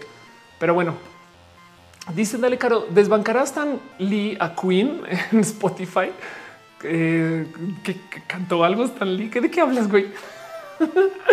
ok, dice si viste la video reacción de Pepito en la entrevista con Mauricio Clark. No la vi, Em, entiendo, o sea, sí vi el video, vi el comienzo del video, pero no vi por dónde va y por dónde lo llevan. Yo solo tengo que decir esto. Es esta rara, rara relación que tenemos como medios y personalidades o gente del mundo LGBT de YouTube y esto con hablar de Mauricio Clark o no. Yo propuse darle un apodo. Yo dije, ¿por qué no lo llamamos la J de Guadalupe ya? No si vamos a hablar de él, entonces hablemos de otra persona ¿no? que se llama Raubicio Blark, la J de Guadalupe. Em, porque, porque vive de eso. Lo que quiere es atención. Entonces abre la boca y es más famoso y ya. Es más, a veces me da esta rabia. Siento que siento que los medios LGBT hablan más de él que de lo que algunas personas en la comunidad LGBT ya, ya, ya, no. Pero entonces también luego, si no hablas de él, es de vas a dejar que eso pase. Entonces hay que opinar. No es, como ese, ese, juego entre hoy, si vamos a hablar de esto, no. Pero bueno, como sea, no, no vi el video. Eh, les tengo mucho cariño. Sé que ellos son muy elegantes con cómo manejan estos temas. Sé que son muy directos, muy incisivos también y, ojalá que, em, que, hayan despertado un poquito más de interés. Alguien justo me está diciendo al comienzo del video, perdón que se me fue eh, tu nombre. Pues en el comienzo, güey, es verdad. Si, si no hubieran hablado de Mauricio Clark, yo no me enteré quién era. Yo ahora, gracias a que los youtubers están hablando de, de la J de Guadalupe, Eh, entonces eh, ya sé quién es y es de pues claro, le estamos dando a conocer, no? Eso en algún momento tiene que parar porque es lo que quiere, pero bueno, en fin. dice este Hola Luna, eh, ya hablaste de tu acta de naturalización. Ya lo hablé, ya lo hablé. Y no, básicamente lo único es la Secretaría de Relaciones Exteriores cambió mi nombre y género en el documento. Eso me parece espectacular. Gabriel dice: Me debes una respuesta. ¿Qué preguntaste, Gaby? Perdón. Gabriel, a ver, hago scroll, scroll. Puedes volver a perdón, te voy a pedir. Esto es horrible, pero puedes volver a preguntar y te leo. Em, dice Alfredo Albiter, mañana miré a la clínica cuando hice por mi cita con mi psicóloga para tratar el tema trans, pero no encuentro la hoja de la cita. Creo que se me perdió. Tú, bueno, no sé cómo es ahorita. En mi época tú solo llegabas y te atendían todo ahí. Entonces, mira, mucha mierda, mucha suerte, lo que quiero decir, no, pero bueno. Dice este Alfredo Arbiter. Ah, tengo la misma pregunta. Eh, ok, dice perfecto. Yul Figueroa dice que la música en MIDI es la música que escuchas en el fondo, que es música que es que se reproduce usando un sintetizador de música. Em, que son versiones, eh, si quieres verlo, computarizadas de la música, no son las reproducciones originales como se grabaron. Y yo uso la música en MIDI porque justo em, así no me meto en problemas de derechos de autor y puedo tener música de fondo. Dice Fabiola Santana, la J de Guadalupe y Alex Sinte que eran roomies en la cueva en la que vivían. Sí, seguramente. Dice Lisbeth Romero, dudas, Canvas tenía más tiempo, no me refiero a que hace años. Ah, sí, es que Canvas estaba en un canal que le pertenecía a la gente bonita de Platzi. Y en algún momento yo fui a cambiar cosas de la monetización y vi que estaba atado a cuentas de ellos. Entonces em, yo no me quiero meter a discutir con ellos y sí que no. Esos videos eh, quedamos que eran míos cuando yo salí. Entonces lo que hice fue que los bajé del canal y los subí a un canal que yo controlo al 100% para no estar eh, embarrando un poquito una discusión un poco inútil de oye, es que eh, me diste acceso aquí, aquí no y demás. Es de eh, no pasa nada. Entonces yo bajé todo y los volví a subir. Entonces por eso tienen fechas nuevas. Es una lástima porque perdí los comentarios, pero ahora está en un espacio que controlo yo y entonces no sé, no sé, este rosa mucho con lo que está haciendo Platzi, porque en últimas, em, pues es parte de mi acuerdo de salida con ellos, no? Y ya. Yo apoyo a Platzi con todo mi corazón, eh, pero, pero sí quisiera que, eh, o sea, no, no quiero enredar esta discusión con ellos. Son amigos míos, pero no hablamos tanto como para que ahora de repente esto se vuelva tema para platicar y por eso, por eso cambié todo este Canvas a otro canal y perdí las fechas y perdí muchos comentarios, que es una lástima, pero es a cambio de poder tener todos los videos yo. Ok, dice eh, Gira Sepón, ¿cuál es el color de hoy? Hoy el color de hoy es nadie más y nada más que magenta blancuzco, que una persona, un suramericano horrible, horrible, no? Pero bueno, así las cosas. Yo creo que con eso eh, son las preguntas que tengo para leer. Dice DJ Rockin, dame un consejo. Salir del closet laboral, me enfoca en la producción musical y de ser DJ cao con la voz que me dice regresa a las carreras clásicas. Hoy ya habíamos hablado de eso, Noelia y yo. Em, voy a decir lo siguiente acerca de los artistas que he visto que la han super sacado del estadio ese confort de eh, volver al espacio del godinato y demás a veces es necesario. Antes, cuando yo tenía mi agencia, me era muy normal ver gente que se iba por tres meses y como si fueran ballenas migratorias, volvían después por tantito más de dinero y luego se iban otra vez por tres meses y luego volvían después a donde nacieron a comer y a procrear y luego se iban otra vez tres meses y era este como ir y venir de creativos en mi agencia. Em, y yo me burlaba mucho a ellos porque les decía que justo eran como estos animales que no nacen, le dan la vuelta al mundo, luego vuelven a donde nacen, luego vuelven ahí, no? Em, entonces, em, ¿qué pasa? Por un lado es el lo estoy probando y no está funcionando tan chingón. Va, se vale. He descubierto que mis amigos artistas que más la han sacado del estadio es porque no tienen opción. Es raro, pero si tú lo único que tienes es actuar y no puedes hacer más que actuar, güey, le rascas hasta que funcione. Entonces tienes que pasar un poco por este sufrir de uff, va. Em, no tiene que ser obligatorio. La neta también se super vale tener güey. Voy a chambear acá y voy a sacar de este espacio todo el dinero que necesito para lanzar mi disco. Se vale también. Pero el tema es em, lo que te ofrece eh, el mundo, si quieres ver el ámbito laboral o de carreras clásicas y demás, es, un confort que a veces puede que necesites. Si tu vida tiene muchas dudas y tienes muchas cosas y todo está hecho una locura, un modo de simplificar es ir a un espacio donde sabes exactamente cuándo te van a pagar, por qué, cómo y dónde. Em, y qué tienes que hacer casi casi porque tienes un jefe que te dice haz esto y tú ok yo ejecuto listo pero si, si, si todo lo demás son incertidumbres entonces pues puede que te sirva buscar un lugar así pero eso le quita un poquito a la sangre de tigre que se necesita para mantener una carrera creativa andando. Em, yo sufro mucho con eso porque yo tengo muchas fuentes de, potenciales ingresos y de actividad. Me cuesta un chingo decidir qué hacer y qué no hacer. Y yo que quiero estar en música, le sufro un chingo al puta todo el trabajo que se necesita para estar en música y ser bueno o buena.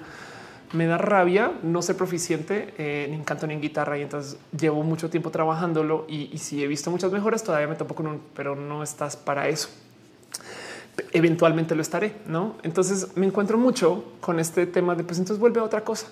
Y hay una frase eh, muy, muy pop, pero pues es una cosa que decía Steve Jobs en su momento y que yo le he presentado mucho, que es el que el tener enfoque es saber decir que no. No se trata de seleccionar las cosas, sino saberle decir que no a las cosas que perfectamente que tienes en tu corazón y que sabes que perfectamente puedes ejecutar aceleridad y que les puedes sacar adelante y que puedes hacer. Es lo difícil de decir que no es que no se trata de decirle que no a las cosas que igual no iban a hacer para ti. Es decirle que no a cosas que claro que puedes hacer. Es decirle que no a un proyecto que está chingón, pero entonces te va a distraer de volver a tu música. Es decirle que no a este, dar una presentación en algún lugar que no sé qué, pero pues que no es música. Em, e, es, decirle que no a tu carrera vieja y demás. Y yo, yo sufro mucho por eso. Te voy a decir algo que todavía me rompe el corazón un chingo, pero es mi gran sacrificio para estar en música. Yo reemplacé todo mi espacio de videojuegos con música. Es así de cabrón. Esa es mi convicción para estar en esto. Todo el tiempo que le dedicaba yo a jugar Overwatch, que era un chingo de paso, em, lo decidí volverlo tocar guitarra. Cada hora que le dedicaba yo a entrenar a jugar Overwatch, porque así lo veía. Ahora lo vuelvo una hora de aprender a tocar guitarra. Cada hora que le dedicaba yo a grabar material para sacar en algún canal o cosas así, ahora lo volví este repasar, ensayar y demás. Espero que a la larga eso pague. Pero en últimas he visto que la gente que sale adelante con su arte son personas que no tuvieron de otra, que obligatoriamente lo único que podían hacer era tocar guitarra, güey. Así fuera en la esquina o cantando en el metro o tocando afuera en, el centro o en su casa o grabando para YouTube, porque apenas se pusieron a hacer otras cosas. Entonces técnicamente dejaron su arte de lado. Y en eso yo creo que eso es el problema de la tentación de las carreras clásicas, como dices, que es muy fácil saber, pues güey, es que yo tengo todo solucionado, organizado. Y del otro lado, yo aprendí a las malas que cuando estás en el ámbito de lo creativo nunca sabes para dónde ir. Yo pensaba que era algo mío. Yo pensaba, es que, güey, yo no sé qué voy a hacer mañana. Volviendo al tweet de, Gabo de, de Wherever, no lo voy a buscar, lo voy a mostrar, donde Gabo decía, aquí está, donde Gabo decía, güey, gracias por dejarme cambiar lo que yo hago. Aquí está chingón todos los años dedicarme a algo diferente. Gracias por el apoyo en serlo. Eh, perdón, en serio. Este, y que de nuevo lo mostrar, es una persona de 8 millones de seguidores, este, que ya podrías decir que tiene una carrera establecida.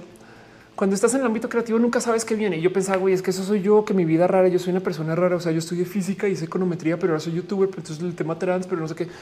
Y hace nada, cuando fui a Guadalajara, conocí a, a, Trino, em, que es un monero. Eh, entonces te lo muestro nomás. Aquí está Trino, ah, Trino Camacho se llama, no sabía que era apellido Camacho, pero para que lo ubiquen, este mm, eh, no, no era Trino. Bueno, hablé con los moneros. Este mm, eh, ah, fue con Gis, pero Trino Gis. ¿Cuál es el apellido de Gis? Este choreros, choreros. A ver, Trino Gis. ¿Cuál es el apellido de Gis? Entonces, ah, Gis, Gis con J. Ok, Gis, Gis. Bueno, el caso. Eh, aquí están Gis y Trino. Ok, Gis, un caricatura, literal caricatura. Así es. Aquí está José Ignacio Solórzano. Veanlo. Aquí está Gis, caricaturista mexicano, nació en Guadalajara en 63 y por eso se llama Gis. Entonces, eh, vean esto. Su cuento es esto. Él es dibujante y platiqué con él del largo y vean esto. Nació en el 63 y cuando hablé con Gis, lo primero que me dice él es pues es que yo todavía no sé qué voy a hacer con mi vida. Y yo, perdón, ya eres un monero establecido. Sí, pero pues es que siempre le cambio. Cada vez hago algo, algo, algo diferente. Ahorita estoy en la radio, pero no sé mañana qué voy. Y con esta como desconexión de eh, carrera un poco y de identidad también, con dudas de yo no sé por dónde va la cosa y demás. Pues algún día decidiré qué hacer. Yo no mames, güey. No puede ser que tú no sepas qué hacer como creativo, porque yo pensé que en algún momento tú lo decidías y ya y me cayó el 20 que hay un chingo de artistas que no. Y les, les estaba hablando con artistas muy establecidos a veces este, de este cuento y me dicen, sí, güey, yo todavía no sé por dónde voy.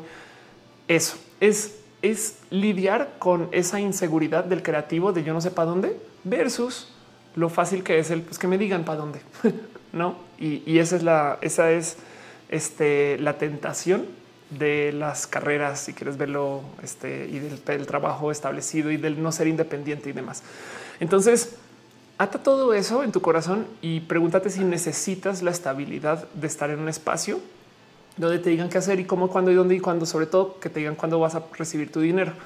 Porque no estoy para nada en contra. Es solo, es solo si tú lo necesitas. Si, tú necesitas ahorita un poquito de estabilidad por X o Y motivo, no? Pero bueno, en fin, dice Néstor Estrada, justo así me siento. Yo me doy cuenta que me pasé de la secundaria, tengo 26 y sigo. Y el punto es no se va a ir en ningún lugar. Gracias, Caro, por decirme Trino Moreno y Gis. Exacto. Mucho amor con Trino y con Gis también. De hecho, tengo su libro espectacular. División de Risa, hacer música es muy difícil. El tipo que me sacó una canción sacó cinco videos para mi canal. Exacto. Darío Prado dice: Me divertido lo del libro. Me gusta escucharte. A ah, lo del libro de paso fue impro. No me creas mucho, eh, pero así las cosas. Llegué a tu canal por Semoa. No manches, qué raro, qué, cool. Como qué cariño que le tengo a Semoa. Em, dice eh, Michiru Hunter, saludos feliz en transición, pero tengo una pequeña empresa. ¿Cómo le hago para hablar con el personal? Tú les dices y si son, si es personal tuyo, tú les dices de, plano. Yo le dije a mis empleados, si, si no les gusta tener una jefa trans, bye, adiós a la chingada y listo, se acabó. Este dice Darío, para escucharte ánimos de analizarse a realizar otras cosas, innovarse. Mira, el, eh, eh, yo, yo digo, inténtalo en, que luego te vas a castigar por no haberlo intentado. No es como el amor. Mejor haber amado y perdido, mejor haber emprendido este, y, y, llegar a la quiebra que nunca que quedarte con eso en, ganas, porque luego entonces lo vas a hacer de modos muy irresponsables. Yo creo que con eso este, voy a ir cerrando ya. Dice Metal Blues, lamentablemente, afortunadamente, el artista siempre tiene que lidiar con todo de, de todos en el mundo. Sí, de acuerdo. Sobre todo porque eh, estamos muy cableados para que para no apoyar a la gente que está haciendo algo creativo, sino para decirles modos en los cuales su emprendimiento no va a funcionar. Entonces te enfrentas contra todo el mundo, pero de nuevo, no es único de ni de ustedes, ni de la gente mediocre, ni demás. Hay un video en particular de Elon Musk, es más, lo voy a buscar para que me crean. Este, porque, porque, porque no me creyeron lo demás, ¿eh? pero em, este, a ver, aquí está. Hay un video donde Elon Musk le está hablando a sus héroes, a sus, este, a sus héroes en el mundo de este, del, de lo aeroespacial, les cuenta de SpaceX y ellos de plano le dicen a él, pues tu idea no está tan chida, ¿eh? Tu idea, eso de SpaceX no va a funcionar y el güey tiene sus ojos llorosísimos o casi, ¿no? Se cuenta ni Elon Musk se salva de que le digan, dejemos de que lloró o no, pero ni Elon Musk se salva de que le digan, güey, tu idea está bien pendeja. Entonces es como una constante y tienes que lidiar con eso. Y de cierto modo creo yo que por eso es que no todo el mundo es emprendedor creativo. Pero bueno, eso es lo que es Elisa Sonrisas. Dice el artista no solo crea su producto, se crea a sí mismo. De acuerdo. Y así las cosas. Dice Taoki, ¿qué opinas de los videos de los migrantes? Qué bueno que puedan hacer videos y así nos enteramos. Dice Daniel Camirano, tips para constitución de empresa. Eh, siempre piensa en la gente antes que el producto. Los, equipos buenos se van a permitir para hacer muchas cosas eh, y los productos a veces no funcionan, pero si el equipo es bueno, van a poder cambiar el producto y así. Dice Alfredo Arbiter, ¿cómo dices que eres trans? Este, yo ahorita tengo conflicto con eso. Los maestros que me preguntan, se les digo que me gustó el vestido que me puse ya, pues creo que no queda claro. Nada, eh, bueno, eh, ten a alguien aliado, ah, tiene una persona cerca a ti que pueda explicar tras bambalinas para que a lo mejor puedas como conectar un poquito más la información, o como que tú les dices lo que les quieras decir, pero esa persona eh, aliada les va a decir no, es que es en serio, o sea, así ya y listo, no como que pide ayuda para eso. Pero bueno, creo que eso es lo que es y con eso voy a ir cerrando entonces este show porque ahora sí llevo formalmente e informalmente al aire tres horas 15 minutos contadas. Este con y que arranca a contar tarde, pero bueno, eso es lo que es. Y entonces no vamos por repasar todo lo que se dijo hoy, pues son muchas cosas, pero en particular hablamos acerca de este Vico, hablamos acerca de yo en Toluca, la naturalización de Ofelia. Luego hablamos largo de Stan Lee, Queer Bogotá, el HRC. Vamos a hablar de la FIL. No voy a ir a la FIL por si preguntan la ideología de las quesadillas, el pequeño update de lo que pasó en la UDEM. Gracias a toda la gente que me estuvo mandando esa información.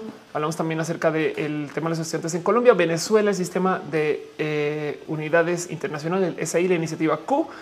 Hablamos de este, la educación LGBT eh, obligatoria y la higiene de la gente y así las cosas. Entonces, pues bueno, ya saben cómo es. Este show existe solamente porque, porque los quiero.